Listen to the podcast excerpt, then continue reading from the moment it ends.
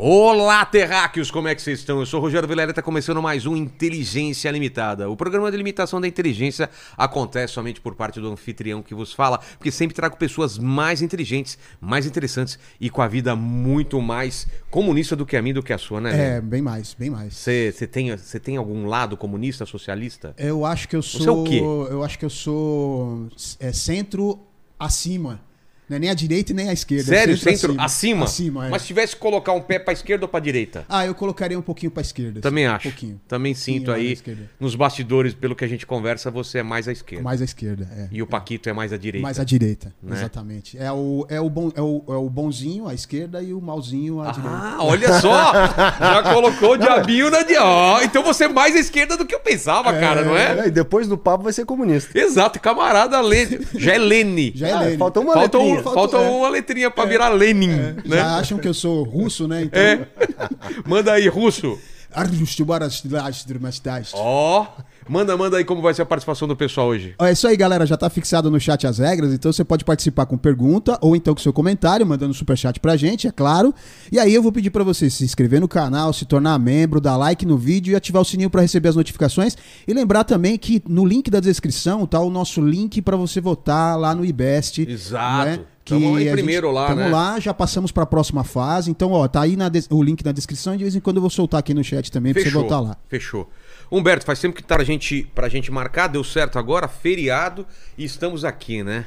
Dois caras trabalhando no feriado. Isso quer dizer alguma coisa ou não? Pô, quer dizer que o capitalismo massacra a gente. Que a gente não pode viver de renda, né? Vamos ficar em casa descansando enquanto o dinheiro trabalha pra gente. Estamos Não, é aqui, dois assalariados, né? Eu- a gente trabalha. É engraçado, né? Porque eu, eu acho que o Monarca falou isso. Ah, eu, eu, eu, eu não tenho patrão, né? Mas a gente tem, né? Tem, tem sim. O YouTube é nosso patrão. Se ele quiser, ele corta a gente. E exige da gente ainda produtividade. Exato. Isso é uma coisa, né? Né, né? A gente sente isso. Você fica um dia sem postar, dois dias. Não pode parar. já vai lá, ele coloca uma pressão. Não é uma pressão direta, mas você sente naquela. Cara, não posso parar, não posso. Você também tem essa pressão Eu, de. eu digo lá no canal pra galera que diz assim: tem muita gente que diz, ah, vocês são empreendedores É. comunistas. Galera, a gente é uberizado. Exato. Entendeu? Então a eu me palavra sinto é como um motorista de Uber. A eu gente tenho que tem um- entregar. A gente usa uma estrutura que fica com parte da nossa grana e a gente tem que trabalhar o máximo. Que nem o Uber que tem que fazer o máximo de corridas para conseguir ganhar uma graninha. A gente faz o máximo de programas aqui para. É, porque tu vai ver assim, existe uma elite do YouTube, mas isso é menos de 1%. A grande maioria dos produtores de conteúdo tá ralando direto e correndo atrás da máquina e tentando dobrar o algoritmo. Exato. Eu mesmo tô desde 2015 nessa É luta, mesmo? cara. Eu sou, é, a galera brinca que quando eu cheguei era tudo mato. Pô, eu, eu sou antes do mato ainda. Sim, eu tô ligado. Sou da, da época que era né, de escada aqui, né, Lene? A gente, Era vapor, né? Vapor, né? Não tinha nem YouTube ainda, a gente já fazia, né? Exato. Não, eu lembro lá da- das coisinhas Mundo canibal. Mundo canibal, pô, foi aí que eu conheci o a teu gente ia trabalho. ser- a gente ia ser preso hoje, né? eu acho que Se a gente sim. fizesse, né? O Nossa. o moleque hoje- comia merda.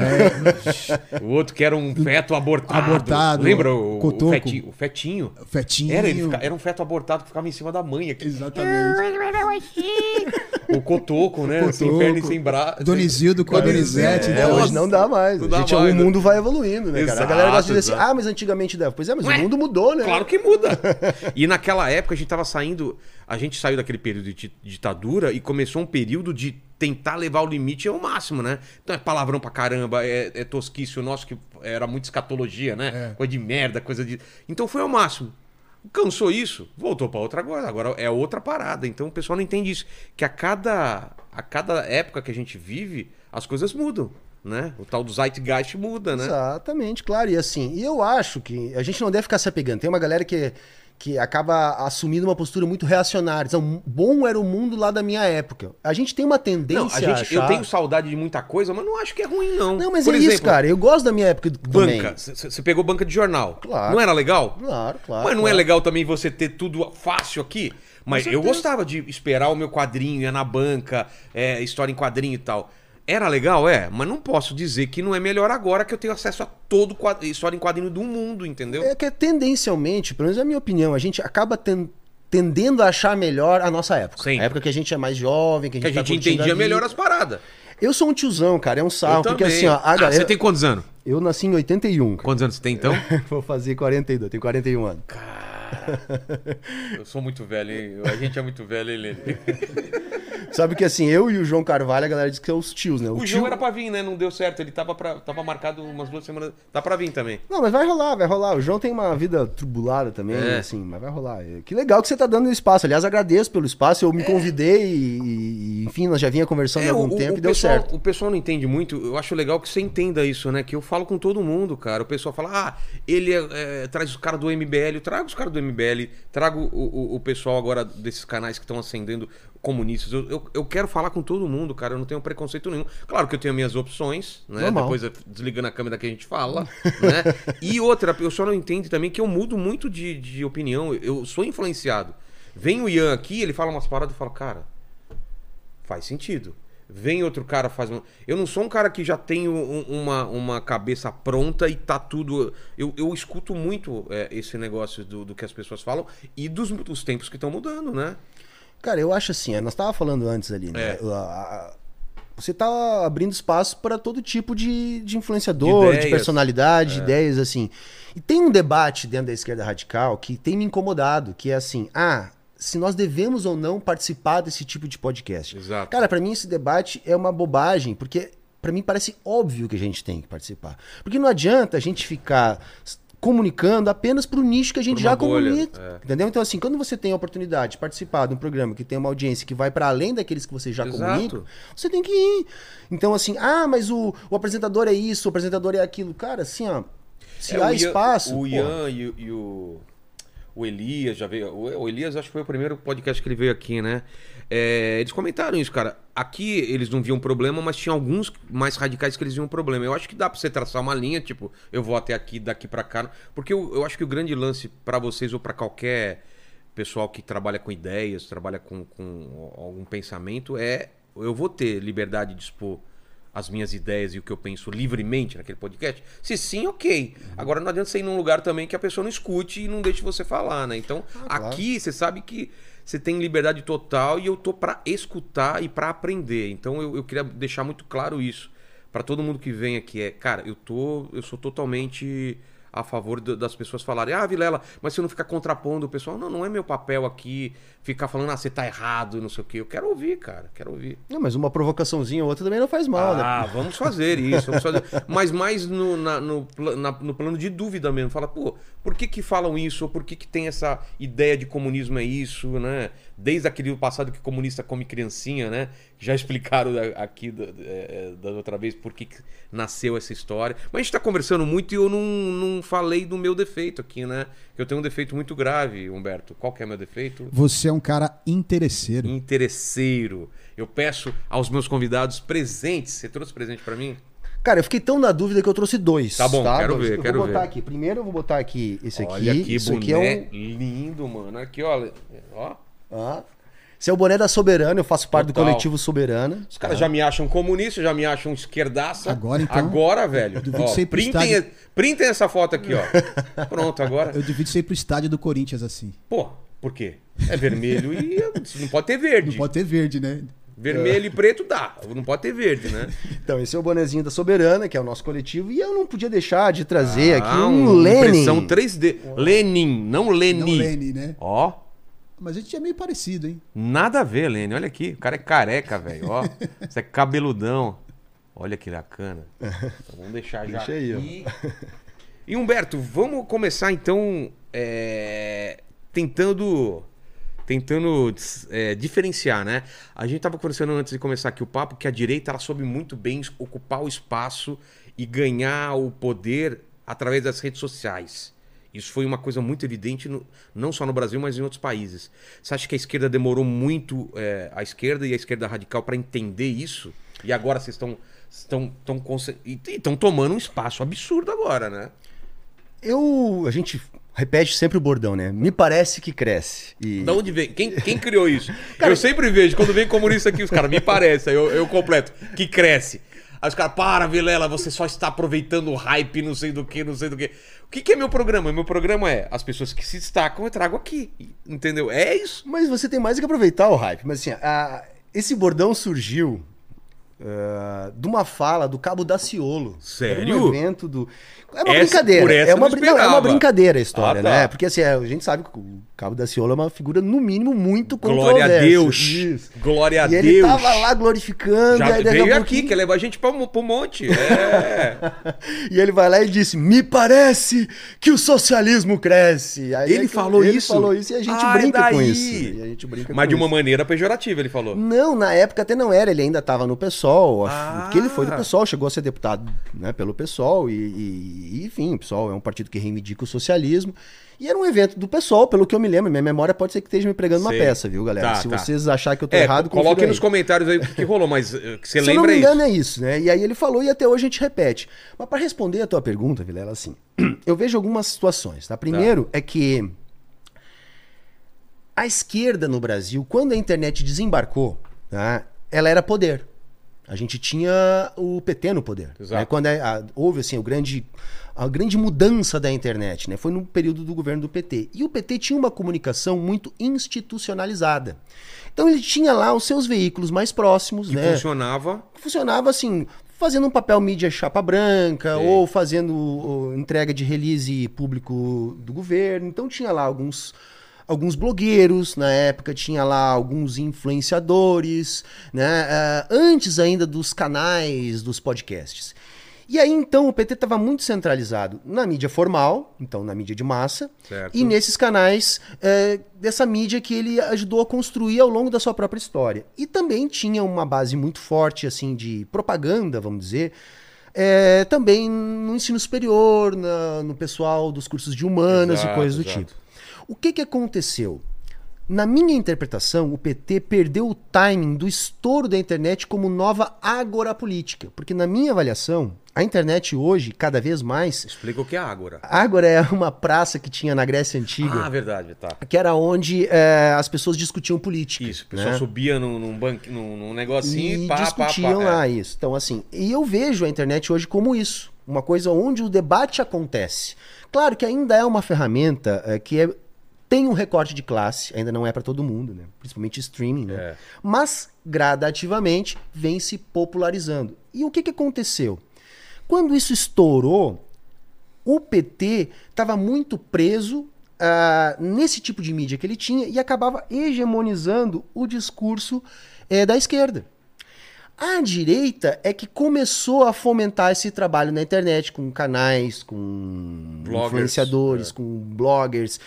E isso explodiu. Tanto é que o Bolsonaro é filho desse Com processo. certeza, não Né? tenho dúvida.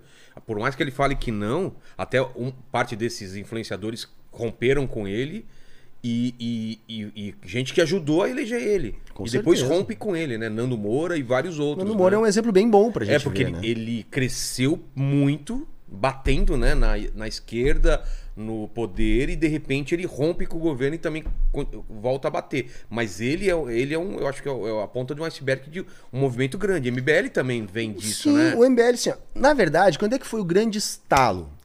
2013. Foi o Vem Pra Rua? Quando, é, 2013, né, que nós tivemos, aliás, a jornada É. de julho, tal, tal, tal. E aí, depois houve uma disputa do saldo de 2013. Exatamente. E eu acho Quem que ia a es- ocupar esse espaço, A né? esquerda perdeu essa disputa. Mas não parece que ela se retirou e não quis brigar por esse espaço em algum É, momento? Assim, é, é difícil avaliar 2013, porque tem muita gente, sobretudo a galera mais fiel ao PT, que diz: ah, 2013 foi a nossa primavera, né? Que foi a primavera da direita, quando se instalou o golpismo. Eu não tenho essa avaliação. Eu acho que havia uma porção de tensões sociais acumuladas, tá? Um- um- uma frustração relativa Também de uma acho. classe média que depois de tantos anos do governo do PT não via mais é, oportunidade de continuar avançando. Teve muito, muito avanço para as classes mais baixas, né, com os programas sociais do PT. E para as mais altas. E a mais alta também Os lucrou. banqueiros, é. Isso. E, E aí aqui o- no meio ficou. se espremeu. exa- Putz, E faz- aí- e aí- Essa leitura é muito boa, viu, Humberto? Só que o que acontece, cara? Ah, quando passa 2013, o saldo de 2013 foi disputado. E aí a direita ganhou. Ganhou nesse tudo. braço de ferro, é verdade. Por quê? Porque a esquerda Porque no começo tava todo mundo lá, né? É, aí começou uma parada, ah, baixa a bandeira, é, sem partido, ah, não É. sei o quê. E isso pra nós da esquerda, sobretudo da esquerda radical, não é interessante. Interessante que tenha todas as bandeiras ali, que se veja que são os movimentos sociais por trás. Então não é legal baixar a bandeira. Mas na época aquilo estava acontecendo, muita gente entrou nessa. E ficou muito numa de defender o governo. Então, defender o governo seria defender a esquerda. E aí nós perdemos o bonde da história. Se estabelece no Brasil, o MBL se ratifica. Chega aqui no Brasil, vários blogs, vários Influenciador, youtubers é. começam a explodir. Quando eu entrei no YouTube em 2015, foi nessa vibe. Eu era um professor já desde 2005, né? Professor de. Eu sou professor de história, né? Então eu era professor desde 2005 e eu vendo aquilo acontecer, eu senti uma necessidade de colocar as coisas que eu estudava, as coisas que eu sei, para fora dos muros da escola. E eu fui lá e bolei a história, na época era saia do- da Matrix, o meu canal e tal, e eu bolei o canal e eu comecei lá por quê? Porque só tinha influenciador de direita. Sim, a gente teve um, um predomínio absurdo. Né? Absurdo. Cara, e assim, ó, por exemplo, eu sou formado em história. Só que eu sou marxista e, e o marxismo ele é uma, uma linha política da economia política. Então não consegue haver pra gente separação entre economia e política. Então eu Não, já não existe? não tá existe, cara. Pra nós toda a economia é política. Tá. A própria divisão de economia e política foi uma decisão política. Ah, é? Isso aí, cara, assim, ó, vai ser criado, não existia no tempo do Adam Smith, do Não, Marx era, era uma coisa só? se chamava economia política. Então não tinha essa separação. Essa separação, ela já é parte do projeto liberal de tentar fazer da economia uma ciência exata. Então se separou a economia da política, se não me engano, a obra inaugural se chama Princípios de Economia de um cara chamado Alfred Marshall, que lançou esse texto separando a economia da política. E é mais ou menos isso que, que vem acontecendo, né? Tinha um monte de gente na internet falando de economia, então tinha coisa do tipo assim, esquerda não entende de economia, esquerda não fala de economia, e eu senti uma necessidade de ocupar esse espaço. Eu já tinha estudado Marx, já tinha estudado Capital, e eu comecei a estudar os autores liberais para poder falar na internet, para poder refutar os caras, para poder pelo menos contrapor os caras. E foi assim que começou meu canal, com vídeos de economia, mesmo eu sendo um professor de história. Mas por quê? Porque faltava isso. Hoje eu fico muito feliz porque tem um monte de gente bacana comentando economia com um viés de esquerda. Quando eu comecei não tinha, a gente tem hoje Tinha o Roncaglia. o Roncaglia, a Ju Furno, eh, tantos outros que a gente pode. O próprio Elias também não é, É. da economia, mas também fala de economia. Eh, a gente tem, um, sem ser marxista, mas tem, por exemplo, o, o keynesiano, que nem o Paulo Gala, que é muito bom, e tantos outros, né? Hoje tem, a gente pode estar fazendo outras coisas, mas na época foi muito disso. Eu achava que a esquerda estava muito presa a um modelo de comunicação social muito institucional, em função do PT estar tá no governo, e perdeu o bonde da história do início. Que a direita começou a comunicar melhor com o jovem, começou a comunicar melhor com um- uma comunicação mais ágil, mais Exato. moderna, sabe? Que o jovem estava procurando agressiva. mais. Muito agressiva. Importou muita coisa para cá. É mesmo? Esse debate é, anticomunista que a gente tem hoje no Brasil, ele é totalmente importado. Isso é algo que a gente vê nos Estados Unidos há décadas, né? Pelo menos desde os anos 80 é muito forte. O próprio anarcapitalismo. Ó, o macartismo que aconteceu lá nos Estados Isso, Unidos. é, tudo isso foi importado e a gente acaba importando tudo. E, inclusive tudo que é de pior, né? Tá aí agora essas ameaças às escolas, que é mais uma coisa que a gente tá Cara, importando de lá. Então, exatamente, né, cara? A gente achou que nunca ia vir pra cá e agora até, até esse lixo, né? Essa coisa tá acontecendo pra cá. Mas uma coisa que eu queria entender é o seguinte: a, a esquerda, quando ela. Você acha que ela perde, ela perde força quando ela se alinha ao governo, ao poder ou não? É que assim, existem as esquerdas, né? É. então, assim, Então vamos, vamos definir. Porque o- é, quando veio o Ian aqui, a gente falou muito so- sobre isso, que a palavra radical, né? Que sempre foi usado como uma coisa pejorativa, vocês, vocês colocam ela, que é uma esquerda radical. Pra mim, radical é elogio. Exatamente. E eu entendi. Para ele, seria legal você explicar de novo por que vocês se consideram uma esquerda radical e por que o radical não é o radical usado pra coisa ruim. Ah, os caras são radicais, não escutam ninguém, é quebradeira. O que, que é esse radical? Cara, E, bacana. e os outros tipos de esquerda, né? Bacana a tua pergunta que vai me ajudar a explicar várias coisas Tá. que vão fazer com que a galera entenda um pouco do nosso pensamento. Porque às vezes a gente é acusado de preciosismo. Tá. Vou dar um exemplo assim concreto. Algumas semanas atrás eu disse: olha, o André Roncaglia é um cara muito legal, adoro o trabalho dele, mas ele é um liberal. Aí a galera ficou louca comigo. Como assim? O Roncaglia é liberal, o é Essa liberal. também eu não esperava. É verdade? Mas é que existem vários tipos de liberais. Para mim, né, e para nós marxistas em geral, os keynesianos, que eu acredito que seja o caso do André, são liberais. Mas Tá. são liberais que podem ser mais à esquerda ou mais Entendi. à direita. No caso do André, ele seria um, cara, um liberal mais à esquerda. Entendi. tá? Mas por que, que a gente fala des- nesses termos e por que, que não é preciosismo? Isso tem a ver com o método de Marx. Para Marx, é, a gente não pode colocar nas coisas aquilo que a gente pensa. São as coisas que informam pra gente o que, que elas são. A gente não pode colocar nas coisas o que a gente pensa. Um Idealizar as coisas. Por exemplo, eu não posso dizer assim, olha, eu. exemplo, Uma cadeira. É, eu não posso dizer, olha, a cadeira ela deve ser vermelha, de rodinha, deve ter banco. Não, eu tenho que, se eu tô falando de uma cadeira em específico, Sei. eu tenho que olhar pra cadeira e ver como ela é. Ah, Porque ela tá. não precisa ser É exatamente contrário. como eu tô idealizando. Tá. Então não é eu que digo como a cadeira é, é a cadeira que me diz como ela é. Perfeito. Então, o que, que isso tem a ver com a tua pergunta? Porque para nós, esquerda e direita, embora a raiz seja mais antiga, isso tem raiz ainda antes da Revolução Francesa, mas se popularizou na Revolução Francesa, com o lado que a galera É. sentava nos bancos lá. Só que hoje não dá pra gente usar essa mesma definição, porque, enfim, seria anacrônica, a Revolução Francesa já passou. Então, o que é que nós marxistas usamos para definir esquerda e direita? A gente usa assim, é, é antissistema ou não é antissistema. A esquerda, ela é a que quer derrubar o sistema.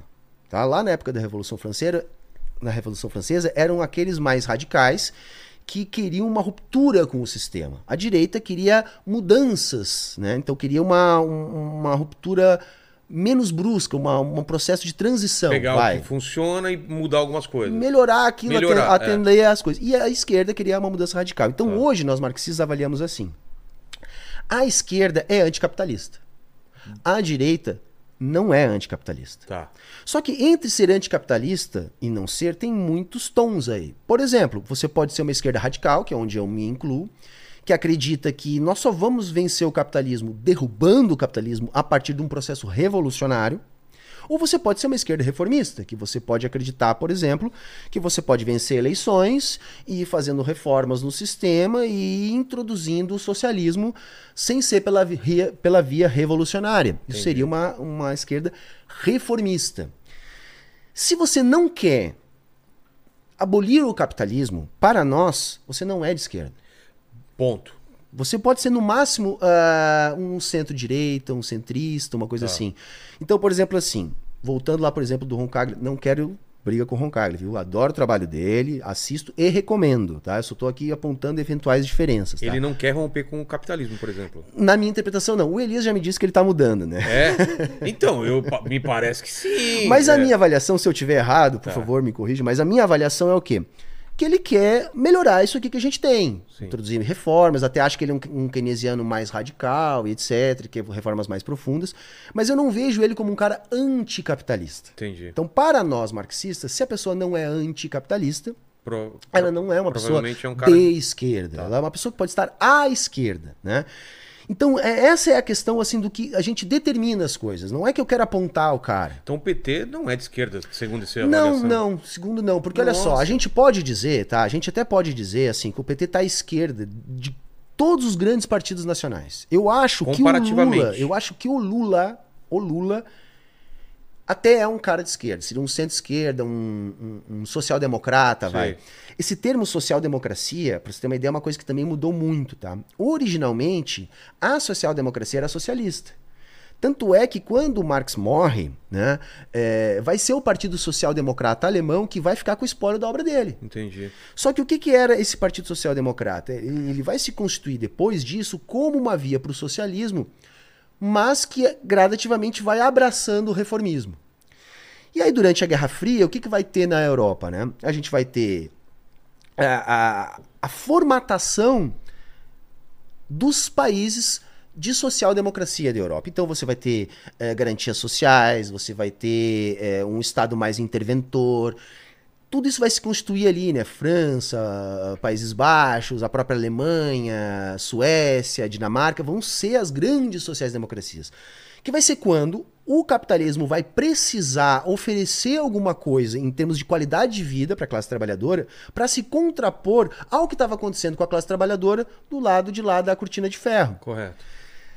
Só que ao longo desse tempo, embora as sociais-democracias da Europa tenham se constituído e tenham conquistado muitos avanços em qualidade de vida, elas vão se abrandando, sobretudo depois que enfraquece o bloco socialista. E aí essas sociais-democracias, elas se convertem naquilo que a gente chama de social-liberalismo. Ah, tá. Que o que que é o social-liberalismo? Ele não visa mais a transição para o socialismo, Ele quer apenas um capitalismo mais humanizado. Então ele quer botar limites no capitalismo. É aí que eu acho que se encontra o PT. Então, eu ia falar isso. Me parece muito. o- o É, é onde eu acho que o Lula pessoalmente até tem uma Ou o posição. PSDB em algum momento lá O atrás. PSDB foi fundado para ser uma social-democracia. Exatamente. O né? problema é que nos anos 90 ali ele acabou abraçando o neoliberalismo. É. Então acabou virando só a sigla. E o verdadeiro Partido Social Democrata acabou virando o PT. Hoje eu nem enxergo mais o PT como um partido social-democrata no sentido clássico, Tá. vai. Porque hoje em dia, tudo bem, vai ter gente no chat que vai dizer, Humberto, mas hoje em dia não é mais assim. Ok, a gente entende social-democracia como esse estado mais interventor. Eu tô falando da raiz desse termo, né? E pra mim, até o Lula, cara, é um cara mais à esquerda. Tá? Eu acho que o Lula, até assim, por causa da sua raiz, que ele não abandona, ele tem uma preocupação genuína com os Claro. pobres. Eu acho que ele realmente é assim. Só que o Lula não é o PT. E eu acho que o PT é que, que vai tentando administrar. Tem umas forças lá dentro do- dele tentando lidar com todos os. Porque dentro do PT também tem várias linhas, né? Com certeza. Inclusive marxista lá dentro. Tem, é minoria, mas tem. É minoria? Tem, tem, tem, sim, tem. Quem, quem seria um representante? Cara, eu nem sei dizer quem é um representante de grande nome, Tá. assim, nacional, que seja marxista. Mas tem, assim, eu já. Alguns militantes já me falaram que, que, que eu deveria me aproximar mais e tal, é, para conhecer que tem sim uma ala marxista no, no PT. Mas é uma ala minoritária. E o PT é um partido em grande disputa. Agora, é claro, né, assim. é, hoje eu vejo o PT como um partido que tem uma origem social, uma preocupação social, porém ele não visa nenhum tipo de ruptura com a burguesia. Com certeza. Então ele é, para mim, um partido que visa administrar os interesses da burguesia no Brasil, sem abrir mão das suas bandeiras históricas com a classe trabalhadora. Então é aquilo, né? É, é, vai tentar aumentar gasto social, ele vai tentar aumentar os programas sociais, mas ele jamais vai peitar o mercado. Eu acho que isso está muito evidente, Vilela, nesse tal arcabouço fiscal apresentado agora nos últimos dias pelo Cara, Fernando Me Haddad. explica essa parada. Não sei, vamos só terminar isso então dessas várias esquerdas. Você tá nessa esquerda radical que, que quer o rompimento com o capitalismo. Aí depois, um pouquinho menos à esquerda, vem o quê? Antes do, do social. Você vai ter uma, uma esquerda reformista, que seria tipo uma, uma social-democracia mais forte, no sentido clássico da palavra. Tá. Depois você vai ter um- uma centro-esquerda mais ou menos ou social-liberal ou social-democrata no sentido mais novo da palavra. Para nós não existe centro-centro, tá? Não? Ou você é centro-esquerda ou você, Você já... sempre tá pendendo para um lado. Porque você não vai conseguir não pender para lado nenhum absolutamente. Tá? É, é- é- é- isso é, é- é uma idealização eu, eu, do eu tenho espectro político. dificuldade, Humberto, de me, me posicionar nisso, porque eu me vejo como centro, mas eu, eu até dei o exemplo de um, de um, de um, de um, é, self-service, que você tem duas prateleiras aqui, uma esquerda e uma direita, e eu tenho algumas coisas da esquerda que eu pego e tem coisas da esquerda que eu pego. Da, da direita? É, da direita e da esquerda, entendeu? Como que faz? Mas, assim, ó, eu- eu tem falei- várias lutas da esquerda que eu acho justas e, e- e concordo e, e, tô, e sou a favor. E tem algumas coisas da direita que eu também. E aí eu fico nessa, assim, porque como que faz? É o que, mais, é, o que é mais forte? Eu, eu, assim, ó, para um marxista, nós temos que ir para a determinação. Você Tá. é anticapitalista ou não é? Você acha que É, eu, é eu- eu possível Eu, acho que é um possível. outro dentro- modelo de, de, de, de organização da sociedade? Ou você acha que é possível um capitalismo melhor? Eu acho. Então, eu ainda acho que é possível um capitalismo melhor. Hoje em dia, posso mudar isso, mas hoje em dia eu acho que se reformar, tirar as diferenças, sei lá, alguma coisa radical também, mas não a ponto de quebrar totalmente. Eu tenho medo dessa quebra, que a gente pode até falar mais pra frente. Bacana. Como Não. seria essa quebra se não seria Eu, lhe, di- eu radical? diria que você é um cara, então, de centro-direita. Por É. quê? Porque assim, você não é um anticapitalista, mas Não. você entende que o capitalismo tem muitos problemas e que é necessário certeza. e que é necessário Pra eu ser centro-esquerda, o que, que precisaria ser? Você teria que, ah, que não levar mais fé no capitalismo. Você, por mais que você não quisesse uma Mas eu revolução, tenho, mas eu tenho essa, essa, essa desconfiança e esse, esse sentido. É que ainda eu, eu, eu vejo. é, com, é, eu, eu, eu tenho medo de uma ruptura. Se pudesse ser uma coisa escalonada e a gente fosse sentir. É que não existe isso, né? É aí que tá. Por Não que do dá. radical? Por que do É, radical? por quê? O radical vem de raiz, tá? Então, para nós, os problemas da sociedade têm uma raiz. Essa raiz é o capitalismo. Ah, tá. Então, o por que- capitalismo é o problema. É, não o- tem como não, você. Não tem, porque ele tem leis. Não dá pra você É, é, emendar, Não reformar. dá porque, por exemplo, assim, tá? Vamos falar, por exemplo, de mais valor ou mais Só valia. uma coisa, a gente ia ir para outro assunto, né? Só para não esquecer o que a gente ia falar depois. O que, que a gente ia falar? Ah, tá. Ah, bom. Só, não, só deixa- para não esquecer, tá? Depois a gente volta. Mas bacana. Assim, a questão que que, que eu tava falando mesmo? Ah, do. Da esquerda radical. Por que, É, que é é. radical, né? Acho que é isso que eu ia falar. Isso, isso. Ah, ah, vem de raiz. Isso, Então, para nós, a raiz dos problemas está no capitalismo. Então, por exemplo, o capitalismo ele tem leis. Por exemplo, a leis ah, como a lei do valor. Tá. A mecânica de reprodução do valor no capitalismo tem como elemento imperativo a exploração da força de trabalho. Portanto, se a gente quer uma sociedade onde não haja exploração da força de trabalho, nós não podemos viver numa sociedade capitalista. E veja, Vilela, quando a gente fala em exploração da força de trabalho, não é uma questão moral. Porque o patrão, por melhor que ele seja, tá? Por, vamos supor que é um patrão bacana, que dá todos os direitos, que né, é, ajuda o funcionário, ele ainda assim, ele necessita explorar o trabalhador. É um imperativo, porque se ele não explorar o trabalhador, ele quebra. Entendi. Porque onde é que está a exploração para nós marxistas? Na reprodução do valor, tá? Porque existe um valor que é uma relação social, ou seja, aquilo que é valorado por nós enquanto sociedade. tá? As coisas que nós damos valor na sociedade. Por exemplo, o preço dessa jujuba, Pode ser tudo, na verdade, que a gente tudo, tudo. tudo até, pra- o, até o empregado, quanto ele Quanto a, ele custa? Quanto que a mão de obra dele custa. Tá. Isso, tudo é valorado. E o que determina o quanto a gente valora as coisas ou não é o capitalismo. Existe uma dinâmica do valor na sociedade capitalista. E esse valor ele se reproduz, porque ele aumenta. Tanto é que tem gente que vai ficando mais rica, né? O valor existente na sociedade ele cresce. E como é que ele cresce? A partir da exploração da força de trabalho. Por quê? Porque a sociedade capitalista, e o Marx começa o Capital assim, é uma grande coleção de mercadorias. Tudo é mercantilizado, Vilela. Tudo, cada vez mais áreas. Coisas que antes não eram mercantilizadas, agora são. por exemplo.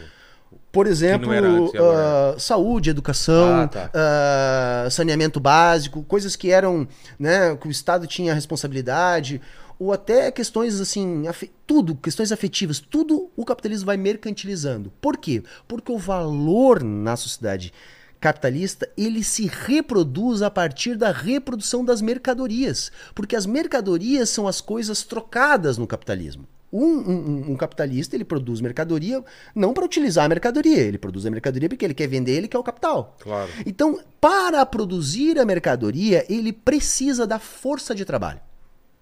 Então veja, ele contrata, o, o capitalista o que, que ele faz? Ele investe em meios de produção e em forças produtivas. No caso, Meio de força de, trabalho. Meio de a- produção a- seria as coisas que ele precisa produzir. prédio, as máquinas e tudo mais. E os trabalhadores. E os trabalhadores. Que é a força de trabalho. Tá. Então ele vai movimentar a- a- os meios de produção que ele tem e a força de trabalho que ele contratou vai produzir mercadorias. Nesta produção de mercadorias é que se adita valor novo na economia capitalista. A cada nova mercadoria produzida, onde não existia uma mercadoria, agora existe, tem um valor novo no capitalismo. E quem é que produz esse valor? A classe trabalhadora. Certo. Só que, quando esse produto é vendido no mercado, como a classe trabalhadora vendeu a sua força de trabalho também como uma mercadoria para o capitalista, o valor da venda dessa mercadoria vai para o capitalista. E o capitalista entrega para o trabalhador a parte que para ele foi acordada, que é o salário. Certo. Nessa ah, transação, o capitalista entrega para o trabalhador um valor menor que o valor que o trabalhador produziu. Isso é o mais valor ou mais-valia. E isso é a exploração. Porque o Marx vai dizer: olha, Tá não tá baseado na riqueza que ele produziu. Se ele, se ele tá tirando diamante de dentro da pedra e aquele diamante vai custar mil vezes mais do que a, a força que ele. Que ele que, que, o valor que, ele, que foi pago para ele, tanto faz. é que assim, ó, alguém tirou o diamante debaixo da terra. Sim, foi o cara. Então, assim, há necessidade de trabalho ali. Sim, Entendeu? Então, assim, uma vez que o, o diamante foi tirado de dentro da terra, ele vai para o mercado. certo. E aí ele vai ter um valor a partir da sua produção. Só que isso, o valor não é igual ao preço. Esse é um outro problema. Como assim? Porque assim, o que o Marx vai nos dizer assim, o valor ele vem da força de trabalho, tá? É é do trabalho socialmente necessário para a produção de mercadorias. É isso que gera valor na sociedade. O preço é pautado pelos valores. Então, o valor é o que pauta os preços como uma lei tendencial. Os preços buscam o valor, mas jamais são o valor. Por quê? Porque além de ter essa tendência, para estabelecimento do preço, tem uma série de leis de mercado que são contra tendências. Que também vão influenciar no preço e que vão descolar valor e preço. Certo. Então, por exemplo, a produção do diamante lá vai dar uma tendência para a formação do preço do, diamante a partir do valor. Mas ele pode ser 10 vezes mais por Ou 10 vezes menos, vai depender do que? Da lei de mercado, ou seja, Entendi. da oferta e da demanda. oferta-demanda, é... A, a- a- a condições de produtividade, Guerras. as condições de mercado, isso, é, externalidades, Sei. que os economistas chamam. Aí o que, que vai ter? Tu vai ter uma lei tendencial, que é o valor tem a ver com a produção de mercadorias, mas tu vai ter outras leis contratendenciais, que são tipo essas leis de mercado. Então, por isso que os liberais olham pra gente, mas isso não faz o sentido. Não faz sentido, né? O que, que vale mais? Um diamante ou um copo d'água no deserto? Para nós essa pergunta é besta, porque assim, a, a água no deserto, ela é uma necessidade fisiológica, se não beber você morre. É. E é lógico que você vai pagar mais naquele momento. Mas aí você tem um- uma série de contratendências que fazem com que naquele momento você valore mais a água do que o diamante. Então esse é um ponto. A gente vê a exploração como uma necessidade do capitalismo. Então, por mais que o patrão seja bom para o funcionário, tá? É, se ele entregar para o funcionário todo o valor que o funcionário produziu, ele quebra. Ele não tem lucro. Ele quebra porque ele não paga as contas dele. Ah, tá. Então veja assim, é, a galera às vezes pergunta lá no canal Humberto, eu posso ser ah, empresário e socialista? Mas é lógico, não tem Ué. problema nenhum. Não tem problema nenhum. É, você Como? pode lutar. Bom, Ah, luta, mas Luta você continua... porque o socialismo, na verdade, é, uma, é, uma, é um, um- um objetivo que a gente quer construir. Né? Se o meu ganha-pão é uma empresa, eu não posso abrir mão dessa empresa e virar um mendigo. Eu não vou, eu não vou ajudar a construir o, o, o- o socialismo se eu não tiver como me manter. Ah, você não deixa de ser um empresário, tendo um canal, né? Ou não? Eu não me considero empresário porque, enfim, é, eu me considero um uberizado, né? Que nós estávamos falando Mas antes você, ali. mas você contrata pessoas, por exemplo, para fazer corte, essas coisas, editar, ou você faz tudo? Eu, eu e a minha companheira só por enquanto. Ah, é? Né? Eu e ela a gente tá crescer, dando conta. aí você vai ter que chamar mais gente para Sim, ajudar. tem exato, jeito, mas né? assim, a galera confunde esse tipo de patrão com burguês.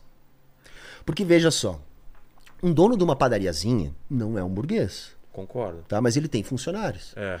Tá, mas se ele tem funcionários, esses funcionários estão produzindo mercadoria, estão produzindo pãozinho, bolo, as coisas lá. Se eles estão produzindo mercadoria, eles estão produzindo valor. Se eles estão produzindo valor e não ficam com todo o valor que eles produzem, alguém está explorando esse valor. Certo. Só que o que, que acontece, cara? Se você tem uma padariazinha, se você parar de trabalhar nessa padariazinha, você quebra. Que nem a gente tava conversando aqui no começo do programa. Parou. Se a gente parou de colocar vídeo na plataforma, a gente quebra. Quebrou. Não, mas, ah, mas o cara tem uma Hilux. Ah, mas o cara tem uma casa na praia. Vai ser consumido. Se ele parar É. de trabalhar, ele perde tudo. Com certeza. Esse cara não é burguês. Tá, mas ele tem funcionário. Como é que fica? Marx estava errado? Não. O que, que o Marx vai nos dizer? Olha, o burguês é o que pauta os preços. A melhor forma da gente, de- da gente identificar se alguém é um burguês ou um trabalhador é o seguinte: vive do trabalho ou vive do capital?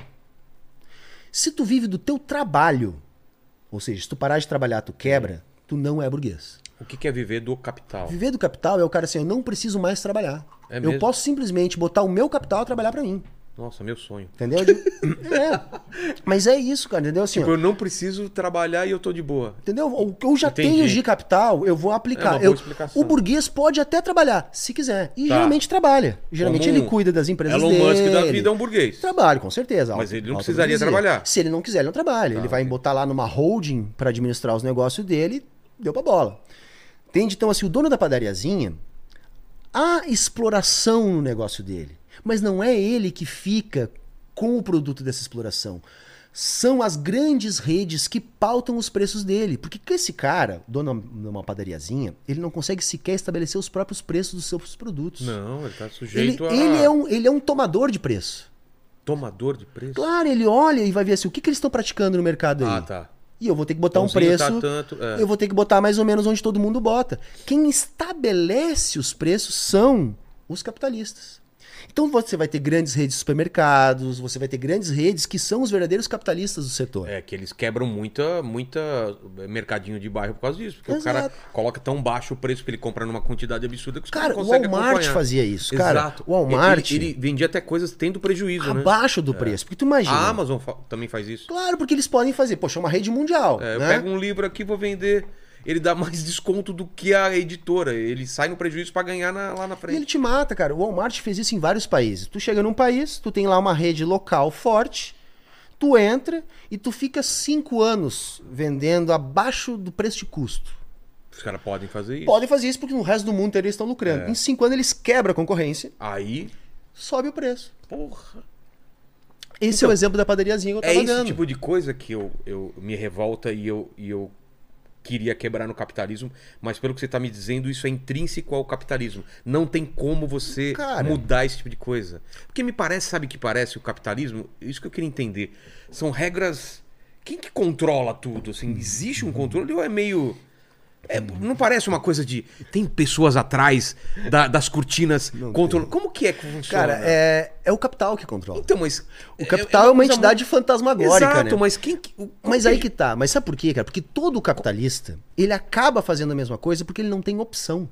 Então, é uma coisa meio zumbi, assim. O cara até pode querer fazer outra coisa, mas ele é obrigado, senão ele quebra. E isso cria um monstro é, que é o capitalismo. Cara, vamos, vou te dar um exemplo você vai entender, tá? Tá. É, se o- Mas se você entendeu a minha se pergunta, se- né? Como que a gente muda o capitalismo Não, entendi. se não tem um.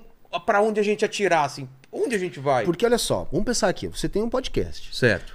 O seu podcast não vai ficar igual pra sempre. Ou Não. ele vai estar num viés de crescimento, Sim. ou ele vai estar num viés de baixa. Ou mantém. É, mas pra manter, você tem. Se, se, vê, se você tá vendo a sua audiência ali, ah, não tô conseguindo subir, tá Certo. oscilando, você já começa a ficar com medo. Exato. Poxa, eu tenho que mudar alguma coisa, eu tenho que Perfeito. É. me adaptar de novo, porque só vai parecer tranquilo o seu negócio se a seta estiver pra cima. Exato. Isso é para todos os negócios no capitalismo. Porque o negócio que não está crescendo está diminuindo. É. Porque se você ficar estável, você tem inflação, você tem outras coisas, você está diminuindo. Entendi. E outra, se você não está conseguindo crescer, para você começar a diminuir é muito fácil. Então todo negócio, o cara que está por trás do negócio, ele Tá está sendo empurrado pensando como que eu vou aumentar. Mesma coisa a tendência do monopólio. Outro dia eu estava reagindo um cara dizendo, não, mas eu- a gente tem que ser capitalista, mas a gente tem que defender um capitalismo sem monopólio. Ah, muito legal, é um capitalismo do mundo da carochinha. Não existe. Porque não existe. Aí o que, que ele Todo disse? capitalismo tende ao monopólio. Aí qual foi a solução que o cara deu? O cara disse assim, ah, mas se nós inventar uma lei... Não existe. Tem, lei. Já Antitrust, tem um monte de Tem, lei. cara, eu ainda falei lá no React. E os caras burlam, né? Claro, por exemplo, o Bill Gates com a Microsoft lá nos Estados Unidos. O que o cara fazia? O cara criava outras empresas só pra burlar a lei. É. E vai dizer, não, mas peraí, tem concorrência. Exato. O monopólio, para o pessoal entender, quando você é, é dono de uma, de uma fatia tão grande do mercado que você não se importa mais com, com essa livre concorrência. Você pode ditar todas as regras, não é isso? Claro. E aí você meio que ferra com tudo, Você né? pode. Aí você, eh, eh, você consegue manipular preço. Exato. Tá? Não, Eh, mas além disso também, não é só monopólio, é quando três ou quatro dominam, elas sentam numa mesa que nem a gente tá aqui e fala o seguinte, cara. vamos exatamente. todo tem mundo cartel. É cartel, exatamente. Cartel, cartel. A gente vem, todo mundo ergue aqui e dane Normalzíssimo isso. Isso normalzíssimo. acontece- Normalzíssimo. E não tem o que fazer. E- Entendi o que você falou. Não tem o que fazer. Não existe uma figura, mas as próprias regras te forçam a cada vez subir esse negócio, essa linha pra você não quebrar e você tá sempre crescendo. Você é obrigado a, a seguir esses passos que vão cada vez mais deixar o negócio.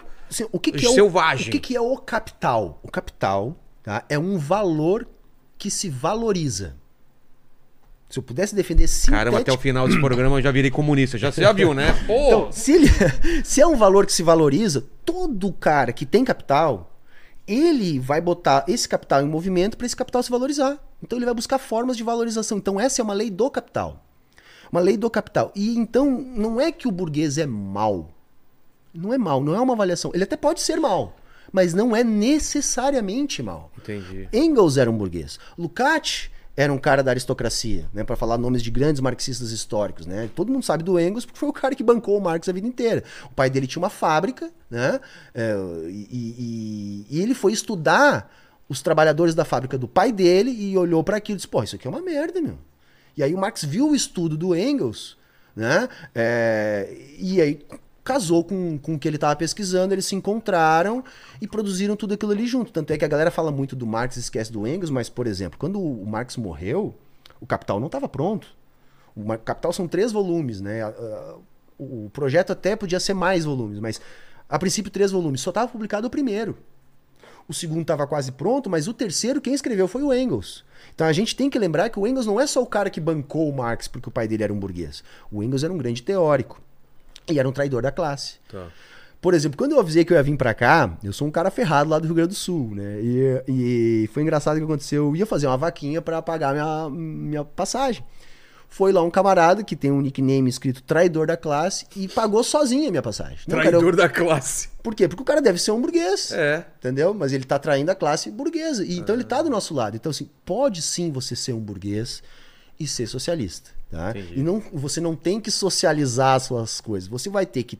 Eu digo, galera, se você é um burguês, trate melhor seus Não, é um funcionários. paradoxo. Dá e pra você. ajude a, a causa. É, é isso que eu, que, eu, que eu procuro, entendeu? É, é tentar ver uma forma de, já que não dá pra ser, para ter essa ruptura, como que a gente faz pra ser um mundo melhor, entendeu? Eu não acredito que a gente consiga ser sem essa ruptura. Por quê? Porque como existem essas leis no Mas- capitalismo, o capital ele Mas vai tentar fazer isso. Sinceramente, agora estamos só nós dois, ninguém tá assistindo a gente aqui. Você acha que é possível uma ruptura tão absurda quanto essa no Brasil, por exemplo? Porque o Elias fala que já que não dá essa- ter essa ruptura, vamos é, investir em infraestrutura, alguma coisa que o, o que a China fez lá. Ele, ele tem uma visão assim. Já que não dá, ele tem uma visão do que deve ser feito. Então, se tem um plano B ou você só acha que Não, esse é o a- caminho? a, minha visão até é parecida com a do Elias, É? tá? Mas aí tem duas coisas. Uma, voltando à questão do radical. Certo. Tá? Ah, é. A gente é radical porque a gente quer essa mudança na raiz. Sem essa mudança na raiz, os problemas vão voltar. Não existe direita radical. A direita, ela é extrema. Então a gente fala esquerda radical e extrema direita. Qual a diferença de radical e extrema? A direita não é radical porque ela não tem problema nenhum com a raiz dos problemas. A raiz é o capitalismo que ela defende. Então por que, que a direita, quando é muito, ela é extrema e não radical? Porque ela quer extremar o capitalismo. Ah, ela quer o que existe elevado às últimas consequências. Então Mas ela é acho que-. É uma questão mais semântica, né? Porque eu posso usar a palavra radical também pra isso. Pode, mas é Poderia. outro sentido. É né? um sentido, No sentido que entendi. nós, marxistas, damos Ah, é tá. outro. Então, a gente- pra nós não existe direita radical. Então, Mas a existe gente. esquerda extrema? Não, também. Também não. Porque a extrema esquerda seria a esquerda radical. Só que aí que tá, a gente não usa a palavra extrema porque parece que aí a gente é extremado. E não necessariamente. Eu, por exemplo, sou um cara totalmente da paz. Entendi. A galera fala, Humberto, mas tu defende a revolução e tu é da paz. É que assim, eu vou repetir uma frase do João Carvalho aqui. Né? Não adianta a gente chegar lá pra burguesia e dizer, galera, agora é o seguinte, a gente conversou aqui com os nossos brother, tá? E a gente quer a revolução. Dá pra vocês sair e deixar nós agora? Porque a maior parte do povo quer. Então Não vocês saem. sair. Não vão, cara. Não vão. Então, assim, ó, eu não quero guerra. Eu não quero matar ninguém. Eu, não- eu quero paz. Pra mim, o sonho dourado, se eu pudesse idealizar, eu queria que a gente construísse um movimento socialista, sei lá, ganhasse eleições e impusesse um- um- uma transição socialista pela via pacífica e democrática. E é possível? Entendeu? Não é. Não é? Sabe por que, que não é? Porque quando isso começa a acontecer, a burguesia senta o sarrafo em nós. Tem. tem... Tá? Tem, Cara, é, tem exemplos. é, exemplos. Vamos pegar Salvador Allende, no Chile. Tá. O, né, o verdadeiro 11 de setembro. Salvador Allende era um cara que reivindicava o socialismo, se elegeu presidente do Chile e começou um programa socialista ainda que tímido no Chile. O que, que aconteceu com ele? Os americanos mandaram bombardear né, o, o Palácio da, da Moeda lá onde ele estava lá. Mataram o cara. Entendeu? Quando- isso é o que acontece quando a gente tenta ser bonzinho. Entendeu? Então, assim, se tentou, e tem outras experiências. Das duas, uma. Ou a figura política, o grupo político, esquece a ideia do socialismo no meio do caminho, quando chega no poder, e começa então um social-liberalismo. Não, quem sabe vamos fazer o que dá e deu. Ou as forças reacionárias de direita vêm com toda a Sufocam. força e patrolam a gente com guerra mesmo. Porque com, tem com- muito dinheiro envolvido. e aí o que, que acontece? Todas as experi- experiências socialistas que prosperaram acabaram necessitando pegar em armas. Tá? Porque ou pegava-se em armas, ou se perdia, porque o adversário pega em armas contra a gente.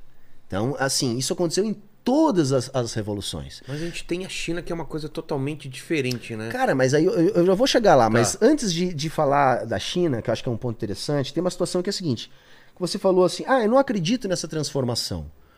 Cara, é que a gente tende a acreditar só naquilo que a gente vê na nossa volta. É. Mas se você parar pra pensar, todas as transformações no modo de produção da sociedade foram rupturas extremamente radicais e violentas. Por exemplo. O, o capitalismo, quando foi instalado, o capitalismo ele nasce dos escombros do antigo regime. Né? A gente fala nas revoluções burguesas. Por quê? Porque em determinado momento da história, a classe burguesa ela foi revolucionária. Por quê? Porque a nobreza tinha o poder político, a classe burguesa ganhou poder econômico e nós marxistas dizemos o quê? Quem ganha poder econômico busca poder político. A burguesia ganha poder econômico. Vamos pegar o exemplo da França. Se forma um movimento revolucionário na França, liderado por uma burguesia revolucionária. E aquilo descambou para violência. Com certeza. A Revolução Francesa não foi feita com uma petição no Avaz, né? Não, não, não. Não? não. Algumas pegar- cabeças rolaram Claro, lá. se a gente pega ali a fase do terror ali, É. cara, uma galera foi decapitada. Bom, o rei foi decapitado em praça pública. Então, mas, mas quando eu falo isso, é porque era outra época, né? Da impressão que hoje em dia isso é muito mais complicado, tem muito mais força, tá muito mais estabelecido o mundo como ele é. O que mudou na minha interpretação é as formas de comunicação É. e a tecnologia, mas as relações de trabalho ainda são as mesmas. Com E certeza. nós vamos precisar mudar elas. Com certeza. Eu disse pra ti que eu tenho uma opinião parecida com a do, Do Elias. do Elias. Por quê? Porque pra mim, socialismo não é, é, a- a- o modelo soviético. Não? Aquilo também é socialismo. Mas nem todo socialismo precisa ser daquela maneira. Aquilo Que lá foi, foi? socialismo. Explica Com pra gente. planificação econômica. Então você tinha uma economia que não era uma economia de mercado, era uma economia totalmente dirigida Totalmente controlada? Não só controlada como dirigida. Então, Como assim, assim? aquilo que deveria ser produzido era determinado pelo Estado. Vinha de Onde- cima e fala: Isso. a gente precisa fazer mais cadeiras, a gente precisa fazer mais carros. Isso aí vai dizer assim, ó, tal fábrica vai produzir Sei. carro, tal fábrica vai produzir cadeira. Então era Você não tudo acredita dirigido. nesse tipo de coisa. Eu não acredito que esse modelo seja o mais viável. Tá. Tá? Eu, eu defendo a experiência socialista da União Soviética, mas eu acho que hoje em dia não cabe esse tipo de modelo. Por quê? Porque você vai deslocar o país da economia do resto do mundo. Vamos dar um exemplo. Cuba. É. Cuba era assim. Cuba estava com um modelo mais ou menos parecido com o modelo soviético. Tá. né? Décadas atrás. Vamos produzir o que a gente precisa. E vamos dirigir a economia como um todo. Tá. O que, que acontece com Cuba? Um ferrado de um bloqueio. Ela não consegue se comunicar com os outros países Um porque ela embargo. tem uma economia planificada que não opera em lógica de mercado, mas o resto do mundo opera em lógica de mercado. E aí, enquanto existia a União Soviética, que não operava em lógica de mercado, mas era muito grande, tinha um bloco socialista, eles se conversavam. eles e- se conversavam. Quando cai a União Soviética, Cuba fica muito mal, porque aí ela não tem mais um bloco enorme que possa fazer esse tipo de relação econômica que sustente o modelo deles. E eles passam a atravessar muitas dificuldades. Entendi. E aí entra a China. A China, ela vem desenvolvendo uma coisa que alguns autores chamam, o Elias chama assim também, que é o socialismo de mercado. A China, ela se comunica com o mundo com relações capitalistas de produção. Total.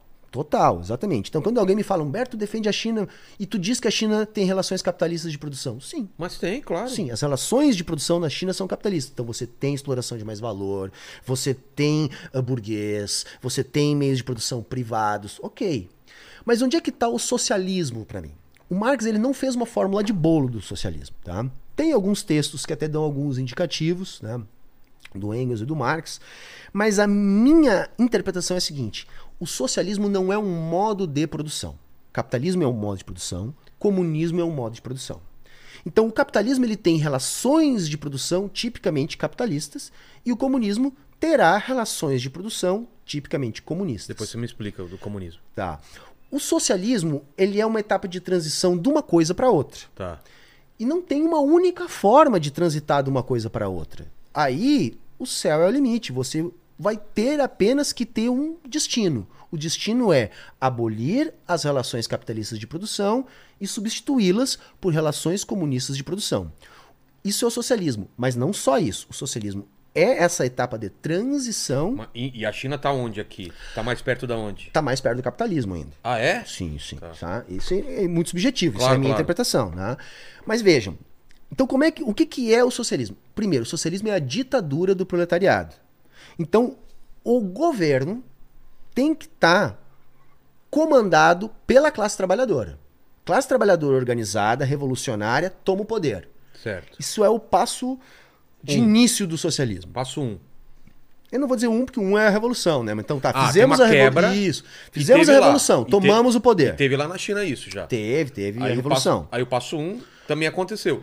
Classe trabalhadora foi pro poder. Isso, só que a China teve ainda um processo mais longo, porque no início eles também vão fazer um processo de, de planificação econômica que vai mudar só depois que a China começa, vamos dizer assim, investir nesse socialismo de mercado. Ok, Entendi. mas na China nós temos um processo revolucionário, nós tivemos a tomada do poder pela classe trabalhadora organizada, simbolizada pelo Partido Comunista, que venceu a revolução. E a China, então, para ser um socialismo, o qual elemento que falta? Ela estar em transição para o comunismo. Tá. Então, é uma ditadura do proletariado, tem a classe trabalhadora, a princípio, comandando o Estado, isso é uma discussão entre nós mesmos, nem todos os marxistas acham que a China é socialista. Por quê? Porque alguns acham que o Partido Comunista não representa a classe trabalhadora, Que ela é burguesa? né? É que virou uma, virou uma burocracia estatal. Tem gente que diz isso, trotskista gosta de dizer isso. Não, não é a classe trabalhadora, é uma burocracia estatal. Isso é um outro assunto, Tá. é um assunto bem complicado.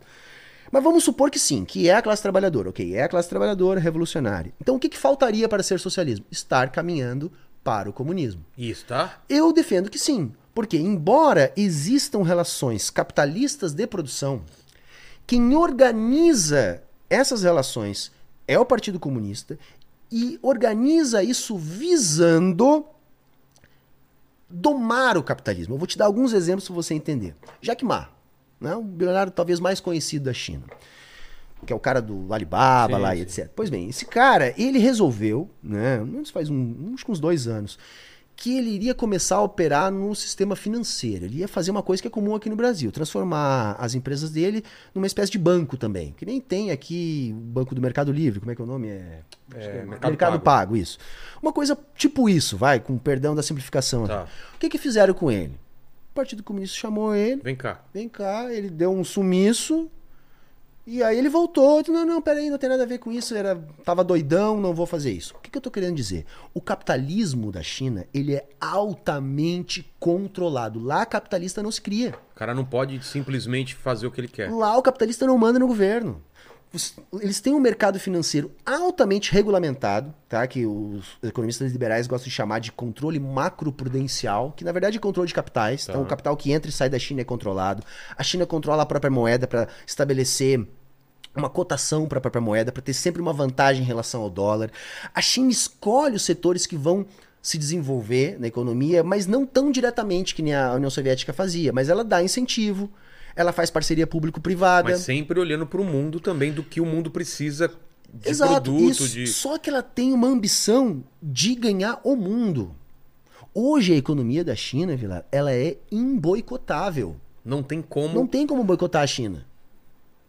Mesmo que ela que ela esteja totalmente contra é, é, a- os Estados Unidos ou os Estados Unidos tenham medo, não tem como ter embargos suficientes para quebrar a China. Se embargar a China, Não dá para fazer é que pior para os Estados Unidos. Por quê? Porque Porque tá tão entranhado. a China é a fábrica do mundo. As fábricas da O que, estão na? China. Tá, o- o- os Estados Unidos dá uma, doi- dá uma doideira nos caras, vamos embargar a China. O que, que aconteceria com os Estados Unidos no dia seguinte? Eu não sei dizer exatamente o que aconteceria, porque seria idealizar muito, Sim. mas um palpite vai. Primeira coisa, a China é o Primeiro maior... que o mundo inteiro sofre, né? Claro, a China é o maior detentor da dívida dos Estados Unidos. É o Ah, maior é? comprador de título dos Estados Unidos. Ah. Então, assim, a China tem a dívida americana no, no seu banco, no Banco Popular da China. Os Estados Unidos não têm condições de fazer isso. Nem dá pra fazer. Entendeu? Aí voltamos para aquilo que eu te falei. Por que que eu acho que é um modelo interessante? O modelo tipo cubano é um modelo que torna o país muito suscetível a embargo. É. Entendeu? O o grande capital ferra e olha, não entra nada, não sai nada, vocês vão ficar e aí a a Rússia míngua. agora que tá embargada também. Exato, mas olha como tira o seu pela culatra, cara. Eles tentaram fazer isso com a Rússia, a economia mais fraca da Rússia. O que, que a Rússia acabou fazendo? Acabou se voltando para a China. É. Entendeu? E isso vem fortalecendo. Tanto é que o rublo se valorizou frente ao dólar depois dos embargos. Ah, é? Claro, porque eles pensaram assim: ah, vamos tirar a Rússia do sistema SWIFT, SWIFT, é. que é o sistema de compensação, tipo um sistema de compensação bancária, porém global, do sistema dólar. A Rússia olhou, ok, vocês não querem mais que a gente participe do SWIFT, nós vamos participar de um sistema de compensação chinês, que já está inclusive operando e nós só vamos melhorar ele. E isso abriu portas para outros países participar desse mesmo sistema. Aí daqui a pouco a China já está negociando com o Irã, daqui a pouco a China já está negociando com a Arábia Saudita, daqui a pouco já há um acordo uh, bilateral dos bancos centrais da China com a Argentina. Agora o Lula foi lá para a China falar também e negociar é. direto por fora do dólar. Ou seja, o tiro saiu pela culatra. Então aquilo que Mostrou era. outro caminho para o mundo. Eu, eu, eu digo assim, ó, uh, eu não sei se a China realmente é um socialismo. Hoje, a minha interpretação é que é mas o futuro que vai nos dizer. E eu acho que está em disputa. Porque as coisas não são tão branco, branco, preto, preto. Eu acredito que o Partido Comunista Chinês ele é gigante. É, é o maior partido do mundo. Tá? Tem mais gente no, no Partido Comunista Chinês do que pessoas na maior parte dos países. É lógico que tem disputa interna lá dentro. É lógico que deve ter reformista lá dentro. É lógico que deve ter anticomunista lá dentro. Então aquilo também deve haver uma disputa. Entendi. Então, assim, eu tô naqueles que acham que o quê? Eu vou defender que é socialismo, vou dizer que deve ser e vou pautar que é para quê? Para que assim eu possa ajudar aqueles que estão lá dentro fazendo essa disputa a também ganhar essa disputa e realmente ser um socialismo. Porque pode ser que a, a revolução acabe. Daqui a pouquinho os contra-revolucionários lá ganham e é, se desfaz pa... tudo. Eu, eu, eu, que não tenho esse conhecimento que você e o Elias têm, me parece que eles caminham mais para o capitalismo do que para o comunismo. Mas você acha o contrário, eu né? Eu acho que não. Eu acho que isso parecia mais, tá? Uh, antes do Xi Jinping, tá? Ali ainda a gente pode falar um pouco no Deng Xiaoping. O, o, o Elias certamente discordaria de mim. Mas hoje, se você olhar as notas do Partido Comunista, os discursos do Xi Jinping, ele reivindica o socialismo marxista sempre, em todas as oportunidades que ele tem. Entendi. Ele reivindica. Então, assim, enquanto eles ampliam a, a, rede de negócios dele com o mundo inteiro, ao mesmo tempo eles estão reivindicando o socialismo, os, os valores, os símbolos, as cores. E isso tem poder. Né? Isso influencia uh, o socialismo no mundo inteiro. Mantém viva uma chama, mantém viva uma esperança.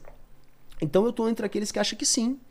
Que a, a, isso, embora esteja em disputa na China, eu acho que há sim um grupo comprometido com essa transição. Até porque, Vilela, assim. É, o comunismo mesmo, ele vai precisar que aconteça uma coisa que nem a que aconteceu com o capitalismo. O capitalismo ele não nasceu no mundo inteiro. Ele nasce ali no norte da Itália, se espalha ali para os Países Baixos, daqui a pouco já está na Inglaterra, toma a Europa e da Europa ele vai para o mundo. Ele se globaliza. O comunismo só vai existir se acontecer a mesma coisa. Ele vai começar necessariamente num lugar. Claro. Mas se ele não conseguir se espalhar para o mundo inteiro, ele nunca vai se estabelecer. Ah, é? Então, não, não dá para parte do mundo ser comunista e outra parte ser capitalista? Por isso que a gente fala no internacionalismo uh, do socialismo e do comunismo. Por Porque assim, ó, as relações comunistas de produção. Você tem um bloco. Né? China, Rússia, Índia, Irã, sei lá. 30 países comunistas. Eu acho que se você tiver um bloco, você já vai poder aprofundar é. as transformações nas relações de produção. Mas você vai ter sempre uma ameaça capitalista tentando destruir esse avanço. Porque esses dois sistemas eles não conseguem conviver juntos. Por quê? O que é a essência do comunismo, né? Ou uma das essências do comunismo? É a eliminação da exploração da força de trabalho. Então, o que nós comunistas defendemos é que a classe trabalhadora fique com 100% do fruto do seu trabalho. Só que se isso acontecer, acaba o capitalismo. Mas a gente sentiu muito isso na Guerra Fria, né? Dessa briga ideológica, principalmente, do avanço do comunismo e o capitalismo representado pelos Estados Unidos, essa briga. E por que que naquela época o, o, o comunismo perdeu para o capitalismo? Bom, a primeira questão, assim, ó, a, não, não foi um, uma derrota econômica, que as pessoas tentam fazer parecer, foi uma derrota política. Tá? É, a União Soviética passou a enfrentar. Eu não sou um grande especialista, tá? Mas tá. em linhas gerais, a União Soviética passou a enfrentar graves problemas políticos no Internos. interior do, do partido. Ah, tá. tá? E, e, o grupo mais reformista, o grupo é, mais entreguista, até eu diria, acabou vencendo. Para nós não existe traidor da classe maior do que o Mikhail Gorbachev. Ah, é? Tá? Porque quando se instala na União Soviética a perestroika, né, glasnost, começou a se introduzir uma série de questões dentro da União Soviética que acabaram corrompendo politicamente o partido. Coisa que, por exemplo, o partido na China cuida muito bem, para que não haja interferência ideológica dentro do partido. Isso aconteceu na União Soviética e Mas como minou foi as bases. possível o Gorbachev aparecer nesse É, eu não vou saber detalhes assim da, da, da história do, do Gorbachev, mas assim, o que a gente viu ao longo da história foi o enfraquecimento daquele ideal que visava impedir a entrada das ideias capitalistas tá? É, na, na União Soviética.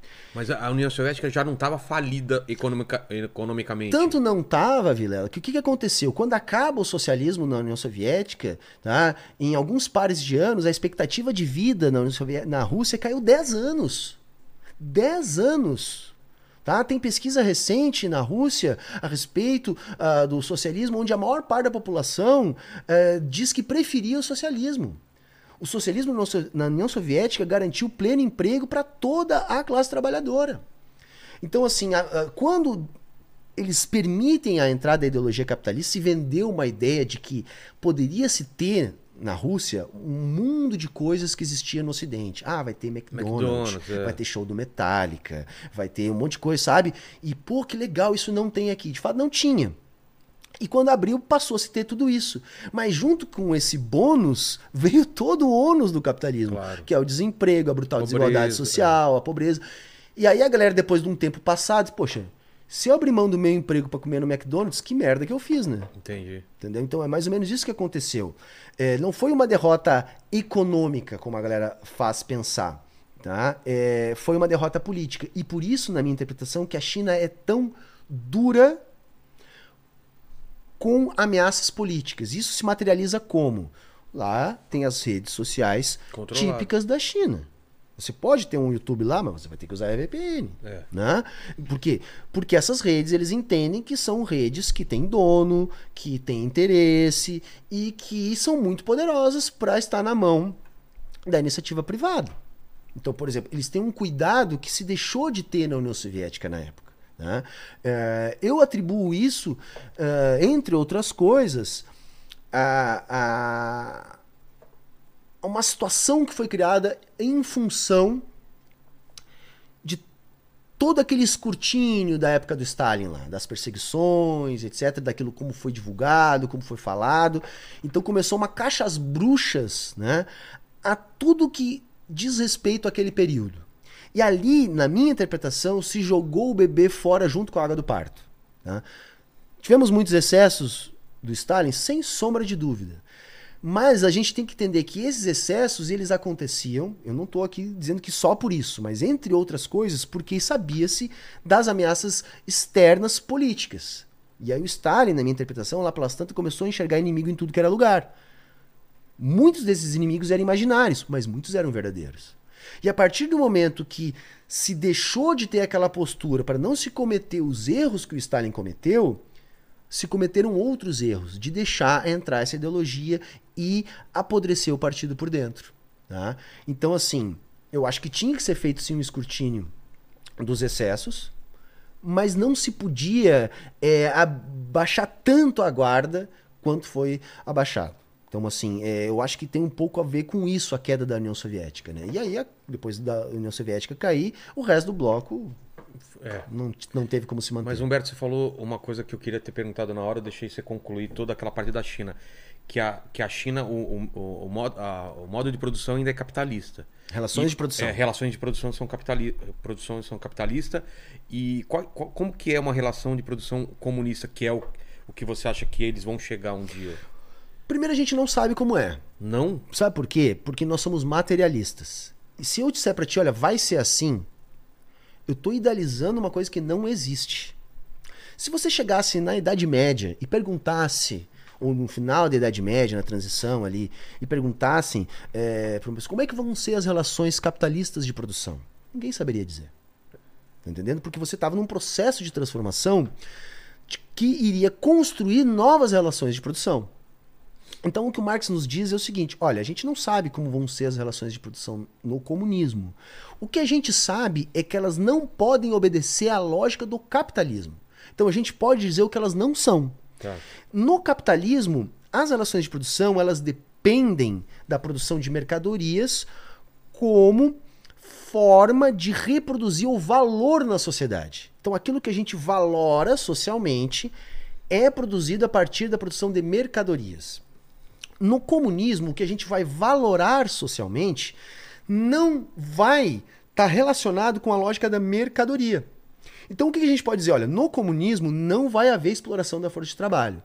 Então, não vai haver a figura do burguês nem meios de produção privados. Então nós vamos ter que ter algum tipo de associação entre os trabalhadores para que os próprios trabalhadores produzam aquilo que eles necessitam. E sejam donos dos meios? Isso, eles não vai ter dono, vai ter tipo assim, Nem ser os trabalhadores vão ser donos? Sim, todo mundo vai ser. Ah, tá. Entendeu? Então assim, É porque se eles se tornarem donos, eles viram burgueses. É, mas não, não vão ser burgueses por quê? Porque cada um ali dentro vai ter que colaborar com o seu trabalho, vai haver divisão do trabalho, né? A gente imagina que não tem como retroceder. Não- o, o comunismo não é voltar Ah, é, ah, pro passado, é. tá? Não é isso, né? Então, assim, nós vamos ter uma série... Aliás, o comunismo é a superação do capitalismo. Então, nós vamos aproveitar tudo que o capitalismo construiu, tá? Porque o Marx, ele dizia que o capitalismo era a mais produtiva das sociedades até então. Ele não era um cara que diz, nossa, como o capitalismo é feio. Olha como o capitalismo só atrapalhou. Não. Ele achava que o capitalismo era capaz de produzir coisas interessantíssimas, só que tinha um custo muito alto para ter essa produtividade. Então, para o Marx, nós vamos ter que superar isso. Superar significa continuar sendo tão produtivo, continuar sendo tão eficiente e, inclusive, ser mais eficiente. Então, nós vamos ter que criar relações de produção tão eficiente quanto ou mais eficientes que a gente consiga produzir. Tá? Algumas pessoas vão dizer assim, ah, tipo uma cooperativa. Mais ou é, quando menos. você estava falando, eu imaginei uma cooperativa. É mais ou menos. Por que mais ou menos? Porque uma cooperativa, embora seja algo que eu defendo, eu sou um cara que defende o cooperativismo, a cooperativa ela está inserida na lógica de produção do capitalismo. Ou seja, aquilo que ela produzir, por mais que ela produza num sistema cooperativado, o produto dessa produção, ou seja, a mercadoria produzida na cooperativa, ela vai entrar na lógica do mercado. Então essa cooperativa, por mais que ela não tenha um dono, ela vai ter que continuar seguindo as leis do capitalismo, senão ela quebra. No comunismo ela não vai precisar seguir. Ela, a- a- a- toda a produção vai ser voltada para o consumo. Então, assim, a gente pode imaginar coisas. A gente pode imaginar que a tecnologia vai nos ajudar a ter uma produção mais descentralizada, que tu não vai precisar de matéria-prima vindo de outro lugar do mundo, sabe? Tu pode imaginar que tu vai ter produção em, em unidades menores, com, em vez de ter uma grande fábrica, você ter várias pequenas fabriquetas, né? Porque a lógica da grande fábrica é a lógica do capital, que vai engolindo o pequeno, vai engolindo o pequeno e vai ficando mais competitiva. Tipo, no comunismo não vai precisar disso. Você não vai precisar engolir o pequeno. Então, tendencialmente, é mais fácil abrir uma unidade produtiva menor, sabe? Então, a gente pode imaginar como vai ser essa formatação. Porque a gente sabe o que, que a gente quer superar. Como que vai ser exatamente essa formatação, nenhum comunista sabe. Porque se a gente. Se chegar um comunista que dizer pra ti assim, Vilela, no comunismo vai ser assim, vai ser assado, vai ser outro, esse, esse cara ele, ele não entendeu direito. Porque o Marx não nos diz isso. O que o Marx nos diz, olha, a gente tem que superar o capitalismo. E neste processo de superação, nós vamos forjar novas relações de produção que superem essas existentes. Como é que elas vão ser? A gente não sabe exatamente. Teria banco? No comunismo, não, eu imagino. Não. Por quê? Porque não se tornará uma instituição obsoleta. Tá? Para que serve o banco? O banco serve como uma ferramenta de crédito. Os bancos, se for pegar a história, eles até nascem como ah, ah, lugares de depósitos, para dar um pouco de segurança para o dinheiro. é. Tá? Mas eles, já na transição para o capitalismo, ainda no pré-capitalismo, eles a- começam a assumir a sua verdadeira forma, que são agências de crédito. Os bancos são grandes emissores de crédito, na verdade. Né? O, pro- o produto do banco é o dinheiro. Os bancos não vivem das taxas que eles nos cobram, né? Eles vivem dos empréstimos que eles nos vendem. Isso no comunismo vai se tornar obsoleto. Né? Como o próprio Estado vai se tornar obsoleto. Né? O Lenin fala muito nisso. Né? É, O comunismo é uma anarquia, ou seja, não há Estado. É uma abolição do Estado. Então a gente vai tomar o Estado, né? vamos instituir uma ditadura do proletariado, só que conforme a gente consiga superar as relações de produção capitalista, nesse processo de transição que a gente vai criando essas novas relações de produção, o Estado gradativamente vai definhando. Ele vai definhando. E até que ele some. Por que, que ele some? Porque ele vai deixando de ter função. Qual a necessidade do Estado? O Estado, né, tá lá no manifesto do Partido Comunista, é o balcão de negócios da burguesia. Então como é que funciona? O trabalhador, ele só entrega parte daquilo que ele produziu para o patrão porque ele é obrigado. Né? Essa relação de trabalho capitalista, ela não é uma escolha do trabalhador. Se o trabalhador pudesse escolher, ele ia dizer, não, eu quero ficar com o que eu produzi. Só que ele não tem essa escolha. E ele não tem essa escolha porque existem aparatos de dominação de classe. Ou seja, existem instituições que forçam a classe trabalhadora a seguir a lógica do capital. Então, assim, é... essas instituições são aparatos de Estado. Então, assim, é... se você roubar alguma coisa de alguém, você vai ser preso. Se você der um calote no banco, você perde o crédito. É... Para você ter um meio de produção, né, você tem que adquirir esse meio de produção a partir das leis de mercado. Você tem que ganhar, você tem que trocar, você tem que tro comprar. Senão você está invadindo, você é um criminoso. Então, na prática, Vilela, qual que é a principal função do Estado? Para que, que ele existe? Para defender a propriedade dos proprietários. O Estado não existe para garantir a paz social. Isso até pode acontecer, mas isso não é o objetivo. É, o é autorizado a usar força para Existe. Então, assim, é, o Estado, ele é um defensor da propriedade. Por isso que eu digo assim, se alguém invadir tua casa, tá? Invadir a tua propriedade, certo. você pegar a sua arma e matar essa pessoa, você vai se incomodar com a justiça, mas se você vai alegar legítima defesa, se a sua arma for toda legalizada, Sim. você conseguir provar que matou o cara, ameaça. uma ameaça, vai ficar sussa pro seu lado. Vai dar uma incomodação, é lógico, né? Mas se tudo passar e ficar bem, fica sussa. E se eu tiver no Texas, nem isso vai ter. Nem isso vai ter. E o cara vai estar tá morto aqui dentro é. da casa. O que, que quer dizer, tá? Mesmo que esse cara estivesse desarmado, ele pulou o seu muro. Entendi. Ou seja, você vai alegar que você estava defendendo a sua vida e a sua propriedade. Nesse caso, o Estado burguês vai te defender, porque é mais importante para o Estado defender a propriedade do que a vida. Se você está andando na rua, o cara vem roubar seu celular e você mata o cara, a mesma coisa. Entendi. Você vai ter que provar que você, né? Olha, eu acabei matando, né? Porque eu estava numa situação que o cara estava tentando me roubar, eu me defendi e tal. Mas em ambos os casos, o Estado vai dar mais valor para a propriedade do que para a vida. Ah, não, você matou um ladrão, então pode. Porque afinal de contas ele era um ladrão. Então se ele era um ladrão, ok, né? Eu não tô nem entrando no mérito se é justo ou não, tá? Ah, Por sim. favor, não me entendam mal. Se até, a vida do cara tava em, em pode até, também. isso é uma outra discussão, a gente ah. até poderia falar. Mas o fato é esse. Então assim, o Estado existe para defender a propriedade. Se você pegar o brasão da polícia, se não me engano, aqui de São Paulo mesmo é assim. O que, que tem ali? Não é um ramo de café que tem ali? Se não me engano, é.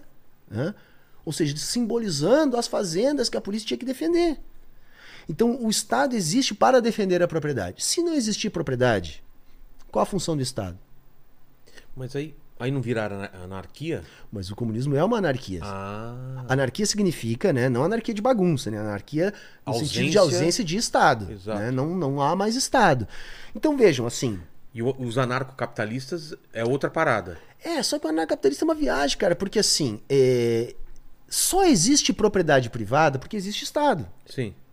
Então eles têm uma, uma maluquice que eles querem manter a propriedade privada e abolir o Estado. Que aí não funciona. Não funciona por quê? Porque como é que a, a situação é aí do vai, Estado? Vai surgir milícia. Se eu surgir... invado a tua casa, tá? Vamos pegar um exemplo mais fácil da galera entender. Tá. Uma invasão numa fazenda. Certo. Que né, produz alguma coisa. Se eu invadir tua fazenda, o que, que você vai fazer? Não tem Estado. Se, se tem Estado, você vai é. chamar a polícia e a polícia vai lá. Se não tem Estado. Se não tem Estado, você vai ter que defender. É isso que os anarcapitalistas dizem. Não, eu vou ter a minha polícia privada Vixe. que vai defender o meu vai, vai defender a minha, a minha propriedade. Eu vou ter uma escritura de um cartório privado para dizer que aquela terra é minha e eu vou ter a minha polícia privada para defender minha propriedade. Qual o problema desse raciocínio? Bom, então vamos supor que eu quero roubar a tua fazenda. O que, que eu faço? Você registrou a sua fazenda no cartório A. Você registra no Eu, cart- eu registro a mesma fazenda que a tua, É. mas no cartório B. Exato. Porque eu paguei. E aí? De quem é? Qual o cartório verdadeiro? No Estado é um ente monopolista, só vai ter um que, vai ser o verdadeiro, que vai ser oficializado pelo Estado. Se não tem Estado, qual é? O que, que vai resolver? Eu vou invadir a sua fazenda, você vai ter a sua milícia privada para defender. tem a sua. Aí eu tenho a minha. Nós vamos resolver na porrada. Exato. Aí quando a gente chama essa galera de neofeudalista, eles ficam bravos. Neofeudalista. Mas o feudalismo era isso. É. O feudalismo não o senhor feudal tinha que garantir a integridade do feudo. Então ele tinha a sua guarda particular. Se algum outro senhor feudal resolvesse tomar a tua terra, era a porrada que ia decidir. E entre os países é assim que se decide, é na porrada. É. Né? Os países só não se atacam o tempo todo por medo da destruição mútua. Não é? Porque entre países é mais ou menos assim: cada país tem o seu exército e cuida dos seus interesses. Né? O limite é os interesses dos outros. Tem uma, uma regra mais ou menos mundial que. Mas assim. Que a galera burla toda hora. Entendeu? E não tem uma polícia Não- do mundo. Não né? tem. Os Estados Unidos quer ser a polícia do mundo É. porque assim ele estabeleceria um governo global onde eles dariam as Ele caras no mundo inteiro. com- é. Então por isso que eu digo, vai definhar. Se tudo que a gente quer der certo, vai começar a se tornar obsoleto. Mas como Estado. que é não ter propriedade? Veja, não é que a gente não possa ter bens de uso pessoal.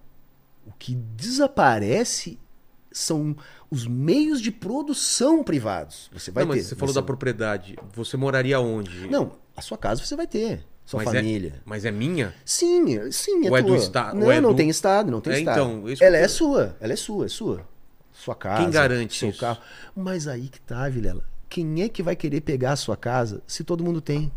Porque eu acho que o meu terreno tem uma vista melhor. Sei lá, sabe? Bom, Entendeu? Tem Pode- dois terrenos, mas eu queria a sua. É, mas é é- minha, mas o seu terreno é melhor. Eu imagino que assim, ó, se uma pessoa tiver essa cabeça, tu pensa assim, vai ser uma pessoa contra todas as outras. Porque uma pessoa que vai estar desestabilizando as coisas. Porque, tipo, você tem. Você não gosta onde você mora, se muda para outro lugar. Encontra um lugar que dê para você morar. Pede uma troca. O cara não quer trocar, de repente, de lugar comigo. Se ela tem. Eu não sei como é que seria. Mas assim, só há e- essa ganância, vamos dizer assim, de ter as coisas, porque as coisas são de difícil acesso. A partir do momento que as pessoas não tiverem mais que brigar para as coisas, por que, que as pessoas vão entrar num conflito com outra pessoa para tentar roubar a casa de outra Na pessoa? China, como que é esse lance de, de propriedade? Você sabe como Cara, funciona? a- as relações são privadas de produção. Então, assim, as pessoas, têm pessoas que comprar compram. a sua casa. O que acontece? Tem moradias populares. Que Então, são assim, baratas ou são, gratuitas? Não são, pelo que eu sei, não são gratuitas, tá? Mas são subsidiadas. São acessíveis pra caramba. Por exemplo, o caso da, da Evergrande lá, né? Que era uma grande construtora Certo. que quebrou. E aí é mais um exemplo de como que a China controla os seus capitalistas, né? Pô, deu um rombo bilionário, né? Nessa construtora. Se é nos Estados Unidos, tinha quebrado os bancos tudo. Ou o Federal Reserve tem que entrar com muita grana para segurar. O que aconteceu com a, China, com a Evergrande na China?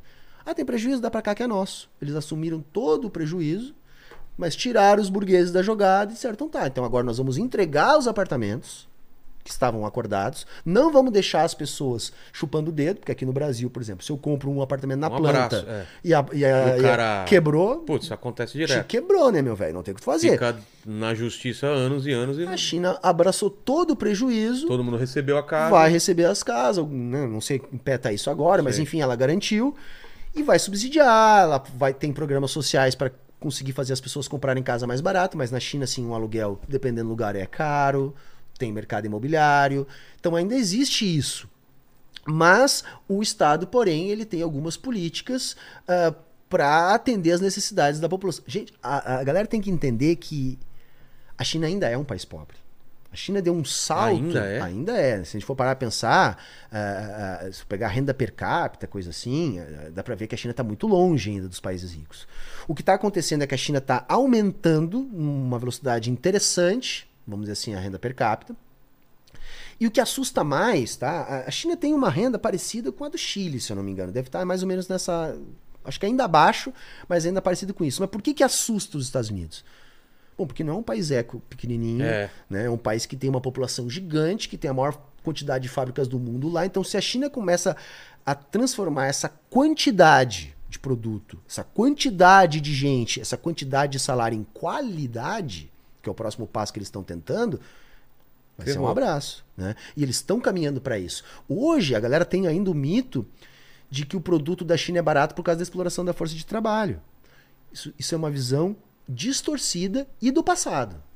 Isso não existe mais. Hoje o trabalho. aconteceu em algum momento. Aconteceu em algum momento nas chamadas zonas especiais. né? A China tinha algumas zonas especiais onde isso aconteceu, mas fazem 20 anos que não acontece isso. Tá. tá? Essas zonas especiais foram. Foram O que, que eram as zonas especiais? eram zonas onde você tinha hum, menos proteção trabalhista, onde você podia é, explorar mais a força de trabalho. Tá? Isso é uma visão do passado. Eram algumas cidades só, tá? um total gigantesco que é a China. E isso é uma visão do passado, é coisa assim de, sei lá, 20 e poucos anos atrás. Tá? Tá. Não me lembro exatamente, mas não existe mais. Hoje não é mais por isso. Hoje o trabalhador da indústria na China, em média, já recebe mais que o trabalhador da indústria no Brasil. Então já não é mais esse o problema. Tá? Claro que um trabalhador da indústria na China ainda recebe menos que um trabalhador da indústria na Alemanha. Entendi. Mas já não é mais isso. Hoje a China ela é muito competitiva por causa de logística, né? por causa de escala de produção que eles conseguem ter, uma escala que ninguém consegue ter. Como você produz com uma escala muito grande, você pode ter uma mínima fração de lucro em cada peça, que no montante vai dar um lucro interessante. Então hoje é muito mais por isso do que por exploração. Né? É... Mas é isso, cara, assim, é, a, a gente não sabe como é que vai ser o comunismo. o que a gente sabe é como ele não vai ser. Tá? Mas dizer como ele seria seria idealizar o comunismo. E a gente não pode fazer isso. A gente vai ter que E- formatar isso. E você luta para que, que a gente caminhe para essa. Você falou que parece que você pensa como Elias, por quê? Porque você luta para essa melhora no capitalismo primeiro, para depois ser uma quebra? Como que é? Eu não penso em melhor, eu penso assim, ó, é, vamos, vamos, vamos tentar idealizar É. aqui, vamos pensar se, se O tudo mundo ideal, certo, é, o mundo se ideal. tudo der certo. Se tudo der certo, tá, ah, o Partido Comunista Chinês vai ratificar o seu compromisso, seu compromisso com o comunismo, a China vai se transformar na principal potência do mundo, vai se transformar no país mais rico do mundo. Isso não parece tão absurdo, não. E aí, assim, Isso parece ser vai é, acontecer. É. Pode acontecer. Né? Ah, quando um país se transforma no país mais rico do mundo, se a gente pegar os exemplos históricos, ele também se transforma no país culturalmente dominante. Com certeza. Então, se a China se transformar no país mais rico do mundo, a cultura chinesa vai invadir todos os outros países da mesma maneira que a cultura americana hoje invade todos os lugares. E se essa cultura trouxer junto os valores comunistas, essa própria grandeza da China vai fazer com que o modo de produção chinês comece a contagiar outros países. Vou dar um exemplo. Vietnã. Ninguém fala do Vietnã. Por quê? O Vietnã passou por uma revolução socialista. Hoje a economia do Vietnã é uma das que mais cresce no mundo. E o que, que foi o grande estalo para o desenvolvimento do Vietnã? Eles começaram a imitar o modelo chinês. Claro, com características vietnamitas, mas um socialismo de mercado. Ou seja, pô, eles olharam ali pro lado, aquilo começou a dar certo, eles Vamos fazer igual. vamos começar a fazer igual. Vamos pelo se igual não, mas pelo menos Sim, se entender, inspirar e tal, vamos adaptar para as nossas para nossa realidade e também tá dando certo. Daqui a pouquinho já vai ter mais um, daqui a pouquinho já vai ter mais outro, daqui a pouquinho já é um bloco de países. Então vamos pensar que daqui a 30, 40 anos esse modelo chinês de um capitalismo super dirigido, super controlado, onde os capitalistas não conseguem dar pitaco no governo, vamos supor que isso se transforme no padrão, que isso se transforme no dominante. Aí o que, que eu acredito que pode acontecer? Se pode dar um passo adiante em termos de planificação econômica. Se nós tivermos um grupo muito grande de países já dentro dessa rotina, a gente pode começar a diminuir essas relações capitalistas de produção que a China reproduz, substituindo elas por quê? Por exemplo, por fábricas planificadas, onde você não tenha mais a figura do burguês e toda a produtividade seja revertida para os trabalhadores. Você pode começar a fazer outras formas de modo a diminuir o capitalismo. E isso vai começar a se transformar em tendência global. Então, viajando aqui, e isso não vai ser assim 100% de certeza, porque a gente não tem como adivinhar, poderia acontecer como aconteceu com o capitalismo. Porque a galera, quando a gente fala assim, pensa, ah, Humberto, isso é um absurdo. Cara, foi o que aconteceu com o capitalismo. O capitalismo ele começou no norte, no norte da Itália, era só ali. Só que aquilo ali começou a ser tão mais eficiente, tão mais produtivo, Do que foi tinha antes, né? contagiando outros lugares, foi se espalhando, foi se tornando dominante, se globalizou. Faz sentido, faz sentido. Se, a- se aquilo que está sendo feito na China realmente Se provar uma coisa se provar socialismo é. e se provar eficiente e aquilo dominar, a tendência é que isso comece a transformar as relações. E não é um processo rápido, Vilela. O Marx não disse pra gente quanto tempo vai durar o socialismo. Pode durar 20 anos, pode durar 500. Cara, se a gente vai olhar pra transição pro capitalismo, a Quanto gente tem demorou? coisa de 300 anos. 300 anos? Claro, porque o capitalismo mesmo, o capitalismo bonitinho, assim, globalizado, vai estar prontinho lá no século XIX. Início do século XIX já dá para dizer, ok, o mundo é capitalista, Entendi. majoritariamente. Mas ele começou a se formar no século XVI. Tá?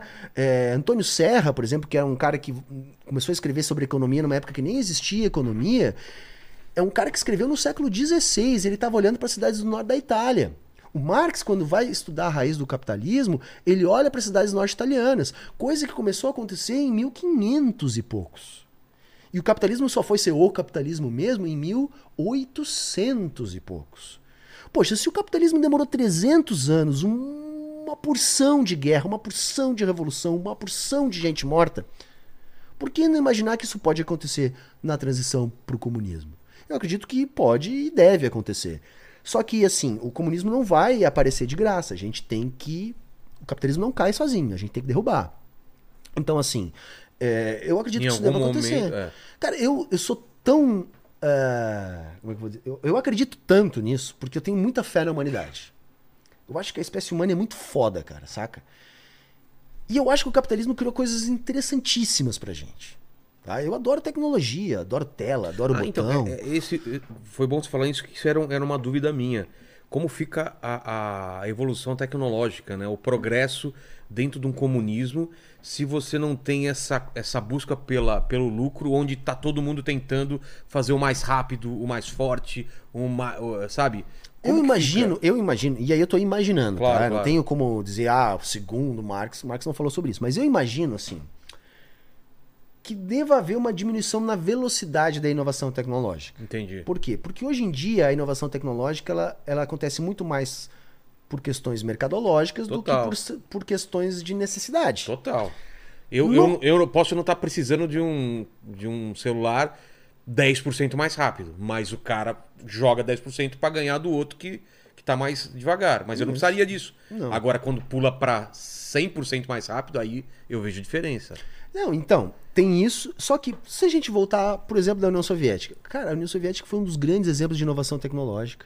Primeiro satélite, é, primeiro celular, é, essas coisas, sabe, foram criadas lá, mas é- a tecnologia ela tem uma outra função pro, pro comunista. Pro comunista, a tecnologia. E todo comunista gosta de tecnologia, normalmente. Tá. Né? Deve ter exceções, mas normalmente gosta. Só que a tecnologia ela tem que servir para facilitar a nossa vida. Então a, a ideia é desenvolver tecnologia para que a gente trabalhe menos. O que a gente diz é que com a tecnologia que a gente tem hoje no mundo, a gente daria conta de tudo que a gente precisa para viver trabalhando 3, 4 horas por dia. Não Amém. precisaria mais. Amém. Não precisaria. Nossa, Mas não- glória a Deus! Cara, mas não precisaria mais, entendeu? Cara, assim, ó, no comunismo, inteligência artificial não significaria desemprego, significaria mais tempo livre. Deveria, né? Porque, entendeu? Assim, olha, olha, se eu puder botar um robô pra trabalhar pra mim, olha que Cada coisa boa, que velho. aparece, a gente trabalha mais, cara. Claro, por quê? Porque aí eu digo assim, então eu penso que a tecnologia talvez não evoluísse tão rápido, mas ela iria continuar evoluindo porque a gente continuaria buscando solucionar problemas práticos da vida. Porque para o comunista, a tecnologia nos serve para resolver problemas práticos da vida. Né? Por que, que os caras resolveram lá botar um satélite? Pô, eles tinham um problema, eles estavam enfrentando os Estados Unidos, tinha uma lógica de guerra, eles precisavam, então eles tinham um problema concreto Mas, por que exemplo, demandou uma, O uma... carro, eles precisavam fazer vários carros e cada vez mais tecnológicos, porque não tinha uma briga com outras. E aí o que, que eles se dedicaram a fazer? Não, nós vamos fazer um carro Que dure. pro resto da vida, que o- leve todo Lada, mundo... Exatamente. Cara, mas Então, assim, ó, então, é diferente, tudo é, bem. O pensamento é diferente. Cara, eu, eu gosto de caranga. Eu sou, eu sou eu, que nem o Dom Hélio, eu sou comunista e curto carros. Tá. Mas por quê? Porque isso foi introjetado na minha cabeça desde pequeno. Porra, olha só que massa essa máquina e não sei o que e tal, né? Tecnologia. do- Tá, eu fui criado assim. Cara, toda a sociabilidade vai mudar no comunismo. A gente vai deixar. O Marx diria, dizia que vai aflorar as verdadeiras faculdades humanas. É esse é o problema. A gente tá com uma cabeça que é difícil pensar num mundo diferente com essa cabeça de querer ter morar bem, querer ter o carro melhor. Isso tá. Não sei se como é, o na morar China. bem, cara, o morar bem, tá? Pra nós, hoje em dia, o que que é morar bem? Porra, eu tenho uma casa mais legal que a do meu vizinho.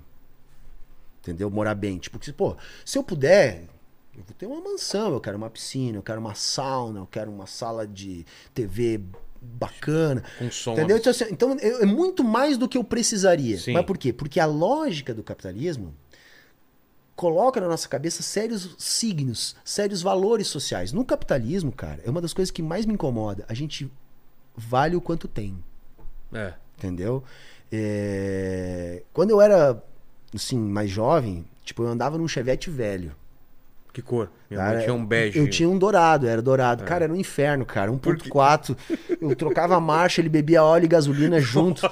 Tocava a- o- fumaça pra dentro do carro, era um inferno, cara. o, o Lene, o carro dele também tá, tá quase É, nisso. não é um Chevette, já tá Então, quase nisso também. Cara, nessa época, velho, toda Blitz, eles me paravam. Tipo, eu tava vindo lá longe, ó, Cara, já- encosta, encosta, encosta. Eu não tô num carro bom, mas hoje eu já tenho um carrinho mais novo. Não para. Não me param, cara. É. Tá entendendo? E é assim, cara. Infelizmente, É, assim, ó. A cara, roupa- É a roupa, os caras já te olham de cima a baixo, o que, que tu tá vestindo? E aí, o que, que a gente faz? Uns consciente, outros inconscientemente. Não, eu vou botar uma beca, eu vou botar um carro bacana. Por quê? Porque assim a sociedade vai me valorizar mais. Vai me aceitar mais, né? Entendeu? Não, o cara é um bem-sucedido. Né? O cara lá, o pai de família.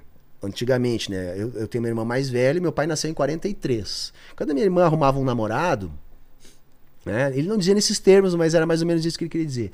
E tipo assim, do que que se alimenta? Sabe aquela pergunta do que que se alimenta? Como assim?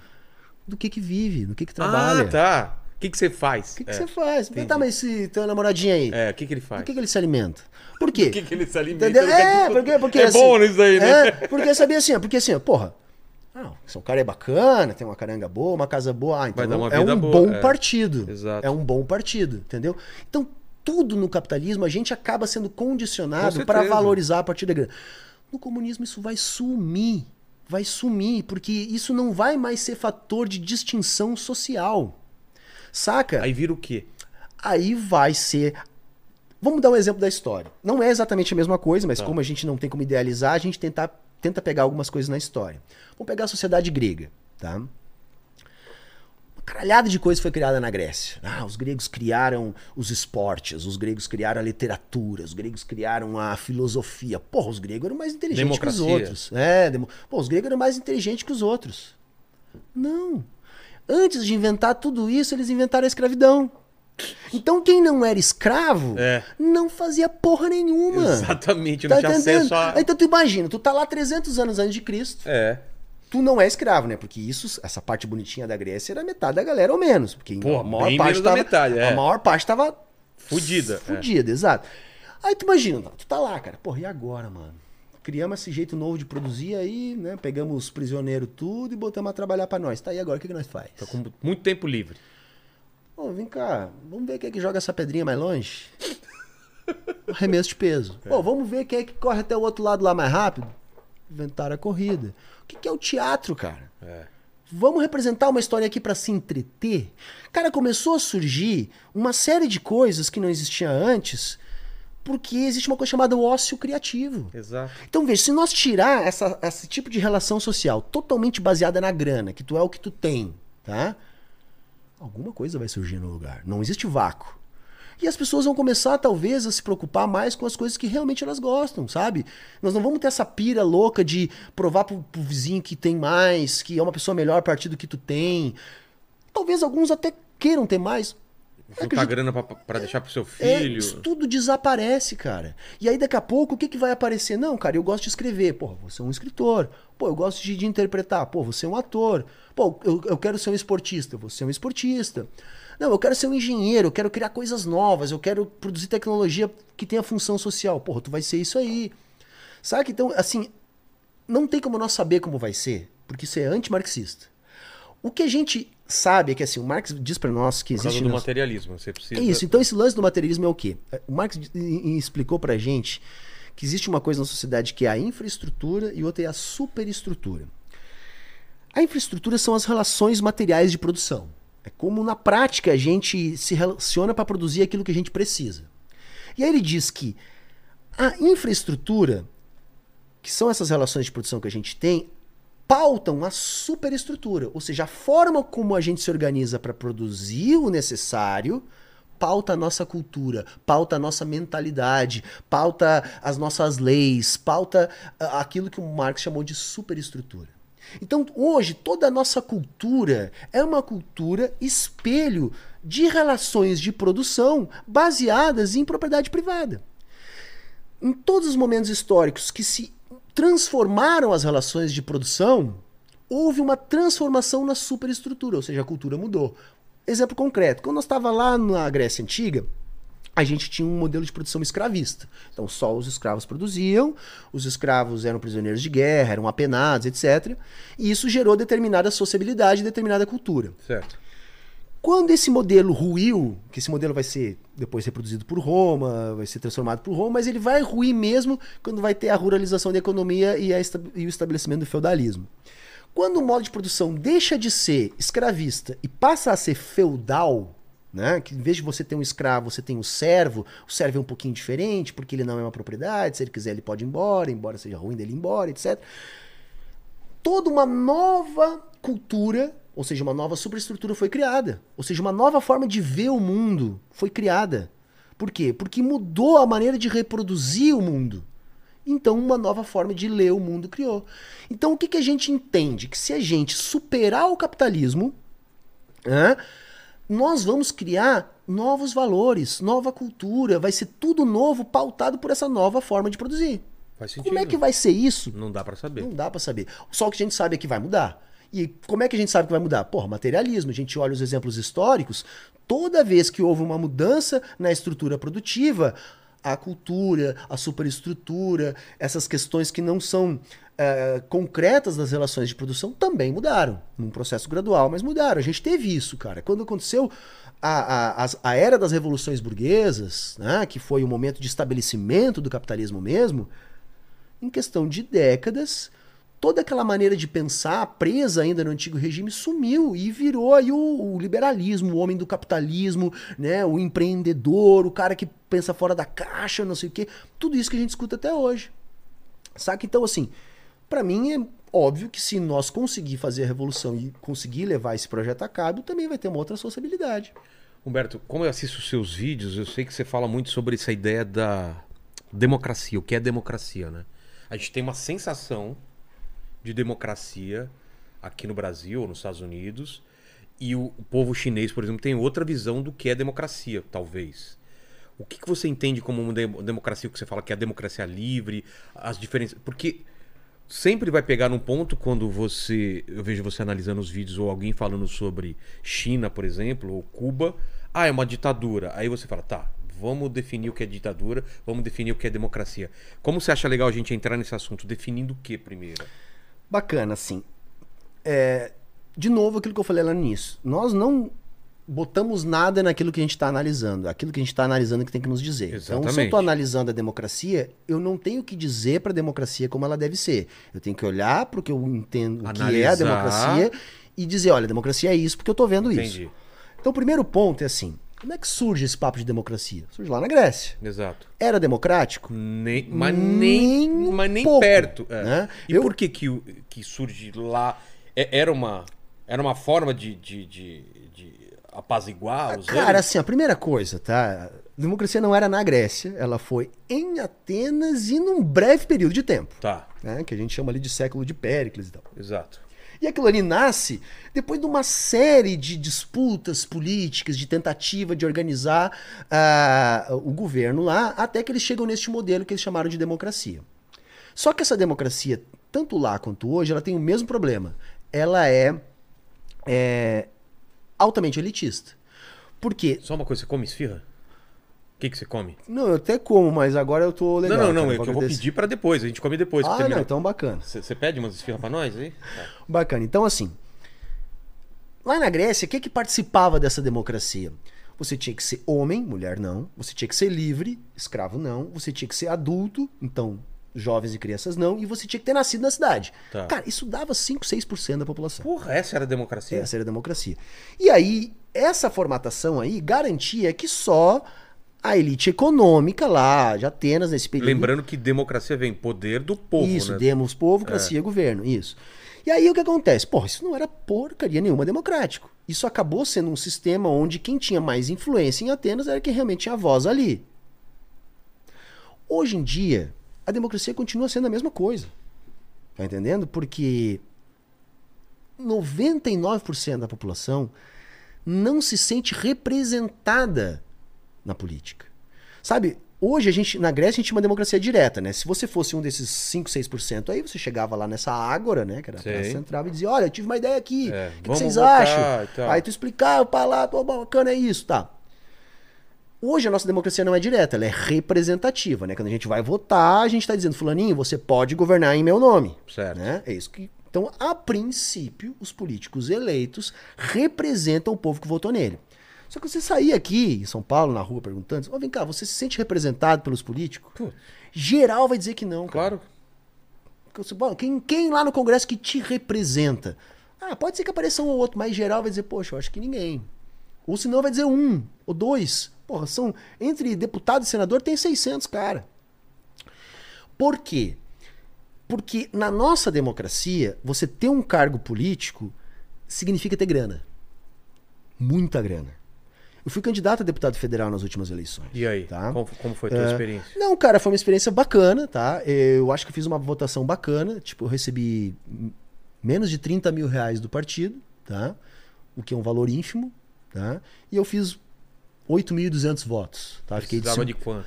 É, eu precisava de um- uns 30, 40 mil, tá? Ficou, ficou meio longe, mas eu fiquei em terceiro lugar dentro do pessoal. Eu- na época eu tava no pessoal, eu fiquei de segundo suplente. Mas pra você ter uma ideia, cara, eu fui olhar tá, o que gastaram aqueles que se elegeram, não só do pessoal, de todos. Cara, ninguém gastou menos de um milhão. O quê? Ninguém. Em geral gastou 2 milhões pra cima. Se você não tem um milhão pra botar numa campanha, você nem desce pra brincadeira, velho. Você nem entra no jogo. Entendeu?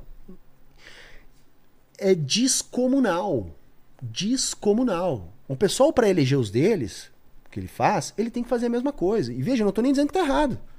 Né? Mas, por exemplo, eh, quem se elegeu lá no pessoal lá no Rio Grande do Sul recebeu do partido 750 mil. E veja, eu não tô nem criticando o partido, a pessoa, Tá. porque se não recebesse Nem- isso, nem esses não nem esse se elegeria. Isso que eu tô querendo dizer. Então, tu imagina eu com 30 mil.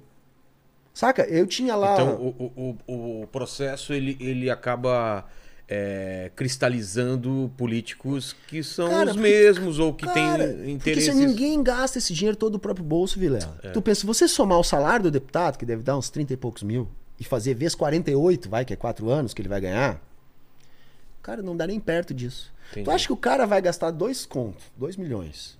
Se de salário em 4 anos ele vai ganhar de volta meio milhão, tu acha que ele vai gastar? Não, claro que não. Então de onde é que vem esse dinheiro? Da onde? Ou vem do fundo partidário, que não é a maior parte. Ah, não? Não, não, não. Esses caras que gastaram esse. O cara é empresário. Não é do, do, do fundo partidário? Agora, na última eleição, aumentou muito o fundo É. partidário, deu uma mexida nisso, tá? Mas historicamente nunca foi. Só que é o seguinte, cara. Lembra lá na época dos escândalos, lá da JBS, não sei o quê? O que, que os caras faziam, meu? O cara ia lá e doava pra campanha da Dilma e doava pra campanha do Lula. Claro.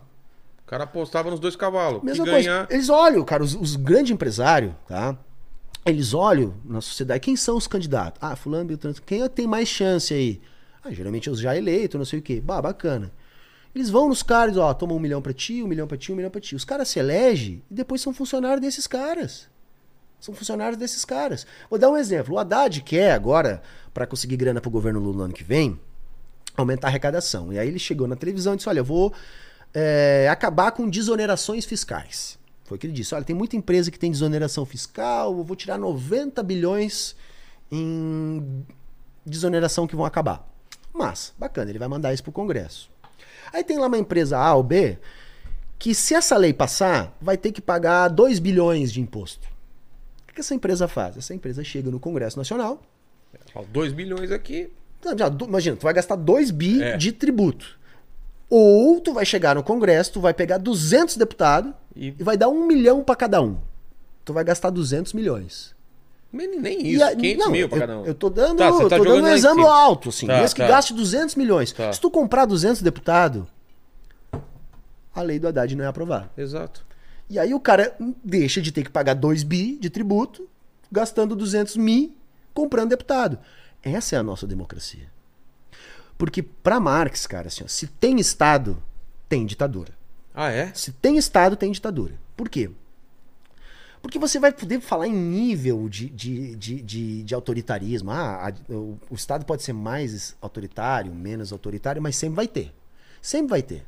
Essa história de democracia, de, de. O direito burguês é engraçadíssimo, cara. Não existe direito na periferia, cara. Não existe, cara. Já pensou você numa operação do BOP? Os- o pessoal do BOP invadindo uma comunidade e para pedalar a porta do barraco ter que levar um, um mandado? Ninguém tem mandado. Lá não tem. Não, não tem ah, pedala a porta e entra. Aí tu vai dizer, ah, mas cadê meus direitos? Meus direitos é uma bala na tua cara se tu reclamar. Saca assim, não tem. A democracia, ela existe sempre para uma parcela. Então, assim, se tem classes sociais, é obrigado a ter Estado.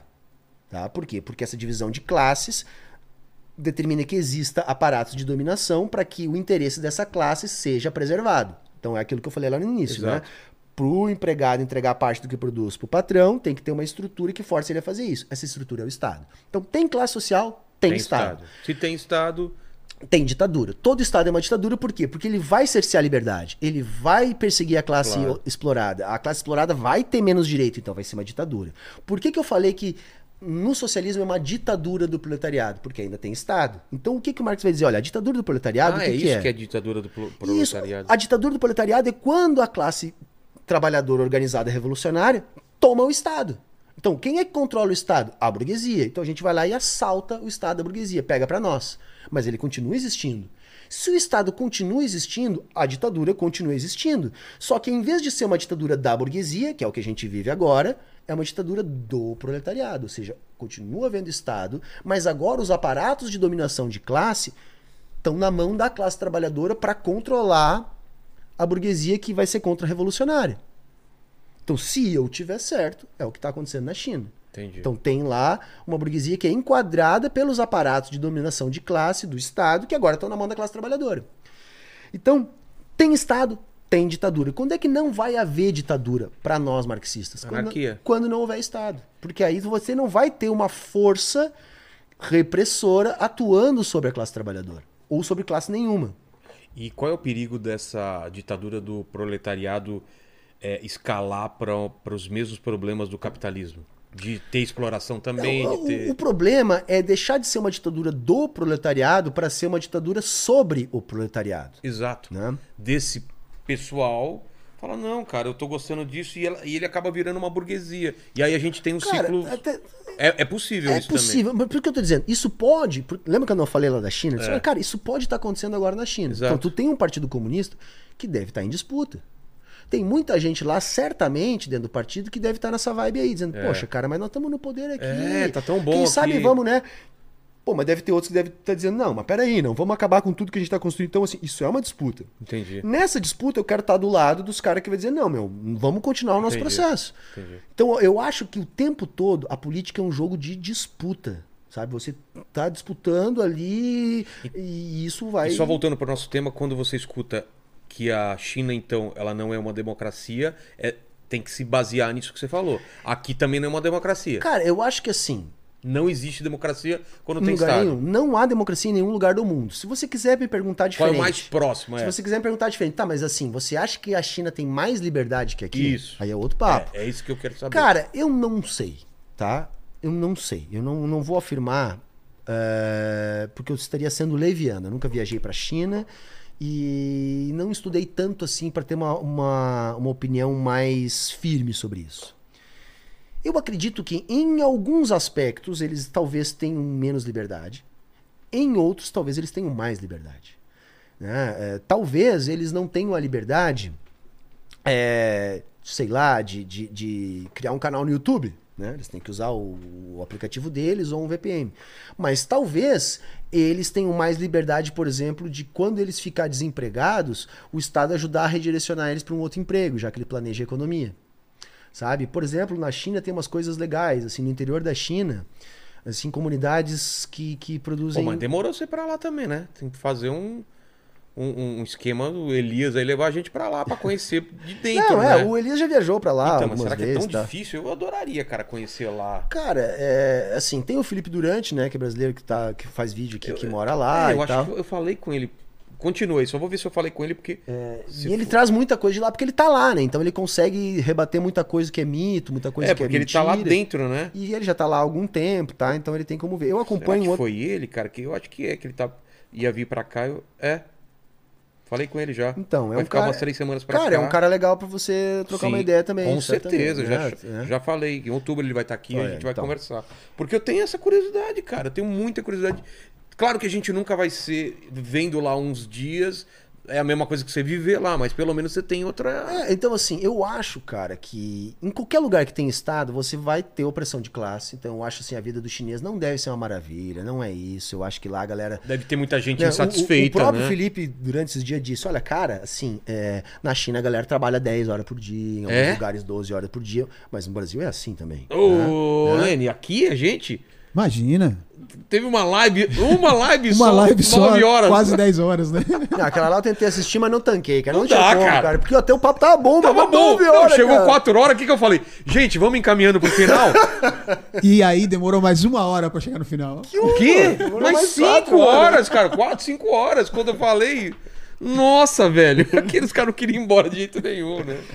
Então, assim, eu vou dar um. Um dia eu tava reagindo a um vídeo, que era um papo do Marcelo Taz com o Eduardo Moreira. Eu assisti. E aí o. Aliás, eu ia te falar do Eduardo, né? Porque é um cara que é. que é. que. que... Eu queria saber o que você acha dele, né? Porque. Não, eu, eu não tenho opinião formada, mas Tá, eu acho tá, que é um mas- cara legal. Mas só pra dizer assim, Tá. o Taz faz essa, essa provocação pro Eduardo. Cara, É. mas lá na China eu fui lá e parei, e aí eu quase fui preso. No Brasil eu poderia ter contou a feito história- é, isso. ele contou a cara, aqui, aí eu re- foi o que eu falei lá no, no React. Cara, assim, ó, olha quanta mentira já foi contada a respeito da China e coisa assim, que é reproduzida ideologicamente no mundo. Aí você chega lá, você é brasileiro, você é jornalista, você monta ali uma banquinha pra para fazer uma filmagem. Os caras não sabem o que, que tu vai filmar, os caras não sabem o que, que tu vai falar, os caras não sabem o que, que tu veio ali. Tu pode filmar ali e sair mentindo. Os caras disseram, não, se tu quer filmar aqui, tu não vai, tu vai ter que pedir autorização, tu vai ter que dizer a que veio, etc. Pra nós pode ser É um estranho. cerceamento da É. liberdade, dentro da nossa lógica. Mas lembra que eu falei lá da União Soviética? Que caiu porque começou a haver muita interferência ideológica lá dentro? Sim. Na minha interpretação, a China cuida muito disso. Para que não haja isso lá. Por exemplo, acontecem coisas em Hong Kong que não acontecem em Pequim. Tipo de manifestação em Kong. Por quê? Porque em Hong Kong, pela própria natureza da relação política entre China e Hong Kong, é, há muito mais interferência de ideologia liberal em Hong Kong do que em Pequim.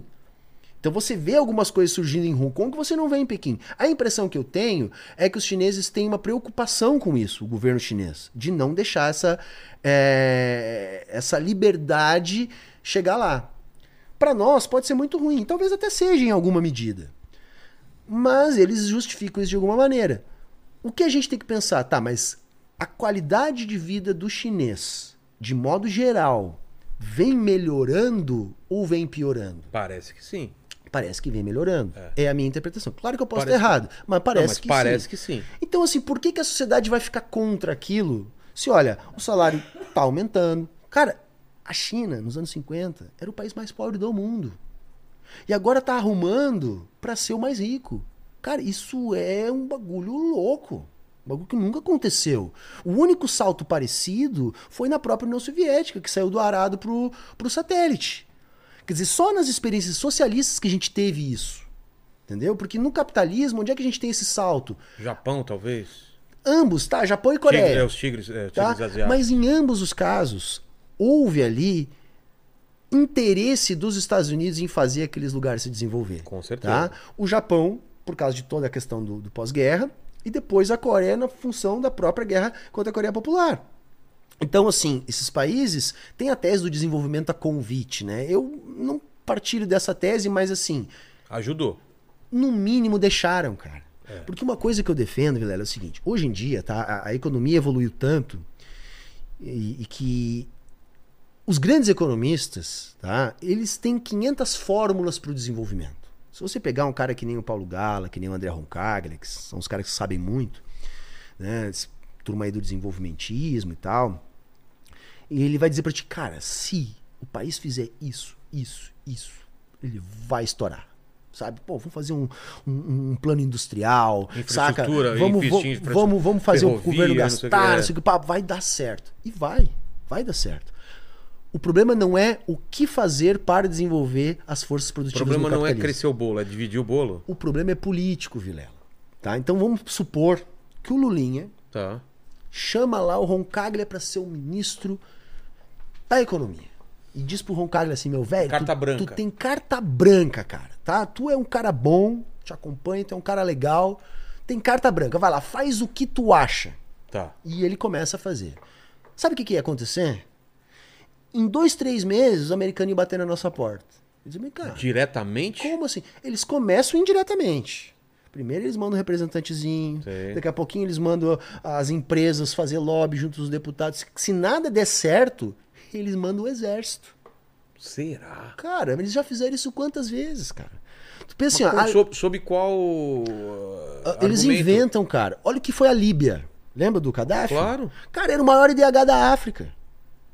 Era o maior. IDH. Vê o que, que é. É um país em ruínas hoje. Os caras inventaram lá, não, ele é um criminoso, não sei o quê, temos que ir lá passar o trator. E passaram o trator. Acham alguma coisa. O Saddam, eles botaram o Saddam no poder. Foi os Estados Unidos que botou Sim. o Saddam no poder. Depois eles acharam que não, não sei o que. Não, tem arma química, tem. Não, invadiram, nunca acharam arma Nunca química nenhuma. né? Então, assim, é isso que é o problema. Entendeu? O problema não é o que fazer para se desenvolver. O problema é que se a gente fizer, eles não deixam. O que aconteceu na Coreia do Sul e no Japão? Eles disseram, ok, podem fazer o que vocês quiserem, que nós não vamos se meter.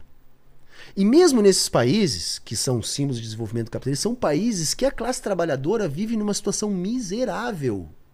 Cara, no Japão e na Coreia do Sul, a galera dorme em cubículo. Tá? A Coreia do Sul é rica, se desenvolveu, tal, tal, mas esse é um dos países que tem a maior desigualdade do mundo e outra, construiu tudo isso no meio de uma ditadura militar. Era um general que fez tudo isso na Coreia do Sul. Tá? O Japão, cara, é até hoje uma monarquia. Né? Que ainda é assim, uma sociedade extremamente problemática. Tá? Assim, é, porque Não, não, e o, e o Japão também deu uma estagnada faz um. muito tempo está que estagnado. Tá todo mundo preocupado, né? Que ele teve aquele crescimento absurdo e ninguém sabe como estagna... Sair vê- dessa estagnação. vê, a dívida do Japão, sei lá, deve estar 300% em relação ao É. PIB não tem inflação nenhuma. Eles não conseguem fazer inflação Então a nenhuma. gente falou sobre, sobre democracia, sobre esse entendimento, né? Porque pra gente é muito difícil realmente falar, putz, eu trocaria é, essa liberdade que eu tenho aqui por isso, mas é porque eu tenho acesso a várias coisas. Claro. Agora, uma pessoa miserável trocaria talvez essa liberdade que a gente tem pra ter o que tem na É, China? É, tá, é é esse aí o ponto tá, que, é isso. é. Isso é um ponto que realmente é, é, é, é discutível. Isso é... Ah, então, eu ia falar sobre. sobre eh, eu, eu vi esse papo, você estava reagindo a- ao papo do Taz com o, o Eduardo, Eduardo. né? O Eduardo é um, é um ex-banqueiro, né? Eu acho que sim, é o Sim, que se né? diz É. dele, né? E agora tá com o ICL, né? ICL, Até veio isso. o Chico aqui, que tá trabalhando lá também, também. E ele fala sobre o lance de, do banco não ser privado, né? Ser um banco do Estado. Como funcionaria isso, cara? Cara, assim, no capitalismo, tipo, tipo o que tem na China. é. tipo assim, o banco lá to- é do Estado. Todos os bancos são estatais. Ele decide quando imprimir moeda, não tem que pedir. É, imprimir moeda é, é atribuição do Banco Central, em qualquer país do mundo. tá? Já Isso- é. Isso aí já é assim. O que o Eduardo falou ali, pelo menos foi essa minha interpretação e eu concordei com ele, é que o sistema bancário seja é, estatal. O que é um sistema bancário? Os bancos do país. Os Ah, bancos os de bancos varejo, os mesmo. bancos. Mas aqui no Brasil a gente tem. Todos? Aqui no Brasil a gente tem a Caixa e o Banco do Brasil, por É, exemplo. gente- não, mas a gente tinha. Lembra no passado? Um montão. Banco do Estado de Só São que os Paulo, bancos esta- Banespa. estaduais, É, O isso. que, que aconteceu que Cara, ali quebraram? Na verdade, nem todos quebraram. É? O que aconteceu foi o seguinte: que quando, na época da transição para o real, se estabeleceram uma série de, de, de regras fiscais que vão terminar é, com a lei de responsabilidade fiscal. Que antes do real, tá, os bancos estaduais eles forneciam crédito para os estados meio que sem limite, assim. E aí Sem quando controle, é isso? é, então assim, porque os bancos, os bancos ah, comerciais criam dinheiro também, tá? Não, É Também? só, não é só o Banco Central que cria dinheiro. Sim. Como que um banco comercial Cara, privado cria dinheiro? Cara, assim, É, na verdade, a maior parte do dinheiro que circula é criado pelos bancos privados. Não é imprimir dinheiro. É criar, din Criar dinheiro. Não, mas Dando crédito. É, cara, quando você pede um empréstimo no banco, Certo. ele cria o dinheiro pra te dar. Ele- ele- na verdade, tá pegando dos outros e todo mundo. Não é assim. Isso é o que dizem É, pra então, gente, mas eu, não... o que eu entendo. O que eu- você manja mais do que eu. eu. O que eu entendo, depois você me Não, corrige. não. O que eu entendo é assim: ele tem o dinheiro de todo mundo lá. Uhum. Você pede um empréstimo, ele tá tirando de outro cara. Se todo mundo quiser tirar o dinheiro, ele quebra. Ao mesmo tempo que o dinheiro não é dele. É isso ou não? Não, se todo mundo resolver tirar o dinheiro, ele quebra. tá? Exato. Mas não é, é, é, Quando eu peço crédito, ele não tá pegando de outro? Não. Não. De onde ele tá pegando esse dinheiro? Na verdade, assim, ó, quando ele- você pede um empréstimo, tá? O banco. Pessoa de 200 mil. Bacana, o banco vai te olhar e vai analisar o É. teu crédito. Se eu posso pagar. Eles vão olhar pro Vilela. Não, o Vilela dá pra dar 200 mil pra ele, porque É, ele tem ver o condições de pagar. dele, ele pagou no passado Isso, tal. tal, né? Vamos ver. Se eles te conceder o crédito, eles vão colocar na tua conta 200 mil reais. Certo. Então eles criam esse dinheiro lá, vão lá, pá, 200 mil na conta do Vilela. Isso vai estar no lado do balanço do banco, no lado do passivo. Passivo no banco é o que ele deve. Certo. Então ele botou na tua conta 200 mil. Isso é passivo dele. Tá lá 200 mil que o banco deve na Ele tem conta. esse dinheiro. Ele criou esse dinheiro. Ele não precisa ter. Tá. Depois eu vou chegar onde Tá, ele tem tá. que ter. Do lado do ativo, ele vai botar assim, dívida do Vilela. Então, por exemplo, ele deve uma coisa. O que, que ele deve? 200 mil que ele botou na conta do Vilela. Mas ele tem uma coisa. Ele tem um contrato do Vilela dizendo o Vilela nos Vai deve 200 mil. Não, deve 250. Isso, tem mais, mas É, assim... com, lu- com juros Então, e tudo mais. Então, na verdade, o passivo que ele criou foi com base no ativo que ele ganhou. O que, que é o ativo? O ativo é o que o banco tem. O passivo é o que o banco deve. Tá. O que, que o banco tem? Uma dívida do Vilela. O que, que o banco deve? 200 mil que ele botou na conta do Pra Vilela. quem ele deve? Ele deve. ah, como é que eu vou dizer assim? Ele deve pro Vilela, vai, pra ficar mais fácil pra gente entender. Ele botou na tua conta 200 mil. Tá. Então, assim, você vai gastar esse dinheiro. Claro. Tá? Você vai gastar esse dinheiro. Esse dinheiro vai rolar entre os outros bancos. Entendeu? Ele vai rolar entre os outros bancos. Quando que o banco vai precisar de dinheiro criado pelo Banco Central? Quando ele tiver que pagar as coisas do Vilela em termos de tributos e coisas que ele vai pagar para o Banco Central. Eu estou tentando ser didático, mas é que assim, existe- É, eu tô- eu vou tentar melhorar isso aí. Existem tipos de moeda, vai? Essa moeda que o banco cria é o que os economistas chamam de moeda escritural bancária, tá? Ou seja, o banco escritura essa moeda na sua conta. Enquanto isso é moeda escritural bancária, isso não é dinheiro de verdade, tá? Dinheiro criado pelo Banco Central. Entendi. E esse dinheiro, enquanto ele estiver circulando entre bancos, tá? ou dentro do próprio banco, se você está usando cartão e tal, ele não precisa virar dinheiro de verdade. Ele só vai virar dinheiro de verdade na hora do fechamento do caixa do banco que te emprestou esse dinheiro e o banco ficou devendo ou para o governo ou para outros bancos. Tá. Porque se ele tiver que pagar para outros bancos alguma coisa ou para o governo, ele não pode usar esse dinheiro que ele criou na tua conta. Entendi. Ele tem que usar um dinheiro de verdade, que Ah, é criado entendi. pelo Banco Central. Então acontece o Enquanto quê? tá a relação comigo e com o banco. Tá rodando ok. ali e tal, assim. Só que todos os tributos que a gente paga no Brasil, exceto uma pequena parte que a gente paga direto para Receita, são pagos através do sistema bancário. É. Então, a- quem faz esse meio de campo pra gente são os bancos.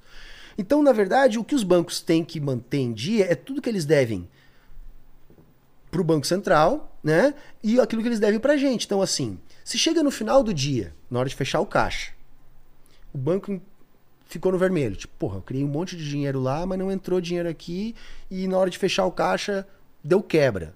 O que, que o banco tem que fazer? O banco precisa conseguir esse dinheiro. Aí o banco ele recorre ao mercado interbancário de reservas, que é onde o banco consegue o dinheiro que faltou para ele. Tipo, ele criou dinheiro demais. Ah, concedeu muito empréstimo, aí né, entre o que entrou e saiu deu problema, o banco criou dinheiro demais, o banco vai chegar para os outros bancos. E aí, quem é que tem dinheiro para me vender? Ou vai chegar Banco Central, você tem um pouco de dinheiro para me vender? Sabe quando a gente fala em taxa de juros, essa que está no Sim, debate sim. agora? A taxa de juros que o Haddad fala, que o, que o Lula fala, não é a taxa de juros que eu e tu pagamos quando a gente pega um empréstimo. Não é? Não é. É a taxa de juros que os bancos pagam quando precisam desse dinheiro que eu estou te falando. Ah, Ou seja, é a taxa de overnight, é a taxa curtíssima, é a taxa por dinheiro agora para pagar agora, ou amanhã. É, Parece que essa, essa na- movimentação diária. entre bancos. Tá. Então, assim, o governo, ele não determina o juro numa canetada. Que nem agora o juro tá 13,75, né? Isso não quer dizer que se eu for financiar um carro, eu vou pagar 13,75 ao ano. Não. Isso significa que a financeira que vai me financiar o carro vai pagar, se ela precisar de crédito no mercado interbancário, Isso. 13,75. Entendi. Entendeu? O que ela vai me cobrar de juro aí é problema dela. O governo não tem nada a ver com isso. Tendencialmente, quando aumenta a taxa básica, aumenta pra gente. Por quê? Porque o custo de captação Claro. pro banco fica mais caro.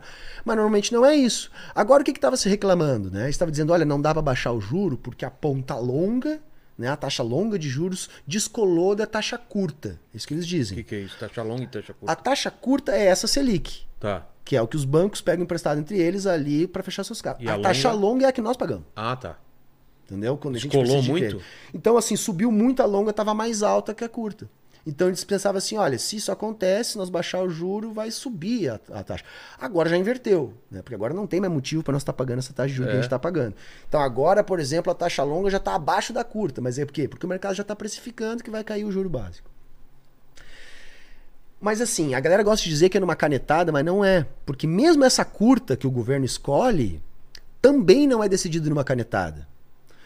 Se o, o juro o governo quer que seja 13,75, né? O que, que ele faz? Ele vai manipular a quantidade de dinheiro disponível nesse mercado interbancário de reservas. Então, por exemplo, se o Banco Central quer que a taxa baixe, tá? O que, que é a taxa de juros? É o preço do dinheiro a prazo Sim. né? Bom, o preço ele obedece à lei de mercado. Então, se o Banco Central quer derrubar a taxa de juros, o que, que ele tem que fazer? Ele bota mais dinheiro em circulação. Se tem mais dinheiro em circulação, o preço desse dinheiro Claro. cai. Se ele quer subir a taxa de juros, o que, que o Banco Central faz? Ele tira dinheiro de circulação. E ele faz isso manipulando títulos da dívida pública. Né? Então, assim, a galera, ah, o juro numa canetada. Não existe juro na canetada. Os bancos vão cobrar a taxa de juros de mercado. O que o Banco Central faz é intervir no mercado, né, colocando ou tirando dinheiro de circulação, para que esse dinheiro fique mais caro ou mais barato e a taxa vá para onde ele quer. Entendi. Tá? Então, esse é, o, é o- como, se- como funciona a taxa básica de juros. Que hoje no Brasil está absolutamente fora de lugar. né? Então, mas se fosse só banco. Se não tivesse o banco privado, como ficaria essa relação? Cara, funcionaria. No capitalismo funcionaria do mesmo jeito. Eu Existir- preciso de 200 Tu mil, vai no Banco do Brasil, ou na Caixa Federal, ou em qualquer outro banco público. mas, mas seria me- menor os juros ou não interferiria? Cara, assim, seria conforme a vontade do governo. É isso Ah, mais ou tá. menos que o, que, o, que o Eduardo falou lá. Porque aí o banco teria mais garantia, o banco poderia direcionar esse dinheiro, que é o que ele fala lá. Porque assim, um banco público, ele não visa lucro. Ele visa prestar um serviço. É. Então, tudo bem que ele não seja deficitário, né? Mas ele vai cobrar uma taxa de juros é, que não faça ele quebrar, mas que estimule a economia que tal. Um banco privado não tem essa cabeça. Não, quer o banco lucro. privado quer lucro. Então ele vai cobrar sempre a taxa máxima possível. O banco privado ele cobra o máximo possível. Se o banco for público, ele não precisa cobrar a taxa máxima. Vou dar um outro exemplo. Tu lembra, cara? Na época da Dilma aí, ainda, a Dilma queria baixar a taxa de juros. O spread bancário que eles chamam. Spread bancário é a taxa que eles cobram da gente, tá? O que, que a Dilma fez? A Dilma usou o Banco do Brasil e a Caixa para baixar o juro. Tipo assim, uau, vamos botar um valor hipotético aqui. Ah, a taxa praticada no mercado é 10%. Não. Caixa e Banco do Brasil vão praticar 7%. Aí o que acontece? O nosso mercado bancário ele é hiperconcentrado. Basicamente, nós temos quatro grandes bancos. Itaú, e dois Bradesco. são públicos. Né? Itaú, Bradesco, Banco do Santander, Brasil, é. Banco do Brasil e Caixa. Cinco. É. Mas o Santander até nem é tão grande que nem os outros, né? aqui no Brasil, pelo menos.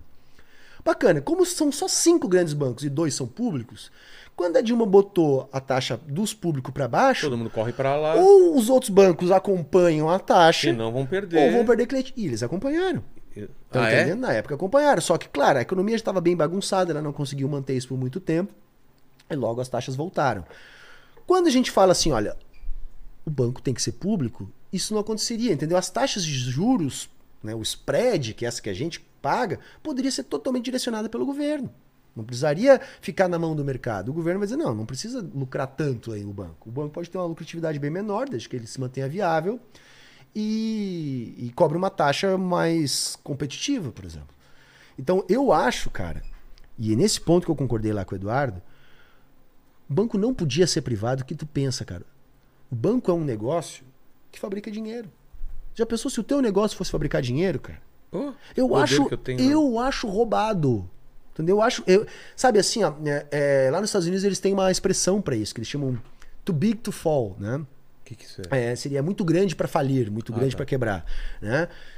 Porque os bancos fazem qualquer coisa no capitalismo, velho. Entendeu? Os bancos podem sair emprestando a rodo, fazendo derivativo, dando nó em pingo d'água, investindo em ativo de risco.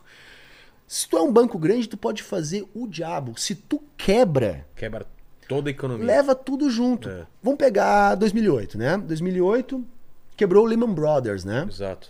E aí foi aquele caos, né? Dali um pouco, eles viram que ia quebrar outros bancos grandes. O que, que eles fizeram? Não deixaram. É, dá dinheiro pros caras. Bilhões. Foi coisa. ah, 2008 foi coisa de um trilhão e meio Putz. que eles imprimiram para os bancos. E aí, que, que recado que ele passa pros bancos, né? Tá Tipo, faz o que você quiser. quiser. Agora. Quando, quando tiver problema, a gente vem e salva vocês. Agora aconteceu a mesma coisa, né? Teve, teve lá a crise é, dos bancos lá da Califórnia, das startups. Não vou lembrar agora o nome do banco que foi o primeiro a quebrar. Só que os Estados Unidos já entendeu. Quando quebrou o primeiro, que ameaçou quebrar e começou a ter contágio, eles foram lá e abriram a torneirinha. Né? Abriram a torneirinha. Os Estados Unidos tem uma lei que garante os saques até 250 mil. Eles disseram, não, não, tá, nós vamos segurar saque o valor que for. E, de novo, o Estado bancou. Por quê? Porque se o banco quebra, quebra a economia. Então, imagina só o cara que é banqueiro. É. Então, assim, porra, eu vou fazer o que eu quiser. Se eu quebrar, o governo vai me dar o dinheiro, porque se eu quebrar, eu quebro todo o país junto. Então, porra, como é que isso vai ser privado, cara? Eu não tô nem falando em socialismo. Tô falando no capitalismo mesmo. Então, assim, pra mim, banco não podia ser privado. Mas tem algum país capitalista com banco. Cara, que eu saiba não, que eu saiba não. Eu acho que o mais próximo disso é a China, né? Mas aí se nós partimos do É. princípio que a China não é capitalista, Exato. né? Ô, ô, Lene, como que tá o chat aí? Tá uma briga? Tem só camarada? Como que tá hoje aí? Tá, tá. Seja realista. Como sempre, tá Metsu Aquela a Metsu, luta, né? Aquela luta, aquela, aquele jogo de braço, assim, né? Exatamente. É, eu mandei um recadinho pra você aí no nosso grupo, Tá. rapidinho pra você dar uma olhada. Eu vou fazer uma pergunta aqui pro, pro, nosso, pro nosso convidado, que é o seguinte. É, o Bruno falou assim é, é, que gostaria que você refutasse o princípio da alta é, propriedade pra gente rir um pouquinho. Se puder também é, a impossibilidade do cálculo econômico e mandou abraços. Cara, é coisa pra caramba isso aí, mas vamos lá, né? É, autopropriedade é uma parada que os anarcapitalistas falam, né? É, que eles derivam toda a propriedade a partir da autopropriedade, que seria a propriedade do próprio corpo. Então eles dizem assim, todo mundo tem a propriedade do corpo, e se você souber utilizar bem essa propriedade do corpo, você vai adquirir mais propriedade. Entendeu? Então, por exemplo, assim, né? Eu tenho meu corpo, todo mundo tem propriedade, porque todo mundo tem um corpo, né? Que seria essa autopropriedade. E a partir disso, ah, você vai adquirir outras propriedades. Ou seja, o que você fizer com o seu corpo, né? Se você trabalhar direitinho, prosperar, acumular, abrir mão de gastar agora para fazer poupança e investir, você vai melhorar. Qual o problema desse, desse raciocínio? O problema é que o seu corpo não é sua propriedade. Seu corpo é você. Entendeu? Seu corpo é você. Você não consegue. Porque toda propriedade ela tem uma, uma determinação que é o fato dela ser alienável. O que, que é uma propriedade? Para ser propriedade, ela tem que poder deixar de ser sua propriedade, entende? Porque a propriedade ela é um bem, ela é uma posse. Né? Então, assim, eu tenho uma coisa hoje, amanhã eu posso deixar de ter. Eu não posso deixar de ter o meu corpo. Entendeu? O corpo é uma propriedade inalienável. Né? Então, por isso não faz nenhum sentido essa ideia de, de autopropriedade. E o segundo ponto é o seguinte: eles vão dizer o seguinte, você- eles trabalham com a lei do primeiro uso, por exemplo. Então, assim, se eu cheguei num lugar que não tem nada, eu posso botar uma cerquinha ali e dizer que é meu, por exemplo. E aí eu vou produzir ali a partir do meu trabalho e vou prosperar. Qual o problema desse raciocínio? Vamos pensar numa sociedade indígena, tipo a que vivia aqui no Brasil antes de 1500. É, se eu chegasse aqui no Brasil em 1500, botasse uma cerquinha num lugar e dissesse é meu, não quer dizer que aquele lugar que não tinha cerca não era de ninguém. Porque ali as tribos indígenas caçavam, transitavam. Aquele espaço ele tinha que ser aberto, por quê? Porque toda a fauna tá ali e a fauna Não respeita. era o lugar aonde viviam os indígenas. Se você bota uma cerca num lugar que a princípio é de todo mundo, na verdade, você está tirando algo que é dos outros. Então não existe isso de, ah, não tinha dono. Não tinha nada. Tava ali, era só pegar. Não, não tava ali, era só pegar. Se você cercou, você está impedindo os outros de utilizar aquilo ali e muitas vezes os outros podiam utilizar. Então, né, eu gosto de dar esse exemplo do indígena por causa disso. De repente eu tenho uma, uma tribo aqui que usa essa região toda aqui para caçar. Ah, mas aí chega um pessoal de fora e bota uma cerca e diz agora é meu. Pronto, eu não posso mais caçar nessa região. Entendeu? Então, assim, é por isso que nem a questão da autopropriedade e nem a questão do primeiro uso é, eu acho que dá para sustentar. E a questão do cálculo econômico é uma, uma parada que a galera diz o seguinte: olha, o socialismo ele é inviável porque não há como fazer o cálculo econômico, ou seja, você não consegue estabelecer os preços dos produtos no socialismo porque você não tem as referências de mercado. Tá? Onde é que está o erro disso? Você tem referências de mercado no socialismo. Por quê? Porque as demandas da sociedade não vão desaparecer com o socialismo. Na União Soviética, as pessoas continuavam precisando comer, continuavam precisando se vestir, continuavam precisando de água, de energia elétrica, de combustível. Ou seja, a demanda continua existindo no socialismo. E a partir da demanda existente, você vai ter que calcular a oferta.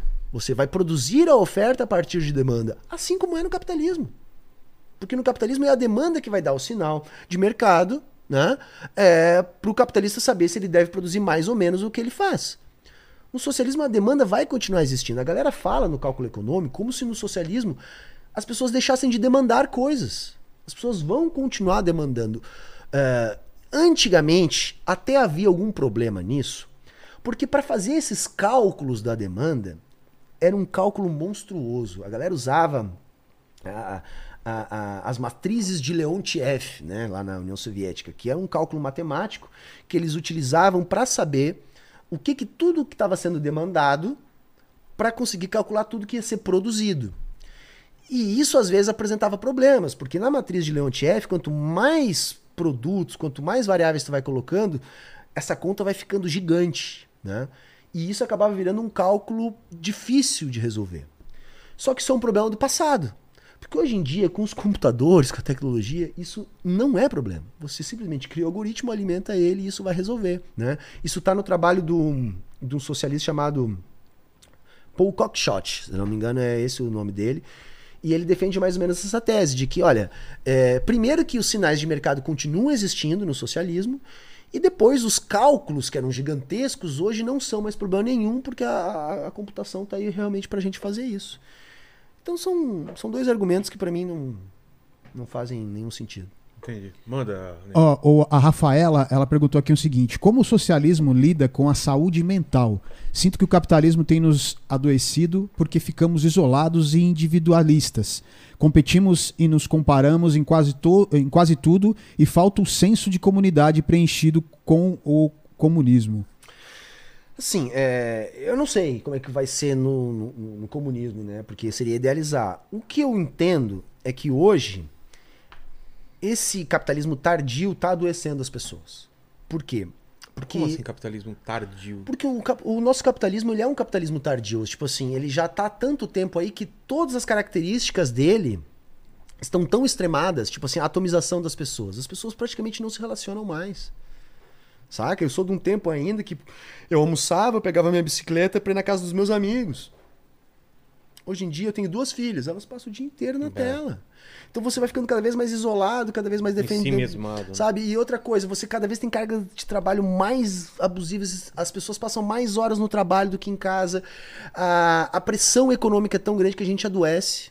Tá? É, eu mesmo. Certeza é maior. Tô né? numa carga de trabalho horrível, né? Ontem a minha companheira lá dizendo, poxa.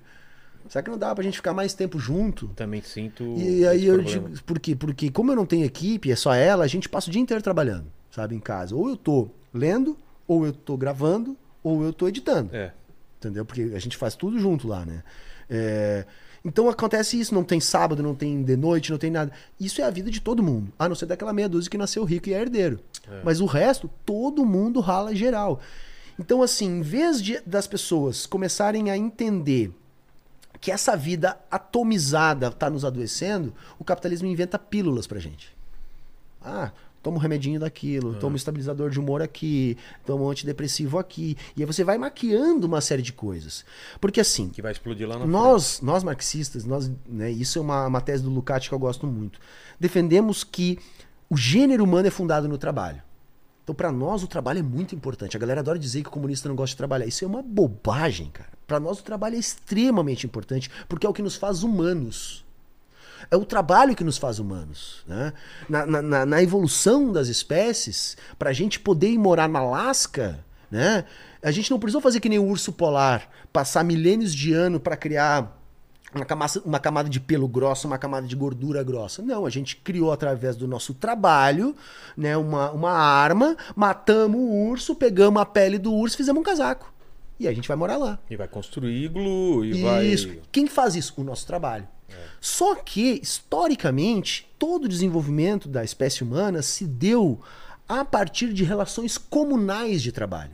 Durante milênios, tá? dezenas de milênios, nós usamos aquilo que o Marx chamou de comunismo primitivo, ou seja, não tinha propriedade privada, a gente desenvolve Quando uma eram sociedade pequenos grupos, né? nós desenvolvemos sociedades que dependiam uns dos outros, ou seja, a nossa espécie sobreviveu à savana africana, a gente ganhou do leão, Exato. né? Porque nós Nos organizamos em, grupo, comunidades. em né? grupo. E o capitalismo nesse sentido faz o oposto com a gente. Bota a gente uns contra os outros o tempo todo, porque você precisa ganhar. E por que que não rui? Não ruiu isso se é Cara, mas aí tá. Aí é o lance que eu te falei do capitalismo tardio. Tá ruindo, só que como ele não vai cair sozinho, ele vai maquiando. Ele vai maquiando, ele vai, Ah. achando bot- vai botando a su- sujeira para baixo do tapete. Por exemplo, durante milênios nós convivemos com a escassez. A escassez era um problema real. Sim. E, por exemplo, E hoje não tem. Na teoria teria- não tem escassez. Não, não teria mais. Daria Hoje alimentar é- todo mundo. Hoje ela é artificial, mas É. durante muito tempo ela não foi, ela foi real. Exato. O Engels lá vai nos dizer, na origem da família, o seguinte: ele vai dizer, olha, quando é que surge o Estado? Bom, em algum momento vai ter um encontro de comunidades de caçadores-coletores com comunidades de agricultores. E, e- e esses caçadores, eles vão ter um tipo de equipamento que é um equipamento para caça de grandes animais. Então eles vão ter lanças, eles vão ter boleadeiras, eles vão ter coisa para bater um elefante Certo. porque é disso que eles precisam para viver. Do outro lado, a gente tem comunidades que o que eles precisam para viver é saber plantar. tá? Então eles não têm. Do choque dessas. Isso é um exemplo, tem várias outras formas, né? Eu tô dando um exemplo. Do choque desses dois, o que acontece? Esses caçadores vão aprender a dominar os outros. Tá? Eles vão aprender a fazer uma coisa. Em vez de eu caçar um elefante, eu posso vir uma vez por ano, ou duas vezes por ano até essa comunidade aqui e pegar tributo deles. Dizer, olha, ou vocês me dão a produção de vocês, ou, Ou eu mato. ou nós vamos passar o caminhão por cima de vocês. Né? Ou seja, há uma relação que aonde nasce o Estado. Você vai ter um grupo dominante e um grupo que tem que trabalhar. Desse grupo que vai ter que trabalhar, vai haver uma privatização da terra. Ou seja, aquelas relações que eram comunais de produção, onde todo mundo era mais ou menos igual, todo mundo repartia para todo mundo, não vai mais ser possível. Porque cada núcleo vai ter que produzir para si e vai ter que produzir um excedente. Para quando essa turma chegar, você ter esse excedente para entregar para não se ralar. Então vai haver uma privatização da família e do solo. Então a primeira coisa a ser privatizada é a mulher. Tá? Porque até então não havia ah, relacionamento monogâmico. Não. Na, na sociedade eh, da horda primitiva, lá comunal, não. Não haviam relações monogâmicas. Tá? As relações elas eram poligâmicas, geral. A monogamia ela é criada para garantir que os filhos de determinada mulher são de determinado homem. Então, assim, como agora eu, esse campinho aqui é meu, não é mais nosso, eu boto a minha família trabalhar aqui, e quando eu morrer, isso deve ficar para os meus herdeiros. Entendi. Como é que eu vou saber que os filhos de determinada mulher são meus? Bom, só se ela só tiver relação comigo. Entendi. Então, assim se privatizou a mulher, se privatizou o solo e se cria uma relação de dominação, que é a raiz do Estado. A, a raiz do Estado. Então, toda aquela lógica de milênios, que era uma lógica comunal, é substituída por uma lógica privada, que vai se desenvolver até a gente chegar no capitalismo. O capitalismo é a mais acabada dessas formas de, de, de sociedade, né? onde a gente é atomizado ao extremo.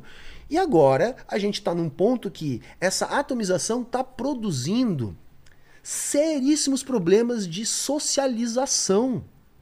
E, e veja, é, por exemplo, esses ataques às escolas. Eu não consigo dissociar desses problemas de socialização. Porque são jovens isolados, com dificuldade de relacionamento, com dificuldade de amigos, eles entram para grupos, esses grupos vão parar em chans, vão parar é, em grupos uh, da internet de toda sorte, e aí é retroalimentado uma raiva que eles têm, sabe, das coisas que eles não conseguem nesse sistema, e eles não entendem que é esse isolamento, essa dificuldade de relacionamento é imposta por essa sociabilidade do capitalismo. Eles não entendendo isso, eles se revoltam. Cara, isso para mim é a mesma coisa que onde bebe o fascismo. O que é o fenômeno bolsonarista, né? Que para mim é um fenômeno fascista. A ideologia, ela opera em duas frentes. Uma é o anticomunismo. Então o comunismo não presta, não olha para isso porque isso não dá certo, foi refutado, as experiências não matou deram certo. milhões. Matou milhões, não pode. Segunda frente, vamos acreditar na democracia. Essa democracia burguesa aqui que a gente tem, vamos acreditar nela. Então se você fizer tudo certinho, você vai ficar bem. Então se você for um empreendedor, se você pensar fora da caixa, se você poupar mais do que gastar, se você votar direito, se você prestar atenção, nós vamos reformar o capitalismo e a coisa vai melhorar. Isso é vendido para a sociedade. E a galera acredita. Porra, eu vou votar nesse cara porque vai melhorar. Aí vota e piora. Aí na outra eleição ele é convencido por outro. E aí vota e piora. Aí na outra ele vota. Lá pelas tantas, ele enche o saco. Cara, política é tudo igual. Política é tudo ladrão. Não dou mais bola para político. E aí o cara começa a ouvir o quê? O antipolítica. Entendeu? Ou seja, ele tá puto com o sistema, não entende os problemas, e aí a única coisa que ele consegue externalizar é essa brabeza, essa indignação. Ele vai lá e vota em quem, apoia quem, quem tá gritando mais alto. É, é tô contra tudo isso aí. Política é tudo ladrão. Não interessa, eu vou pegar agora, a hora que eu assumir, eu vou fazer do meu jeito, e não interessa a lei, não interessa nada, vamos fazer, tem que fazer, porque não tem mais cabimento. Começa a botar a razão dos problemas em várias coisas que não é a razão do problema. Então aí o problema é, é o feminismo. Aí o problema é o identitarismo. Aí o problema são os imigrantes. Porra, tá cheio de haitiano aí roubando o meu, meu emprego. Porra, meu velho. Se tu tá perdendo emprego pra um haitiano que tá vindo de fora, fala, fala mal português, com uma mão na frente e outra atrás, tu tá perdendo emprego para ele, o problema é teu, é né? o mesmo discurso do nazismo, né? né? De colocar a culpa no, nos judeus, nos negros, nos ciganos. Perfeitamente, entendeu? Então é isso, cara. E aí começa a vir um fenômeno fascista. Onde é que a gente, comunista, tenta trabalhar? A gente tenta trabalhar assim, realmente, cara, tu tem razão de não acreditar mais nessa democracia. Porque toda vez que tu acreditar nela, tu vai quebrar a cara. Só que tu tem que construir alguma coisa para botar no lugar. Não adianta só gritar mais alto e falar, né? Por quê? Porque isso não vai resolver nada. Todas as vezes que a gente foi para esse lado, deu merda.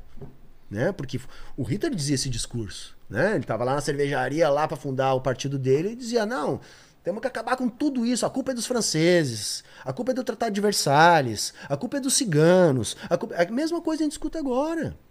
Sabe? A culpa é do PT, a culpa é da esquerda, a, a culpa é do identitarismo, a culpa é, é do gaysismo. Lembra que tinha a história do gaysismo? É. Ah, a culpa é do... Sempre botando a culpa onde a culpa não tá. Entendeu? E aí a pessoa. Claro, aí depois surge o ditador fascista e começa a fazer um monte de merda, a galera fica que nem Pikachu surpreso. Porra, como assim? Não, mas era certo que isso acontecer.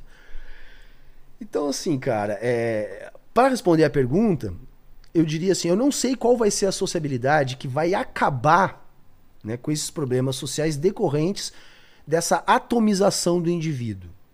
Agora, a partir do momento que a gente retornar para aquela forma de viver que nos tirou da savana africana e que nos fez classe dominante, né? Classe não, espécie dominante, eu acho que a gente já tem alguma pista do que pode funcionar, porque a gente não vive sozinho. Não, é, a gente precisa uma característica do ser humano é né? a vida em, so, é. em, sociedade. Isso é Só que o capitalismo fato. nesse sentido é o oposto, porque embora a gente necessite uns dos outros, do trabalho uns dos outros, a gente é ensinado desde pequenininho a ser individual. A individualista. A primeira é. coisa que a criança aprende é o meu, cara. É. Eu tenho duas meninas, cara. O, é bebezinho, sabe? Aí o outro lá vai lá, pega o troço da mão do, do bebezinho e diz assim: é, é meu e pega. É. Saca? Várias... Mas é um instinto da criança não, ou é a gente ensina.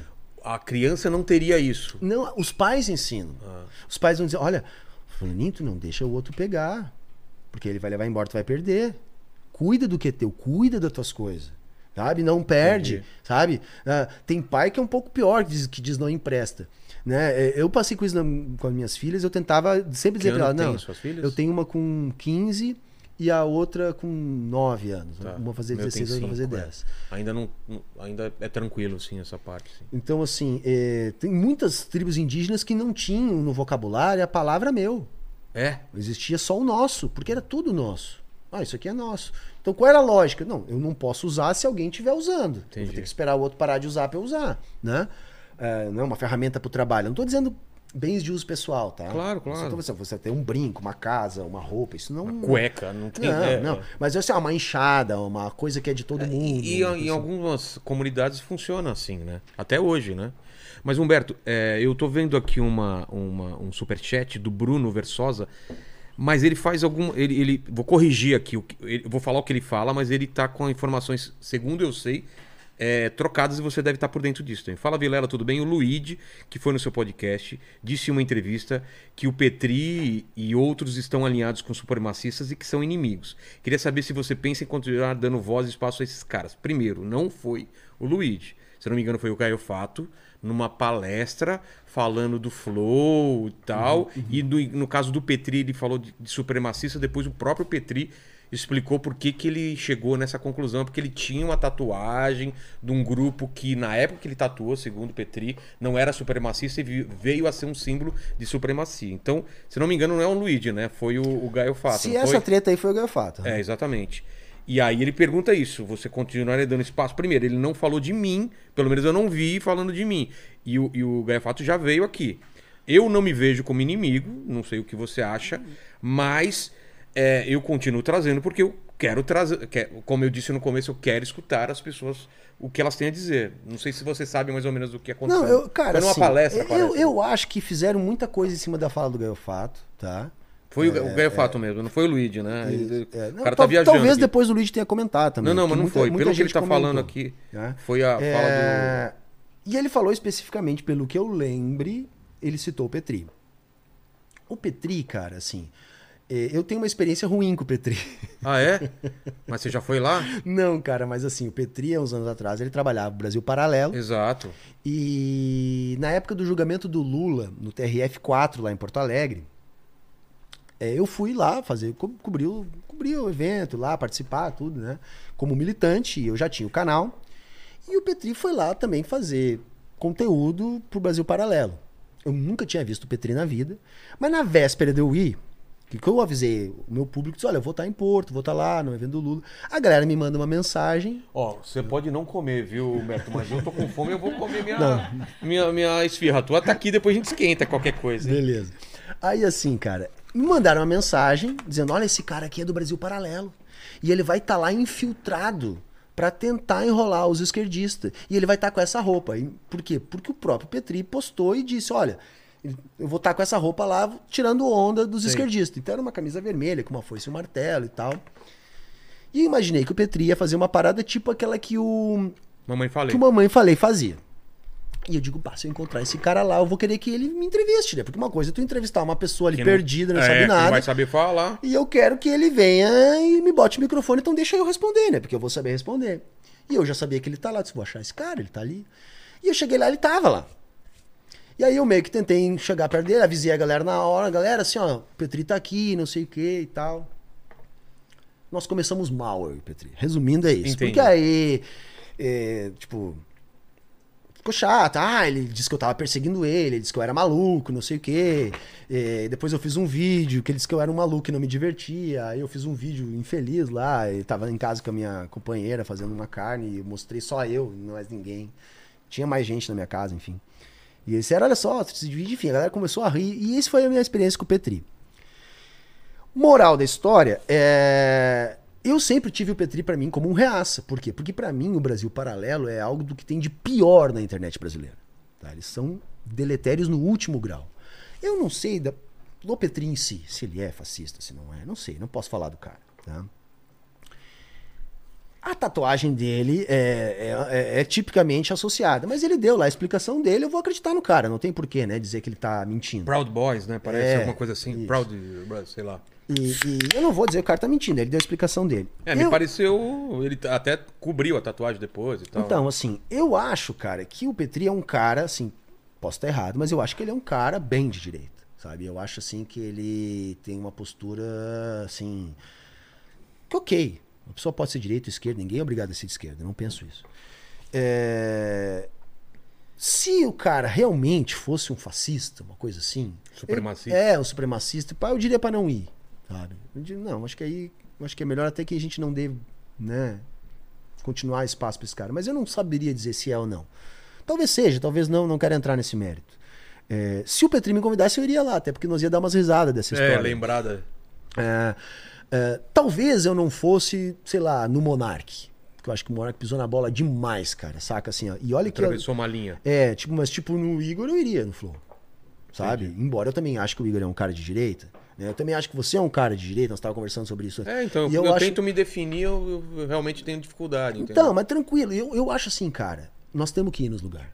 Nós temos que dialogar com as Mas é engraçado você pessoas. falar isso porque a maior parte das pessoas me coloca como sendo de esquerda. Entendeu? É, mano, É. Não, tudo bem. É eu- porque, é porque baseado no que você falou, eu entendo. Se não, se, se acha que o capitalismo tem que continuar e só ser modificado, já te coloca pro lado de direita. Nesse sentido, sim.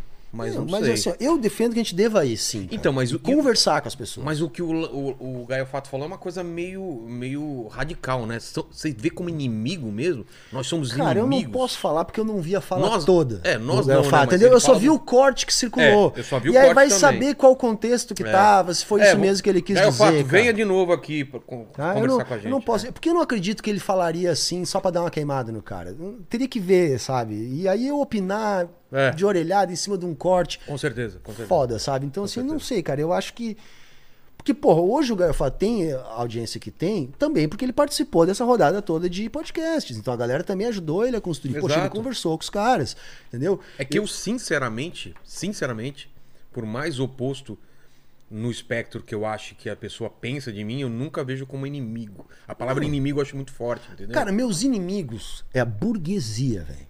Nem tu, nem Petri, nem Monar, ninguém é burguês.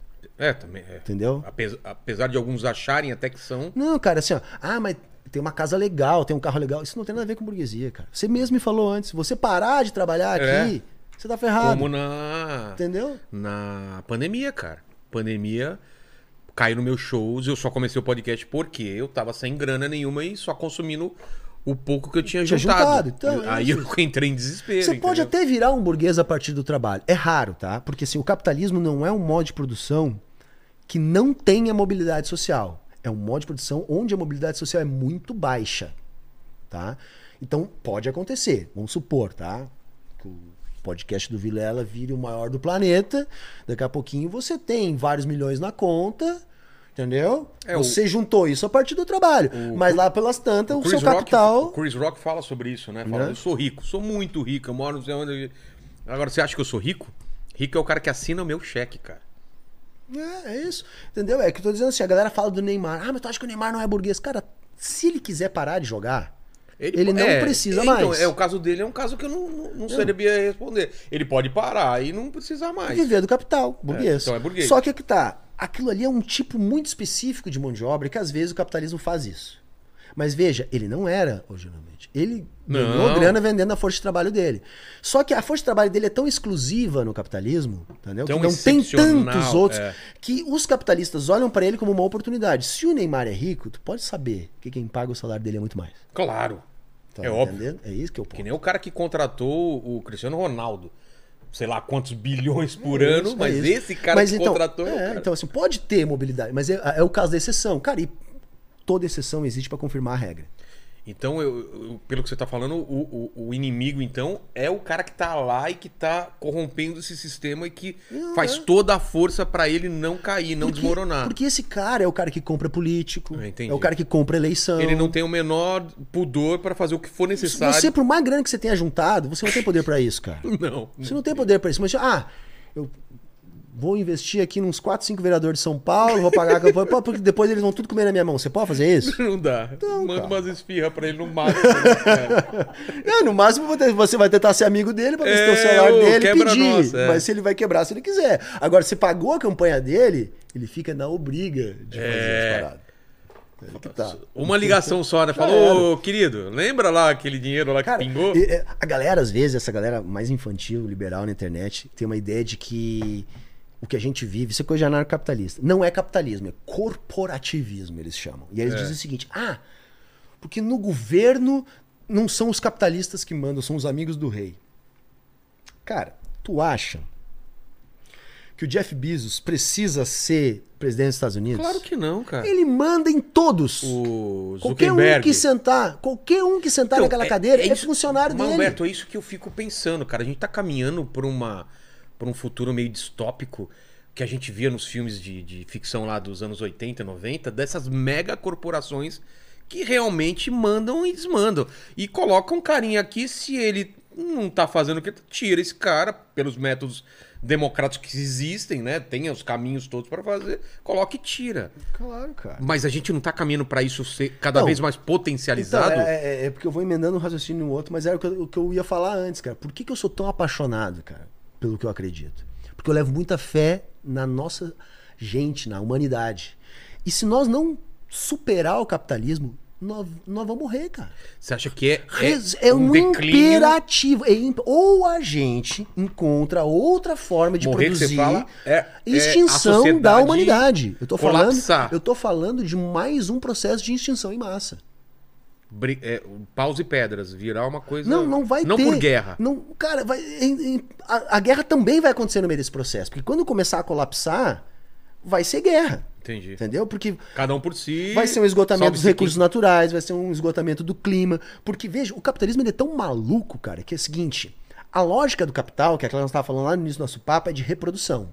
E essa reprodução acontece a partir da reprodução de mercadorias. Ou seja, o capital precisa produzir amanhã mais do que produziu hoje. Ponto. Por todo o tempo. É. Então veja, você tem uma necessidade de produção infinita numa realidade material finita. Não vai ter planeta, cara. Tem umas coisas que me irritam, que todo marxista fica irritado, é isso. Ah, consumo sustentável. Não existe consumo sustentável no capitalismo. Não há. Não há. Não, não adianta eu trocar meu canudinho de plástico por um canudinho de papel. Não há. Sabe por quê? Porque ano que vem o capitalismo vai ter que produzir mais do que ele produziu hoje. Não interessa o que. Ele tem que produzir mais. A produção tem que crescer. Tem que crescer por quê? Porque o capital ele é uma força que se expande. Se o capital não estiver se expandindo, ele é capital morto ele some. Então a lógica do capital é se expandir. Para se expandir, ele tem que produzir. Então eu tenho muita fé que eh, a gente vai continuar aqui plantando sementinha, dizendo: olha, olhem pra gente, olha, olha o que nós estamos fazendo, porque vai chegar num ponto que vai começar a cair uma ficha. Mas já tá caindo, Humberto. E por isso que quando as pessoas me encontram, falam, pô, foram os caras lá, os malucos lá, falaram umas paradas que faz sentido. Você tá falando várias coisas que fazem sentido. Outras que eu ainda fico pensando, será, cara? É uma, é uma ruptura muito grande. Mas, cara, as ideias, elas fazem sentido. Não, mas essa ruptura vai proce- demorar. Vai demorar a ruptura. É. Porque sabe o que eu, que, eu, que eu penso, cara? É, a gente foi criado em certas regras. A gente aprende a, a, a, a viver com essas regras. A gente tá falando. Você quer um refri? Não, não, não, eu só quero aguinha, cara, que eu vou falando pra caramba e aí seca É. E a boca. gente é obrigado a, a, a viver sobre essas regras. E a gente consegue vencer. Eu e você, de certa forma, vencemos o, a, é, um- uma linha que tinha e falar, conseguimos fazer uma parada que a gente gosta, ganha dinheiro com isso. É uma minoria que consegue isso, entendeu? E de repente vem alguém falando assim, cara, vamos quebrar tudo. Eu não sei como eu, como eu viveria nessas novas regras, entendeu? Eu ficaria perdido. Talvez meu filho fique perdido, talvez a sua filha fique perdida. Com Porque é uma certeza. coisa que você falou, não, não sabemos o que é, pode até ser uma coisa pior. Mas é bacana você falar isso, que talvez muita gente ali no chat eh, pense isso. Exato, mas eu acho que muita gente pensa o que eu gostaria de dizer é o seguinte: essa transformação ela não vai ser rápida. Então, por exemplo, você que tem um podcast, Certo. vamos supor que a gente consiga fazer uma revolução no Brasil. Para seu podcast. O seu podcast vai continuar normalmente no outro dia. Não vai haver essa. O que vai haver, caso a gente consiga construir esse processo, primeiro é que o processo pode ser doloroso no caminho, né? Porque se a, a revolução tiver iminente, a burguesia reage, vai ter guerra. É. Mas vamos pensar aqui, só por bem do nosso exemplo, que tá, vencemos essa parte, assumimos o poder. Lembra que eu falei da transição? Cara, pode demorar 100 anos.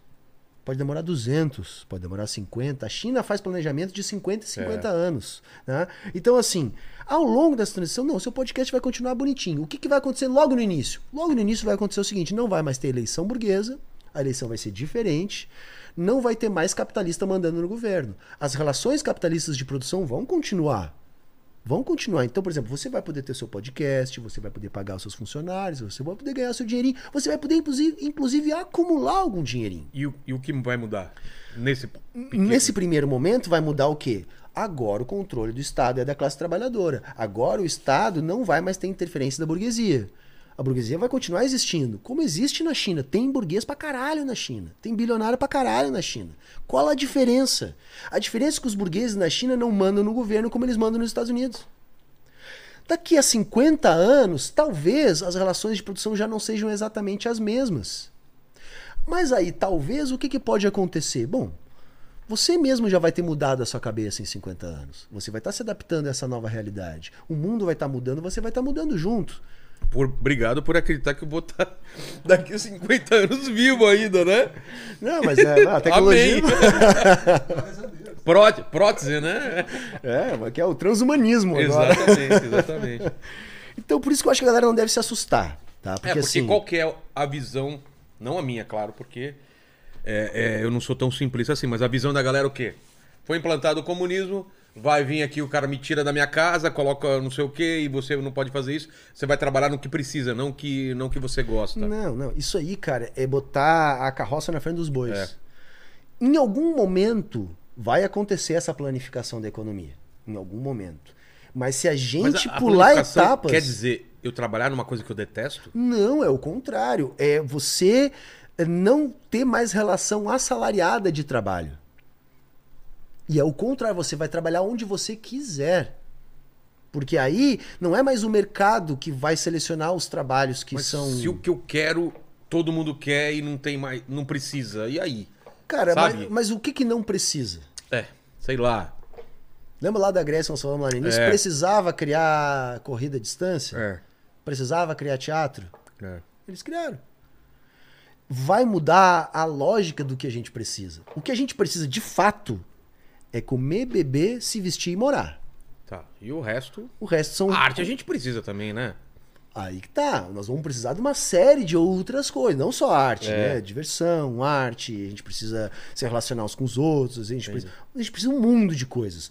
Mas assim, o que que é, é, é, vamos dizer assim, o mínimo que a gente precisa? Se eu não tiver alimentado, se eu não tiver onde comer, onde dormir, eu não vou poder fazer nada. Então assim, nós vamos garantir, eu imagino que no comunismo, uma parte da sociedade, ou sei lá, robôs, quem sabe, não sei, Provavelmente, né? Entendeu? Provavelmente. Daqui a pouquinho, a produção, e- a é. produção de alimento, cara, Vai ser É. toda feita por extração, distribuição. energia, É. tudo isso, cara, daqui a 200 anos pode depender de pouquíssimo trabalho humano. Concordo. E aí todo o trabalho humano vai estar voltado para aquilo que a gente chama de verdadeiras faculdades humanas, que é as coisas que a gente gosta. Exato. Sabe lá, eu- cara, o céu é o limite. O que, que a gente pode criar de coisa a partir do momento que a gente não tiver que passar 10, 12 horas por dia trabalhando para reproduzir? Porque é isso que a gente faz, cara. É. A gente passa 12, 13 horas por dia simplesmente para garantir aquele mínimo pra gente poder ter o que comer, ter o que Pagar vestir e se sobrar um pouquinho de lazer. Pensa um mundo diferente, onde você tenha que gastar uma hora por dia pra fazer isso. E as outras 23 você possa. Porra. Saca, isso era impossível, cara, quando a escassez era uma realidade. Que a China passou por isso. A, a China, o mundo inteiro passou. Mas assim, hoje em dia, cara, eu não consigo achar razoável, tá? E eu espero nunca perder isso. Um mundo onde a gente joga um monte de comida fora com um monte de gente passando fome. É, um é mundo onde tem um monte de gente empilhada embaixo da ponte ou na Cracolândia, quanto que tem um monte de casa vazia sem ninguém morar. E tem Sabe? no Brasil. Sabe, eu não consigo achar pra isso eficiente O capitalismo mentem pra gente que o capitalismo é eficiente. O capitalismo só é eficiente em gerar lucro, porque no todo o resto ele é extremamente ineficiente. Pega uma coisa tipo obsolescência programada, cara. Hoje em dia, com a tecnologia que a gente tem, a gente teria condições de ter uma geladeira na casa da gente que ia durar 100 anos. É. Elas duram 5, 10. Na época da tua mãe, da minha mãe, a geladeira Uhum. durava quanto? Tem geladeira daqui, é, dessa daqui, daqui. Da, Olha, garanto que se é de- tivesse se- peça de reposição, tava funcionando. é, exatamente. Cara, hoje em dia, cara, tu compra uma latinha de azeite, cara, tu bate, fura. As coisas são feitas para não durar. Porque isso é eficiente pro capitalismo. Você estava falando de celular antes. É. Todo mundo já tem celular. Se não existir, todo mundo entre aspas, lógico, né? Mas se não existisse essa questão de tecnologia, de marca, de inovação, de coisa, para que, que as pessoas iam trocar? Exato. A Apple é campeã disso, né? Chega num ponto, o telefone tá perfeito, bateria tá boa, ele começa a não atualizar os troços para te obrigar a comprar outro. Quer dizer, isso não é eficiente. Isso é eficiente para gerar lucro. Claro. Entendeu? Então, assim, não é uma questão de eficiência. É, eu penso que a gente só vai conseguir, não é eu, isso está na teoria, tá? A gente só vai superar o capitalismo se a sociabilidade que a gente criar for mais eficiente. Senão é, é idealismo puro. Achar que não, nós vamos retroceder para o passado, nós vamos criar um jeito mais simples. Não. Ou o jeito que nós vamos criar nessa transição é melhor, mais eficiente, ou não vai ser.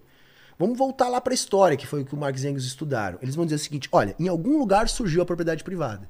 Não era a dominante a propriedade privada.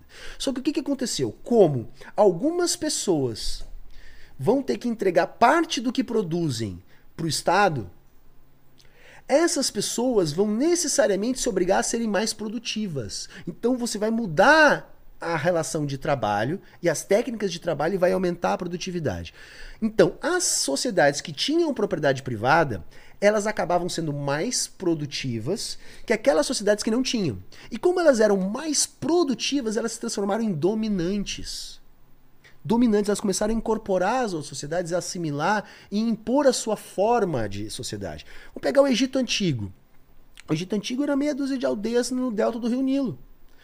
Quando se privatiza a terra no nome de uma determinada classe, se cria um- uma sociedade de Estado ali, aquela sociedade ela foi dominante em relação às demais e construiu um Estado unificado. Durante boa parte da história do Egito era um Estado unificado. Por quê?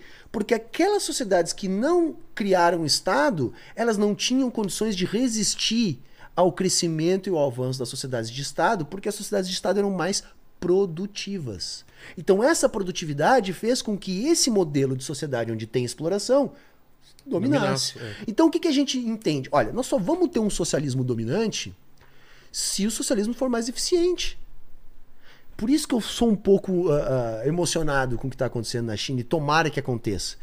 Porque a China está tentando desenvolver hoje, se eu tiver certo, eu posso estar errado, eu sempre tenho essa humildade de dizer isso, mas se eu tiver certo, eles estão criando uma forma de tornar aquilo mais eficiente. Por exemplo, não tem banco quebrando na China, porque eles têm um puto de um controle de capitais que não tem nos Estados Unidos. Mas por que, que não tem nos Estados Unidos? Porque não é interesse da burguesia, porque os Estados Unidos precisa que muita gente ganhe dinheiro no bingo de rico que é a bolsa de valores. Tem bolsa na China, mas ela opera um pouco diferente. Sabe, é aquilo que eu estava falando antes. Tu tem um pequeno produtor no interior da China que produz peixe. O cara ainda tem uma produção artesanal de peixe. Que era de família, não sei quantas gerações e tal. Ele tem lá um, um tanque artificial lá e ele produz peixe. É um buraco que ele cavou na casa dele. Mas aí o Estado vai lá, olha, não, mas nós estamos precisando de peixe aqui para alimentar tal e tal situação. O que, que nós vamos fazer? Nós não vamos fazer que nem na União Soviética, que nós vamos criar uma fábrica estatal, vamos abrir, vamos botar. Não, ele vai lá naquelas comunidades que já fazem isso e vão dizer assim: olha, tá aqui um estudo que a gente fez para aumentar a produtividade de vocês, tá aqui o financiamento para vocês aumentar, tá aqui o, o curso, o know-how todo, nós vamos dar todas as condições e vocês vão aumentar a produtividade toda a produtividade que vocês aumentar, nós, Estado, vamos comprar. Então, assim, o teu trabalho é produzir, meu velho. Pô, aí tu pensa a situação daquele, daquele cara lá daquela fazendinha. O Estado, ele tá ali, mas ele atuou para aumentar a tua produtividade. E assim resolveu os problemas de falta de produtividade da China. Ainda é relação capitalista de produção? É, porque esse cara lá ele vai ter funcionário, ele vai estar explorando mais valor, esse mais valor vai estar entrando no conjunto do capital global, isso pode estar na ponta alimentando um, um, um, um bilionário ou outro, pode estar acontecendo. Mas, de modo geral, eles estão tornando esse sistema mais eficiente como um todo. Por quê? Porque ele está aumentando a produtividade, ele está escolhendo aonde que ele vai aumentar, tanto regionalmente quanto em que tipo de cadeia que ele quer desenvolver. A China tem umas paradas muito loucas, cara. Por exemplo, todo mundo começou a ir produzir na China. Tá? Aí, de repente, os caras querem botar uma fábrica da Mercedes na China. Ok, beleza, pode botar. Tênis, da É, Nike. tem- ok, você quer botar uma fábrica da, da Mercedes na China? Você bota, não tem problema nenhum. Mas assim, mas o Estado chinês vai ser sócio dessa fábrica. Uma porcentagem pequenininha que seja, mas vai ser. Outra coisa, transferência de tecnologia. Ah, é isso Vocês que- querem produzir essa tecnologia de vocês, Abre desenvolvida lá gente. na Alemanha, É. mas vão abrir pra gente. Cara, os carros chineses, cara. Cara, tu Porra. olha os carros chineses de 10 anos atrás. O salto que teve. Eram uns troços assim, porra, não dá pra comprar isso aí. Pô, tu olha hoje, cara. Já tá devendo quase nada e alguns até são melhor. Muito rápido. Ou seja, isso não é mais eficiente? Tu tá entendendo? Então, assim, ó, para dar certo, tem que ser mais eficiente. Eu tô dando exemplo da China porque é o exemplo concreto que a gente tem. Se vai ser ou não ser, não sei, né, cara? Você tá por dentro da viagem do Lula na China? O que, que, que isso representou? O que, que eles estão atrás?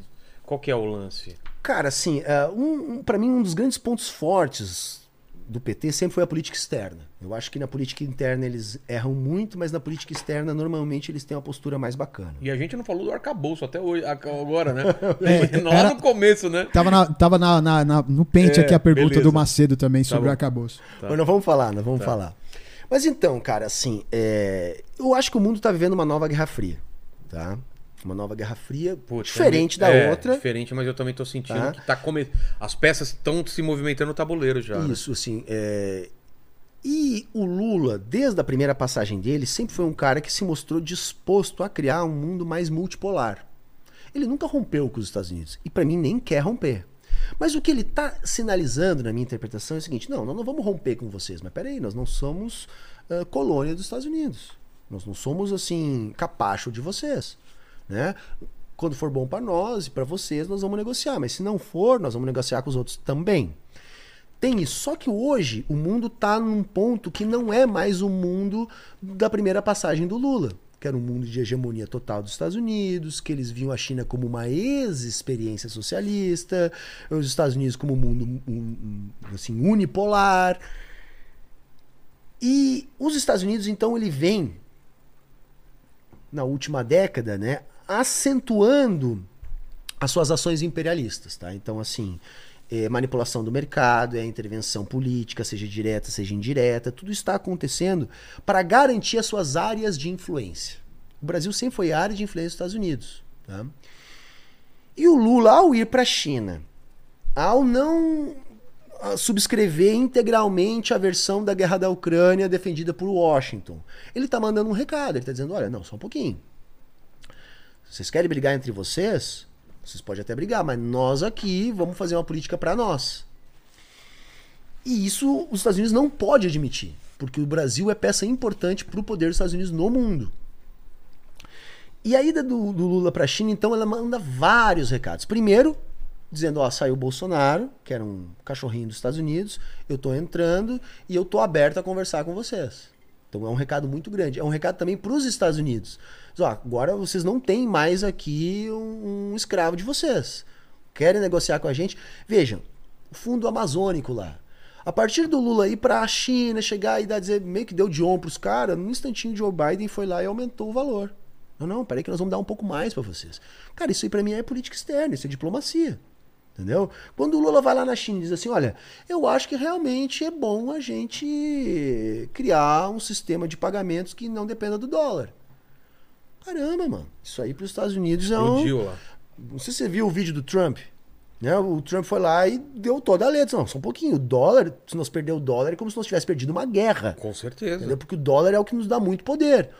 Só que veja, a própria Guerra Fria nova está impulsionando para isso. Entendeu? Porque já tem um novo sistema de pagamentos, já tem várias relações e tal. E a China está se movimentando no tabuleiro. Vamos pegar, por exemplo, a Arábia Saudita. A Arábia Saudita sempre foi um parceiro geopolítico fundamental para os Estados Unidos Com certeza. que não tinha diálogo com a China. Aí, por intermédio do Irã, né? A Arábia buscou, ou construiu ali junto com os chineses uma, uma reaproximação. Cara, imagina o sinal de alerta que acendeu em Washington. Eles fizeram tudo aquilo contra a Rússia, né? Bloquearam verbas, tiraram do SWIFT, para quê? Para acabar com a guerra e isolar. Porra, o rublo se valorizou e aproximou a Rússia da China.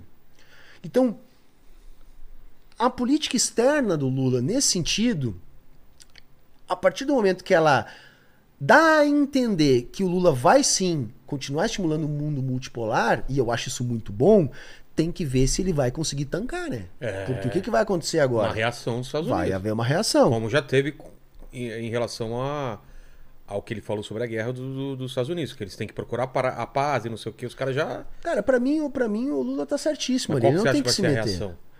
Cara, a reação, eu acho que a primeira vai ser colocar os cachorrinhos dele a defender. Então, assim, ó, mídia de massa. Você vai ver todos os jornalões em- Detonando. detonando, sabe? Como eles fazem sempre, né? Eu, eu, eu acho que essa vai ser a primeira reação.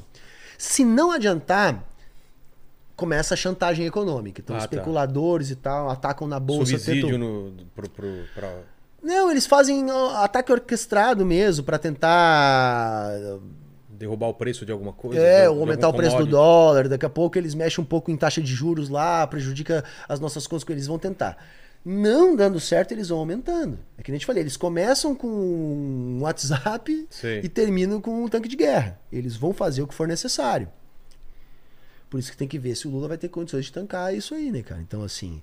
E eu não sei se ele quer também. Eu acho que o Lula, ele faz um papel de policial bom na De dupla mo- morde a sopra. né? Por quê? Porque ele tem que manter a base que elegeu ele, apoiando ele. né? Então, assim, a gente tem que aguardar para ver até onde isso é política, até onde isso é discurso. É, você falou Discurso tá que, bom. que o tira bom é o Lula e o tira mal é o Haddad. É o E aí Haddad. a gente completa isso e já explica o lance do arcabouço. Do fiscal, arcabouço. Cara, assim, desde que o Lula ganhou, já se. Aí, e, e completa com a pergunta que é sobre isso. Isso.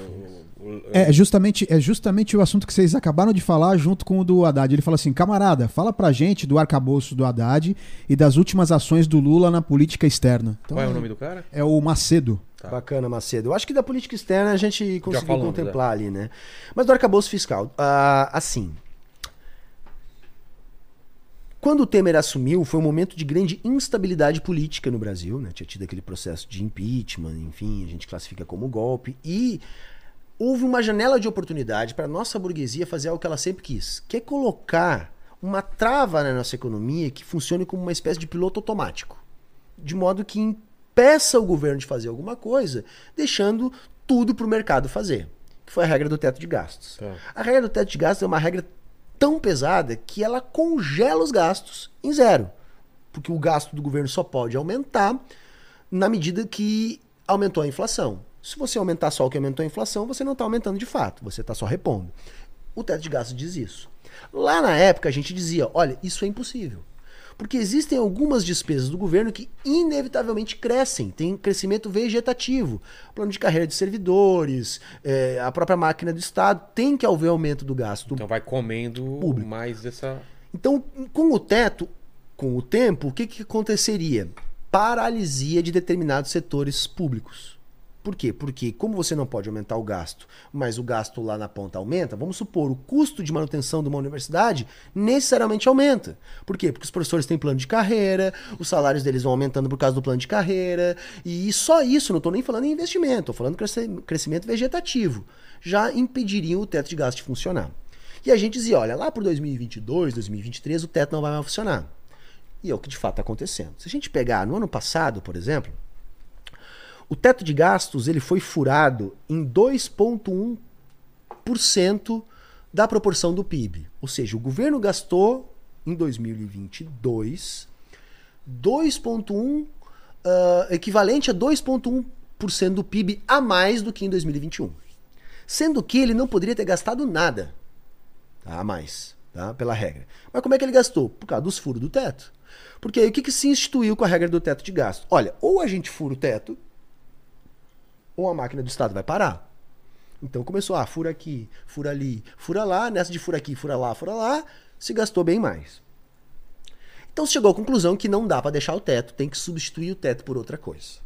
Então, desde lá da transição, eles estão falando nesse arcabouço fiscal, estão falando nessa é, é, reforma tributária, e o Haddad está prometendo, prometendo, prometendo, até para que haja espaço para baixar juros, não sei o que, não sei o que, não sei o que. Massa. Aí, o Haddad vai lá e apresenta essa regra. Né? Eu estava esperando o quê? Eu esperei, olha, não interessa o que, que o Haddad apresente, o mercado vai achar ruim. Ah, é? Essa era a minha avaliação. Porque é o governo do PT, o mercado não Ah, quer o tá. PT e tal, vai ser. O mercado apresentou a regra. Aliás, o, O Haddad, Haddad- apresentou a regra e o mercado gostou. Aí você falou, epa.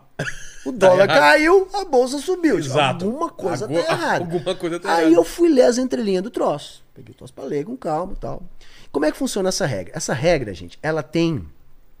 Ela determina que os gastos do governo vão crescer acima da inflação. Vão crescer.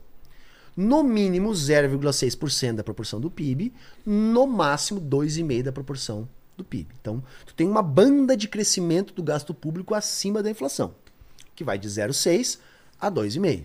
Isso é bom? Olhando assim, parece ser bom. Por quê? Porque a regra do teto não podia aumentar nada, agora, agora pode pode. aumentar 0,6 ou até 2,5. Massa. Só que esse 0,6 a 2,5 é condicionado por uma outra regra, que é a regra dos 70%.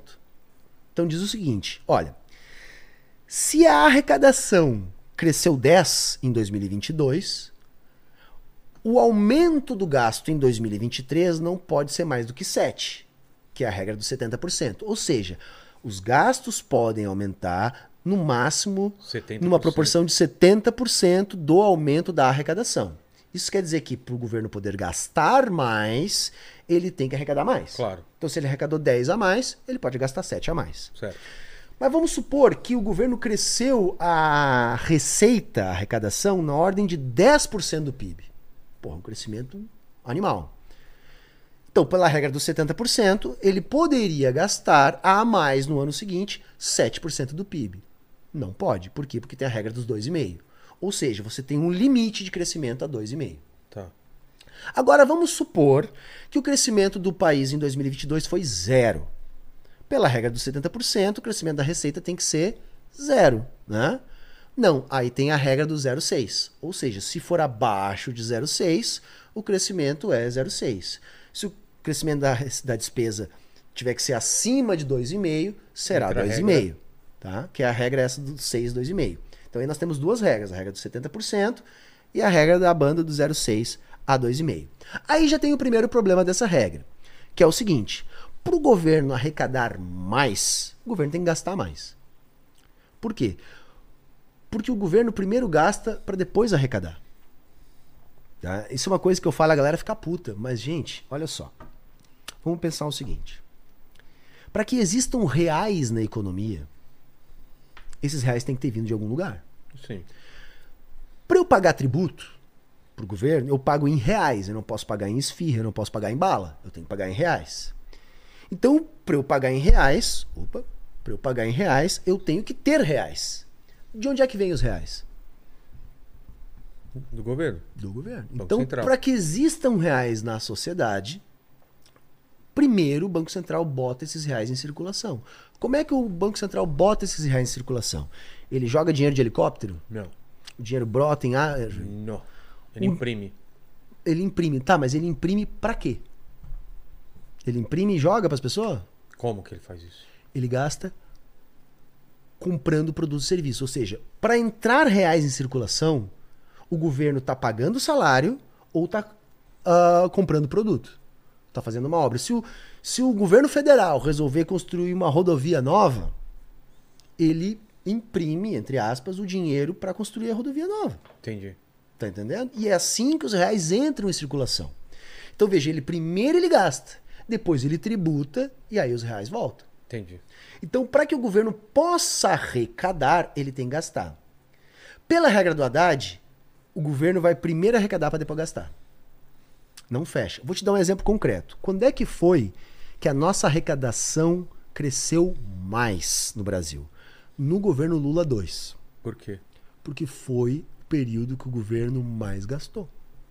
Se você pegar os gastos do governo no governo Lula 2, Cara, a gente gastou, teve ano que foi 8% do PIB, teve ano que foi 9%, se não me engano, teve ano que foi 11%. Esses dados especificamente não sei, a galera pode olhar ali no chat, mas são números expressivos. O governo gastou mais, o país fez mais superávit, ou seja, a arrecadação aumentou, e o governo cresceu mais. O país, o PIB cresceu mais. O período que o Brasil mais cresceu foi justamente o período que o governo mais gastou. Tá entendendo? Então, para arrecadar, o governo tem que gastar. O Lula se orgulha do superávit que ele fez. E fez mesmo.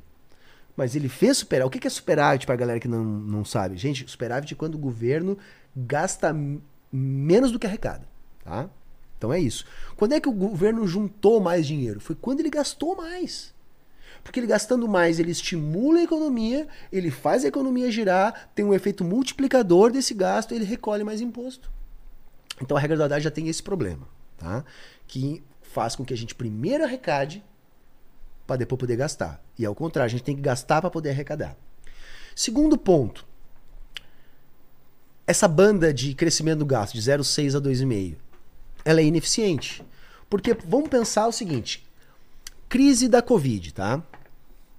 Porra, veio um, um vírus aí e tal, né? A economia fechou, o governo teve que bancar. Foi mundial isso aí.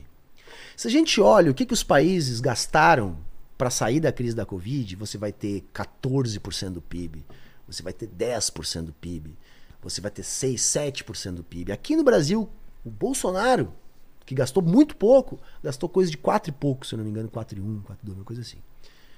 Então imagine se a regra do Haddad estivesse valendo. Sabe quanto que ia poder ser gasto? Quanto? 0,6.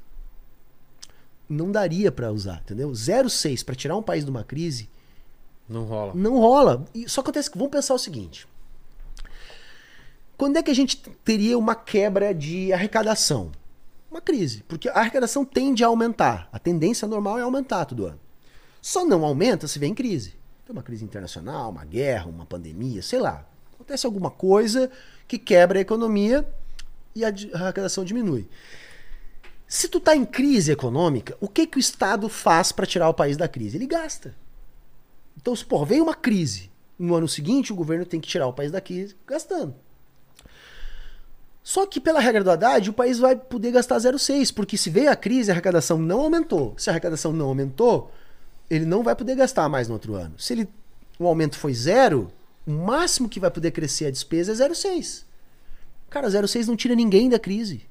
Não tira ninguém, nenhum país consegue, não, não tem como tu fazer um efeito anticíclico, para falar uma expressão que os economistas gostam, com tão pouco dinheiro. E, o- e no outro caso também é ruim, cara, porque olha só, se tu gastar só 2,5% do PIB no máximo, tu tá assumindo que o país não vai crescer muito. Porque o país, para crescer muito, ele tem que gastar 8, 9, 10% do PIB a mais. Então, se tu limita o gasto a 2,5%, tu tá dizendo o quê? O Brasil nunca vai crescer rápido. Ele vai crescer sempre a passo de tartaruga.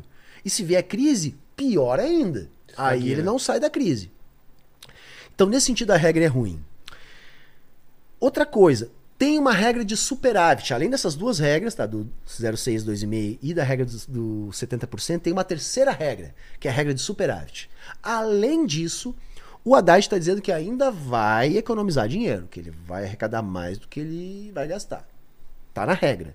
Né? Agora, no primeiro ano ainda não, mas até o final do governo Lula, sim, isso vai escalando vai ser então uma meta de superávit fiscal, ou seja, uma meta de quanto o governo vai poupar. A gente já teve isso lá na época do tripé macroeconômico. Só que na época do tripé macroeconômico a gente tinha um, um goal, né? um target, né? Um, um alvo ali que a gente tinha que chegar, podia ficar um pouquinho acima, um pouquinho abaixo, mas tinha que chegar. Agora não, agora você vai ter bandas que o próprio governo vai estabelecer.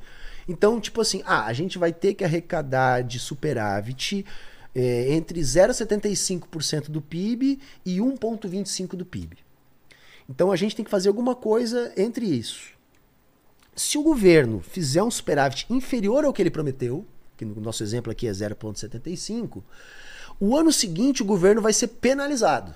Em vez dele poder aumentar as despesas em 70%, ele só vai poder aumentar em 50%.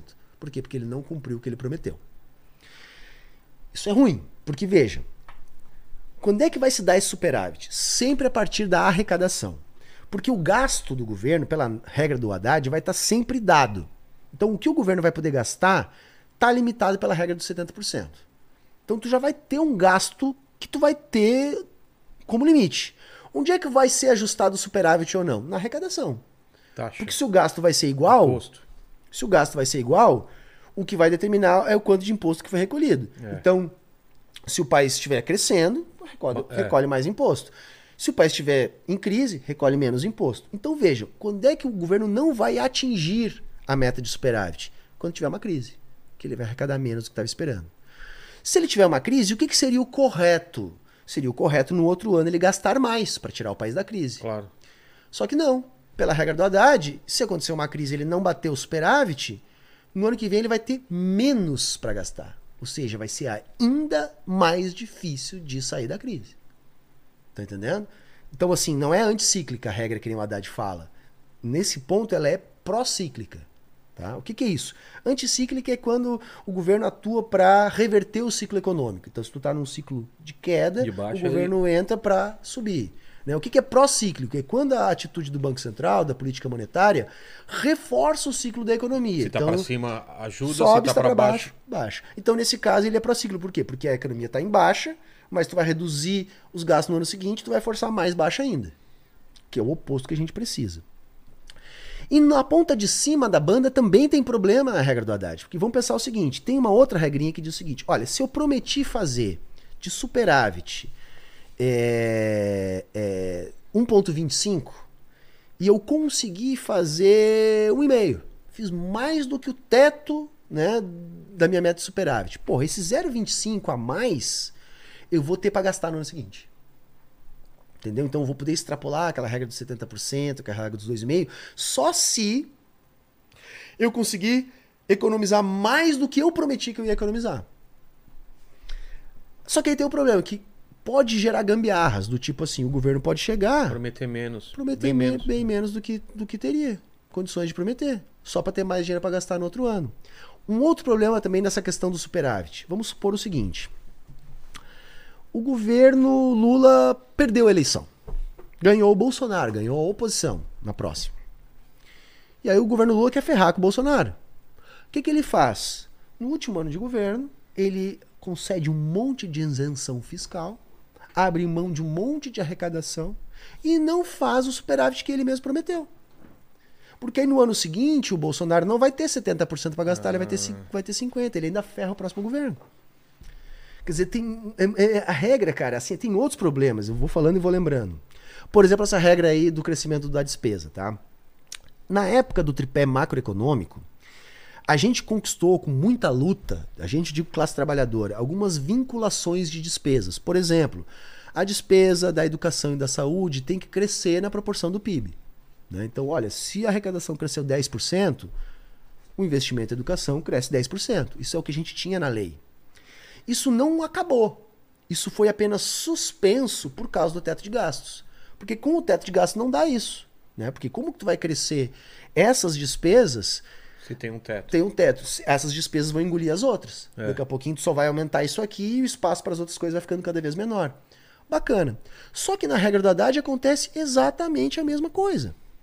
Como você tem um teto de crescimento das despesas para tudo, saúde e educação estão dentro desse teto. Portanto, o que, que a semana passada a gente já viu ser proposto lá no Congresso? A desvinculação dessas receitas permanentemente. Ou seja, aquilo que a gente lutou para conquistar, que foi a vinculação do investimento em educação, o próprio Haddad está agora propo- propondo abolir. Mas isso é uma- um imperativo. Ele é obrigado a propor abolir, porque assim, se ele não abolir isso, porque está suspenso, mas ele quer acabar de vez. Isso está suspenso por causa do teto. O que, que a gente pensou? Porra, Lulinha vai ganhar, vai cair o teto, vai voltar a vinculação das despesas, que é bom para nós. Não, agora a Haddad está dizendo, não, não é para isso. Nós vamos ter que acabar com essa vinculação, porque se eu tenho um limite de 70% para o crescimento da despesa, se a educação e saúde continuar crescendo igual à receita, ela vai comer o é. espaço de todas as outras despesas do governo. Nós vamos ter o mesmo problema que a gente tinha no teto de gastos. Cara, aí eu não sou capaz de ouvir que um governo, a princípio de esquerda, que a gente lutou para eleger, vai chegar lá e vai acabar com uma conquista histórica da gente. Então, assim, do jeito que foi proposto, para mim, o teto de gastos do Haddad é pior É que o pior. teto de gastos do Temer. Sabe por que, que ele é pior? Porque o teto de gastos do Temer, ele era impraticável. Tipo, não dá pra fazer aquilo. Como aquilo não dá pra fazer, todo ano tem furo no teto. Porque ou tu fura o teto, ou a, a máquina do governo trava e nós vamos ter um caos social. Então, necessariamente o teto é furado. Se essa regra do Haddad for praticável, não vai precisar furar a regra. E, e aí o que, que vai acontecer? Nós vamos ter menos para gastar do que se tinha na regra do teto. Eu acabei de dar um exemplo, Vilela. No último ano do Bolsonaro, a despesa cresceu 2,1%, Que mecanismo ele usou pra fazer isso? furando o teto. Mas sem ser penalizado, sem ter um impeachment nem nada. Porque aí o Congresso autoriza o furo no teto. Ah, tá. Vai pro Congresso e ele pede: olha, por favor, vocês deixam eu furar o teto, porque senão vai paralisar o serviço. Aí o Congresso vai lá dizer: ok, pode. Nessa de furar o teto, ele gastou 2,1% do PIB. Pela regra do Haddad, o máximo que dá para crescer é 2,5%. Ou seja, num ano de teto de gastos, a gente aumentou a despesa do governo quase no máximo que vai dar para aumentar pela regra nova. No máximo. Entendi.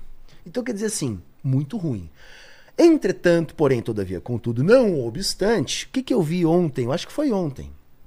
Porque agora o Haddad mandou a proposta para o Congresso, finalmente. Ele tinha anunciado para a imprensa, o mercado tinha gostado.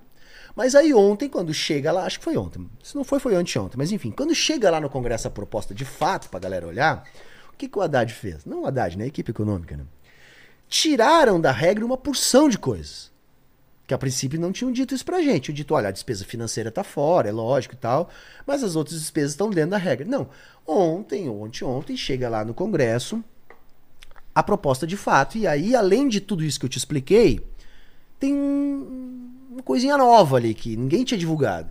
Que uma série de gastos, um monte de gastos, despesa com saúde, com Fundeb, que é da educação, com investimento em tecnologia eh, sustentável, precatório, repasse para os estados. Ou seja, o Haddad foi lá e tirou tudo da regra. E aí eu não estudei isso com calma ainda, mas pelo que eu vi na televisão, se for isso que eu entendi mesmo, aí a regra deixou de ser ruim e passou a ser boa. Entendi. Porque se você tirar tudo da regra e deixar liberado investimento, aí dane-se que a regra não te deixa gastar mais. Porque as outras coisas estão fora da Estão regra. Garantidas. é. Só que aí o que, que aconteceu? Quando chega lá no Congresso essa proposta assim, aí o seu mercado já não gostou. Opa, opa, opa, peraí. Não era bem isso então que- não era aquilo que tu tinha me dito. E na mesma hora, o dólar já subiu, a bolsa já tomou pressão, entendeu? Agora vai ser difícil. O que, que vai acontecer? Que eu acho, tá?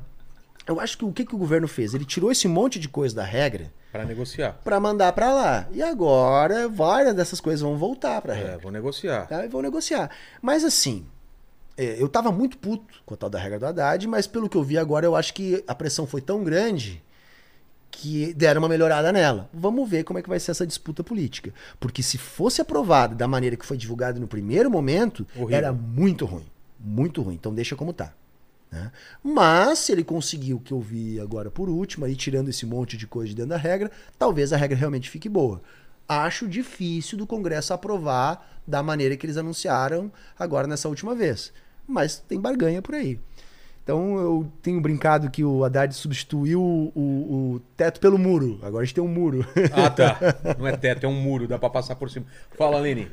Ó, é, tem aqui o Rafael Gomes, ele falou o seguinte, ó, não é mais útil focar em buscar melhorias políticas públicas ao invés de buscar alterar um sistema estabelecido globalmente? Para mim, esse pensamento é utópico, pois é uma sociedade social e- e- e- pois em uma sociedade, ou sociedade social teríamos um grande um, um grande burguês, o governo. Tá falando acho que sobre a, a- a- Sim, a gente comentou sobre. Cara, eu diria que uma coisa não, não invalida a outra. Tá? Eu que diria pro, pro nosso camarada aí, uma coisa não invalida a outra. Porque assim, a gente luta por melhorias na nossa realidade hoje, o tempo todo. Então todas as pautas, Ninguém vai ficar esperando. ninguém vai ficar esperando. Só o que a gente está dizendo para a classe trabalhadora é o seguinte: olha, a gente não pode achar que se não houver essa transformação, a gente vai resolver. Tem paliativos, a gente tem que lutar por direitos sociais, a gente tem que lutar por melhores condições de trabalho, a gente tem que lutar por melhores salários, a gente tem que lutar por melhor escola, melhor sistema de saúde. Todas essas pautas a gente defende no capitalismo. Só que a gente está tentando mostrar para a galera que enquanto a gente faz isso, a gente tem que começar a criar condições para superar esse sistema. Por isso que eu tenho insistido aqui, isso é um processo que vai Sim. inevitavelmente demorar. muito sobre isso. é. né? Então, assim, é, E o que é, ele falou, só o que ele falou do Estado ser o grande burguês, né? Cara, sabe onde é que tá a, a- a falha desse raciocínio aí? É que, para ser socialismo mesmo, o Estado tem que, de fato, representar a classe trabalhadora organizada. Por que, que eu digo que há muita controvérsia a respeito da China? Porque nem todo mundo acredita que o Partido Comunista Chinês ainda representa a classe trabalhadora organizada. Se esse partido não representar, aí sim é aquilo que os trotskistas gostam de chamar de burocracia. Não, não, não é a classe trabalhadora. É só uma burocracia do Estado que, que tem muito poder e é como se fosse uma burguesia. Pode acontecer isso? Pode, mas se acontecer, não é socialismo. Exato, é outra coisa. É outra coisa. Fala, Lene. Ó, o, o Lucas Rodrigues falou aqui o seguinte: camarada, consegue explicar o que rolou na Argentina e Venezuela, para desma- é, desmascarar esse espantalho do gasto público? Argentina primeiro, queria entender o que Cara, aconteceu. cara, a Argentina ela tem um problema Que tá uma crônico. inflação absurda lá, né? A Argentina tem um problema que não é de hoje e é crônico, que é falta de dólares. Como assim? Você lembra, cara, que- da paridade que tinha na Sim. Argentina? Cara, Teve aqui também, né? Aqui, Chegou te- a ter um aqui por um. teve, teve, mas foi rápido. Foi Cara, bem Os rápido. argentinos ficaram muito tempo. Os caras Isso foi o sacavam em problema, dólar. é. Caramba, foi uma Destrói, né, loucura, economia. cara. Porque tu imagina, mano, como é que você vai É. é, dolarizar a economia se você não emite o dólar? Ou seja, Você quando não você... controla, é. toda aí a economia de um país vira aquilo que a galera diz na TV, que é que nem uma economia doméstica. Se você não emite a própria moeda, você tem que primeiro arrecadar para depois gastar. Porque você tem que comprar dólar. é. E a Argentina sustentou isso por muito tempo. Tá? E quando eles perceberam que era inviável, eles tiveram que passar só, por Só para entender, por que, que um país faz isso numa primeira instância? Cara, assim, ó, primeiro há, há a pressão ideológica imperialista, porque assim, para os Estados Unidos é tudo que eles querem. Sim, Que mas o país dolarize sua economia. para eles, por que, que é uma alternativa? Porque as pessoas acham que o dólar é uma moeda forte. É- Esse é um Ah, por discurso não, muito Por não sedutor. acreditar na, na moeda local. Exato, é muito sedutor, Tá, cara. não, não, só Imagina pra assim, isso. entendeu? Todo, aqui você vai achar um monte de gente que acha bom que o Brasil fosse dólar, Entendi, porque não entendi. entende que isso seria abrir mão da nossa soberania. Bem. mim, moeda é uma Mas é que questão eu de te interrompi, soberania. você tava, você tava no pensamento, só queria entender esse lance. Por que, que o país faz isso? É? Faz isso porque acredita ser o melhor. Tá. E assim, e, e- e há um conjunto ideológico que estimula esse raciocínio, porque pro imperialismo é ótimo. Entendi. É ótimo. E foi isso. Quando eles dolarizaram a economia da Argentina, isso deu muito poder de compra pro argentino.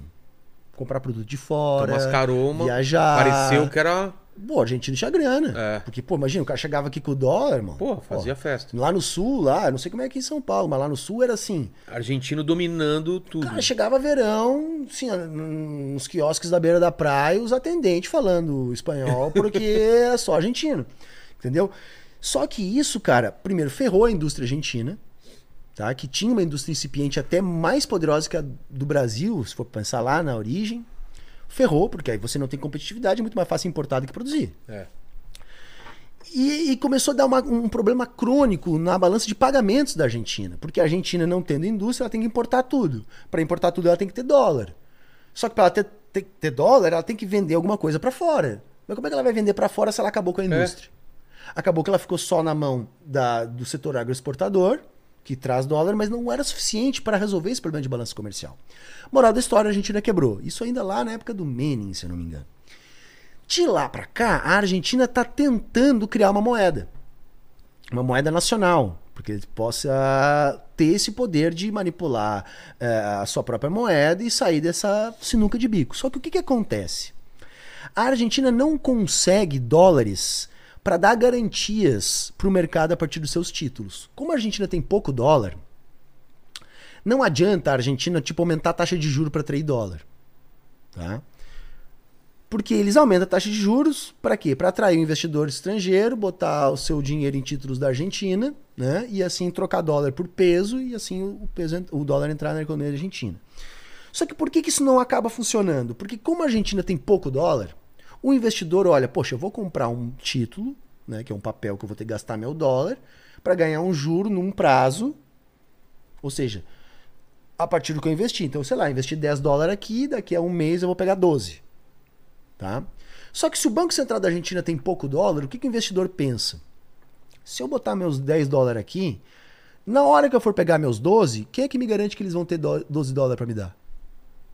Pô, vive 100 dólares lá, eles vivem de pires na mão no FMI e acaba que não funciona. Então a Argentina não consegue precificar os seus papéis em pesos.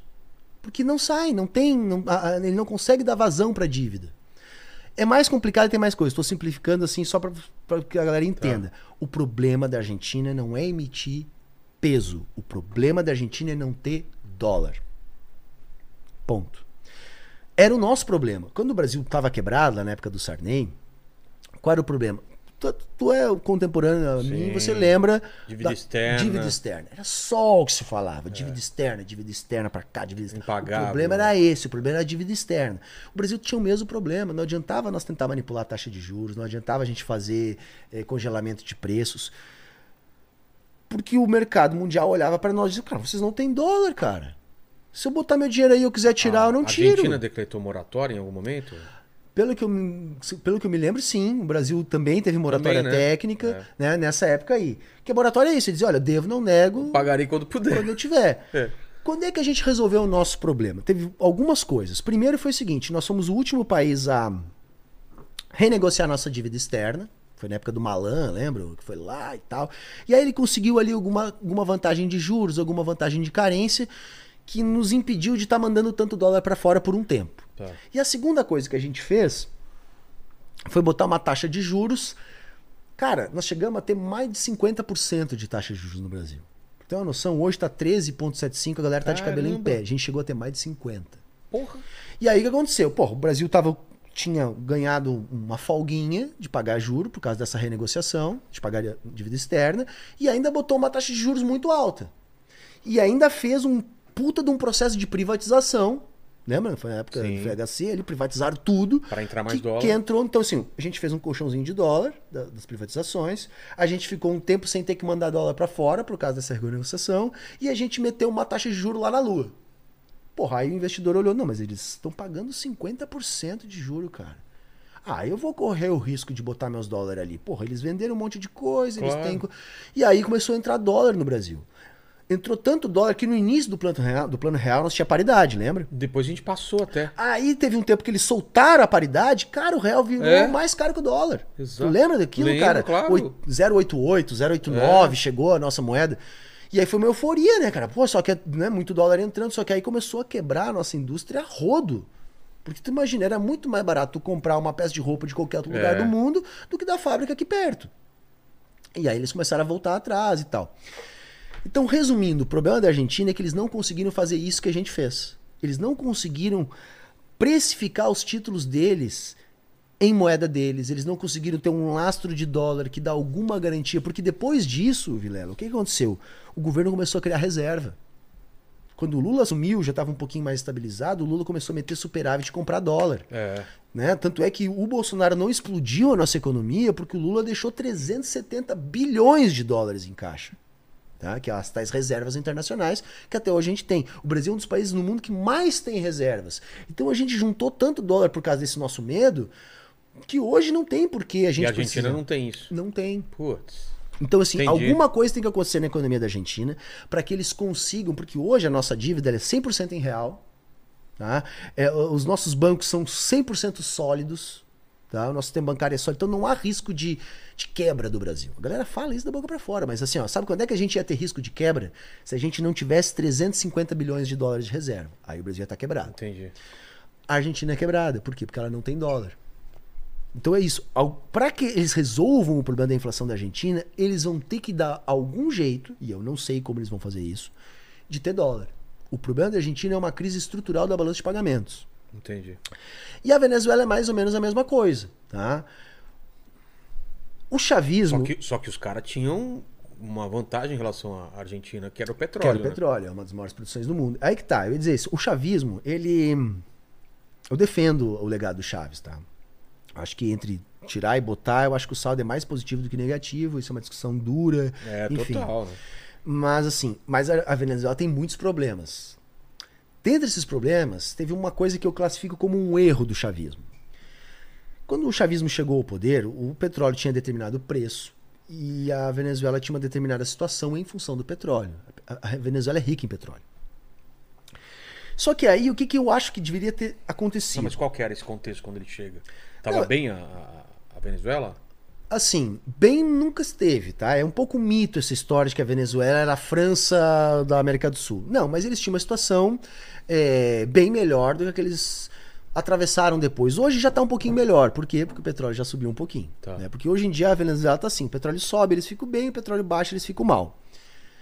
Mas qual é o problema? Quando ele chega, tá? Ah, quando o, o, o, o Chaves assume, havia condições deles aproveitar essa receita do petróleo para modernizar a planta produtiva venezuelana.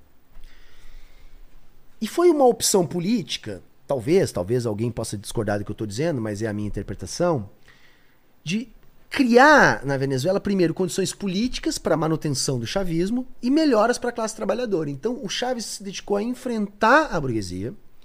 O Chaves nunca foi um cara que defendeu a implantação do socialismo na Venezuela. Eles até falam em socialismo bolivariano, mas ele jamais pensou em romper com o capitalismo na Venezuela. O que que eu estou querendo dizer? A Venezuela não é uma experiência socialista. Tá? Nenhum socialista diz que a Venezuela é socialismo. Tá? Mas é um país nacionalista, anti-imperialista. Então o Chaves assume, então ele conquista uma série de direitos para a classe trabalhadora, e- ele, ele enquadra a sua burguesia. Porém, não houve um processo de, vamos dizer assim, é, refinamento, de melhora da estrutura produtiva da Venezuela. A Venezuela não fez o que a China fez, por exemplo, que é aproveitar um momento para desenvolver tecnologia, para criar suas próprias fábricas, ou seja, para diminuir a sua dependência externa. O que fez com que o Chaves conquistasse muitos avanços, mas sem acabar com a petróleo dependência.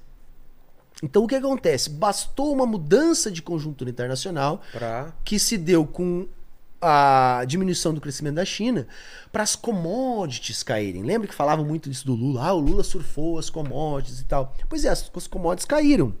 Significa que o petróleo caiu. E aí, quando o petróleo caiu, teve vários problemas da Venezuela. Uma, ela não tinha uma estrutura produtiva que a- diminuísse a dependência do petróleo. Outra, durante muito tempo eles simplesmente pegaram o dinheiro do petróleo e não investiram em melhorias da própria ah, produção de petróleo venezuelana. Então, come- mais- então a, a- própria produtividade da estatal do petróleo deles também começou a cair. Ah, tá. Então, assim, é, isso pra mim foram problemas. Porque aí o que aconteceu? Eles hoje estão numa situação que, se há uma queda no preço de petróleo, a Venezuela quebra. Porque a única coisa que ela tem pra vender pra fora é petróleo. O resto, tudo ela tem que importar.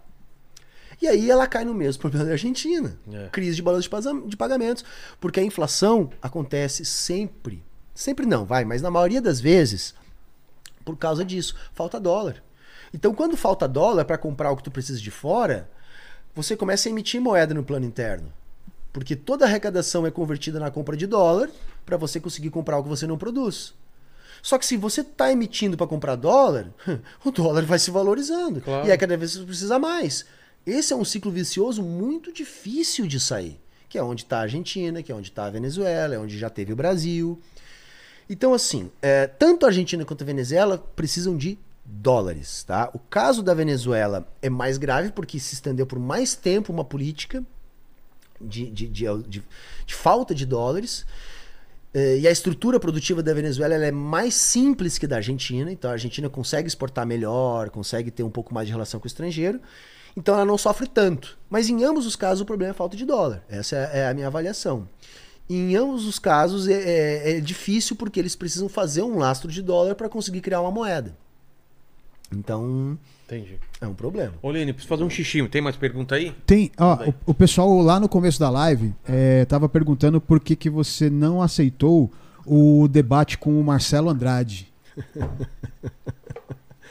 Bom, a resposta curta é: eu debato com o que eu quiser, entendeu? Eu simplesmente não quis. Simples assim. E o dia que eu quiser, eu aceito.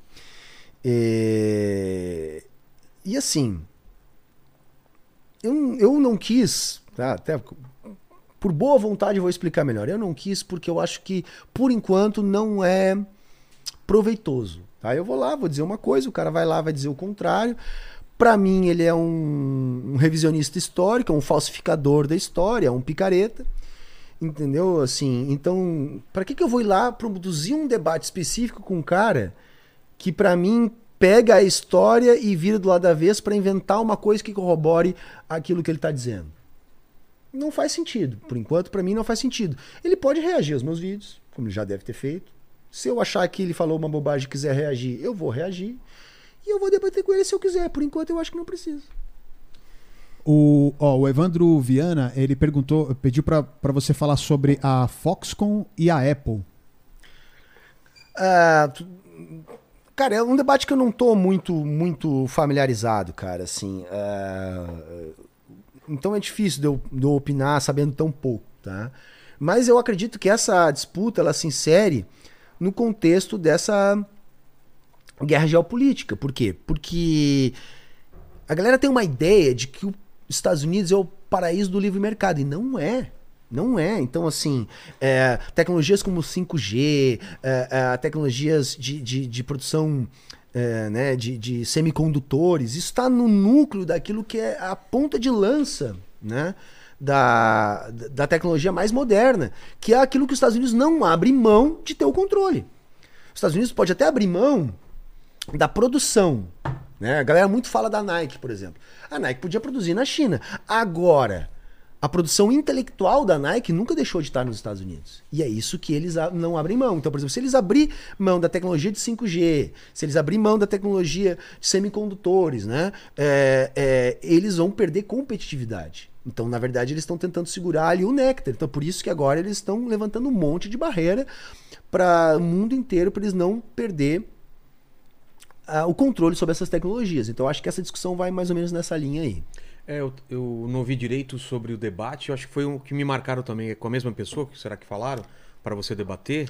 É, que eu reagi esse cara, e esse cara, ah. é, ele brota em tudo que é lugar. Debate comigo, debate comigo, porque ele eu é reagi é nele. Ele se diz historiador, tá? Pelo que eu entendi, um cara de direito, e para mim ele é um cara que é um falsificador da história, assim. Ele tá tentando. Como ele chama? Tá tentando virar Mar... um novo Olavo de Carvalho. Marcelo. Andrade. Tá. E aí, então, ele tá pedindo pra eu debater. Eu, acho eu queria que, que, você, que você buscasse alguém que para debater que seria legal, que você acha legal de ideias assim. Aí a gente arma eu, isso. Eu adoraria debater com o Kim Kataguiri, por exemplo. Eu adoraria debater, porque ele é metido a falar de economia. É, tentando aí, né? O Elias ah, também tá, tá querendo, a gente tá. Quem mais? Eu poderia debater. Eu aceito o debate. Se você quiser, você faz a proposta. É, e se for assim. É, sugere pra gente, né, Fábio? É, se, for muito, se for muito picareta, eu não aceito. Agora, é, que ser mas, produtivo. Mas em geral, eu acho legal trocar ideia eu com o posto. Também, acho né? legal. Uh, sei lá, talvez o Fernando Ricci. Não sei. Tá. Eu não sei, eu tô citando assim. Entendi, depois, se eu lembrar um outro nome melhor, talvez eu Passa fale. Pra né? gente, claro. Eu digo do Kim porque a galera gosta de dizer que o Kim entende muito de economia e pra mim ele não tem nada. Ih, vai deixar que. Ixi! É. Mas estamos tentando com o Kim já. Segundo ele e o Arthur, eles querem só terminar lá o livro amarelo, acho que deles lá, que eles estão fazendo como é, vai virar partido e vão e estão querendo pensar todo o Brasil e a partir do momento do lançamento desse livro eles querem fazer vários debates para discutir, Não. inclusive as ideias dele. Então vamos. Só que esse livro tá demorando para sair, né? Pelo menos escreve três capítulos e vem, né? Não é? Manda aí, Lenny. Ó, o Adriano Silva ele, ele perguntou aqui o seguinte: ele falou que você disse num react dos Pill, eu não sei se é sobre Red Pill, enfim que missandria não existe. Misandria. É, misandria não existe, só misoginia. misoginia. Uhum. Como ele explica isso? É, no debate que teve aqui, os caras falaram, as próprias feministas, né? Discutiram essa, esse lance do, da misandria, né? Cara, que assim, para mim misandria é que nem racismo reverso. Vamos é, dar o conceito, né? Misoginia, ódio às mulheres. E misandria seria o ódio aos homens. É. Só que assim, cara, a misoginia é uma questão estrutural. Porque, veja, se você tem um homem que odeia a mulher, você não tem misoginia na sociedade. Você tem um homem que odeia a mulher. Exato. Entendeu? Então isso tem que ser algo estrutural. Não existe estruturalmente tá, mulheres que odeiam homens. Não existe. Você pode ter uma mulher que odeia o homem, pode ter, talvez mais de uma, várias, entendeu? Mas assim, ó, isso não é algo que estrutura a nossa sociedade. Por isso que eu disse que é que nem racismo reverso.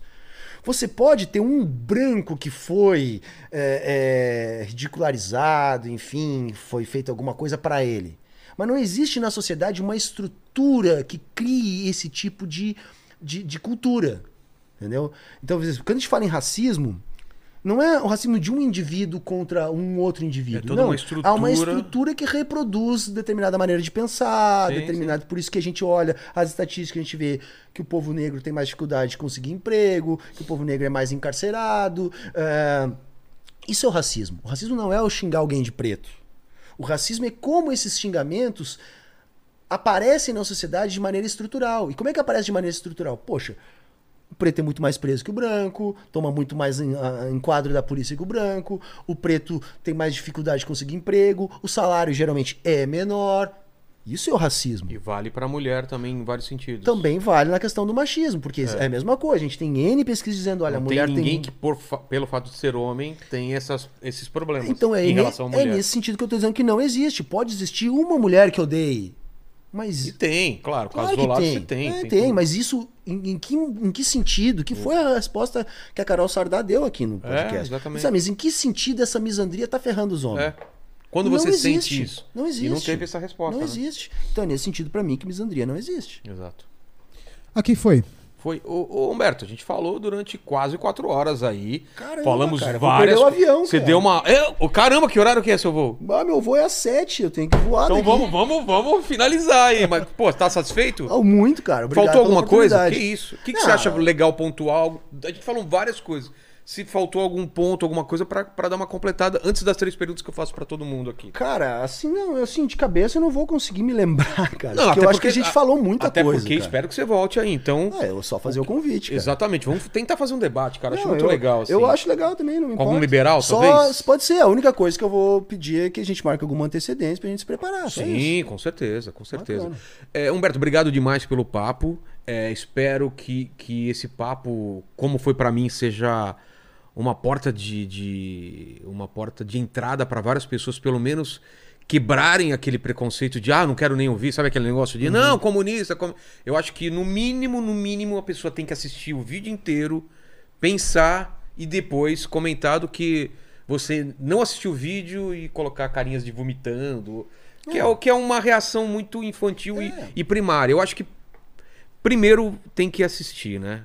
Segundo, é, eu achei muito legal que você tem uma, tem uma, tem uma abordagem muito, muito. É muito fácil entender o que você fala, cara. E eu acho, às vezes, tanto para o lado da direita quanto da esquerda, tem umas pessoas que elas, elas esquecem que tem, tem um pessoal que é sedento de conhecimento e não consegue entender nem o básico. Por isso que é, é, muitas vezes eu pedia, pra- tá, vamos conceituar isso, tá certo. pra galera entender o básico, porque daí você começa a construir um pensamento cada vez mais analítico e mais profundo. Então, espero que aqui o, o papo tenha sido muito fácil para todo mundo que nem iniciado e tentar entender as bases do que a gente falou. Eu entendi bastante, mas também eu já venho conversando com, com há bastante tempo sobre isso. Espero que tenha, tenha sido legal e quem tá com dúvida, coloca aí no, no- nos comentários ou vai lá no canal do Humberto, que é o Saindo da Matrix. Não, agora eu mudei. Agora meu nome é Humberto Matos. Ah, mas era Saindo da Matrix. Era Saia da Matrix. Mas mas pesquisar aí Saia da confundiu. Matrix é, Saindo da ainda- Matrix você ia ser confundido com Red Pill também. Não é? Eu, eu fiquei velho e a galera não entendeu mais a referência. Exatamente. Você- é tão velho o negócio que agora, ah, o cara é Red Pill também, né? Porque é comunista, Red, Red. Pronto, tem um canal saindo da Matrix, Matrix. Mas não é, então é Humberto Matos mesmo que te Humberto acha Matos, lá, me acha. nas redes sociais. Todas então, elas, isso. se inscrevam lá, mais uma vez, obrigado, obrigado, Lene, e vamos para as perguntas finais, cara. A gente Bora. falou, infelizmente falou pouco da sua história de vida, porque a gente já engatou aqui na, na conversa pesada mesmo. Mas olhando para tua vida, Humberto, ou para tua carreira, qual que você acha que foi o momento mais difícil que você passou?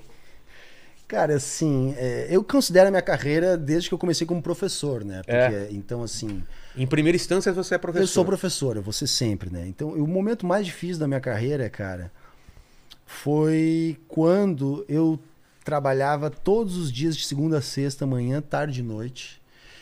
Tinha uma época que eu trabalhava pela manhã numa cidade e à tarde em outra. Tinha uma hora de estrada entre uma e outra. Eu Ô, não conseguia nem almoçar. E, enfim, eu fiquei psicologicamente doente, fisicamente doente. E eu tô falando isso porque essa é a rotina dos professores. Cara. É, Então, minha mãe é assim, professora. Então, é, Pegava manhã num canto, a tarde em outro, escola então estadual. foi uma coisa assim que me É ensinou pesado. muito, mas eu sofri muito, assim, e eu tinha que fazer isso para dar conta dos boletos que iam chegando, né? Exato. Segunda parte, a segunda pergunta é o seguinte, Humberto, não sei se te avisaram aí, cara. A gente vai morrer um dia. Vai. Vai. Essa é uma certeza. Certo. Não sei se o comunismo vai chegar, mas a morte vai. Vai. E esse vídeo vai ficar para sempre na internet. O pessoal que voltar daqui 323 anos para querer saber quais seriam suas últimas palavras, seu epitáfio. Cara, minhas últimas palavras seriam.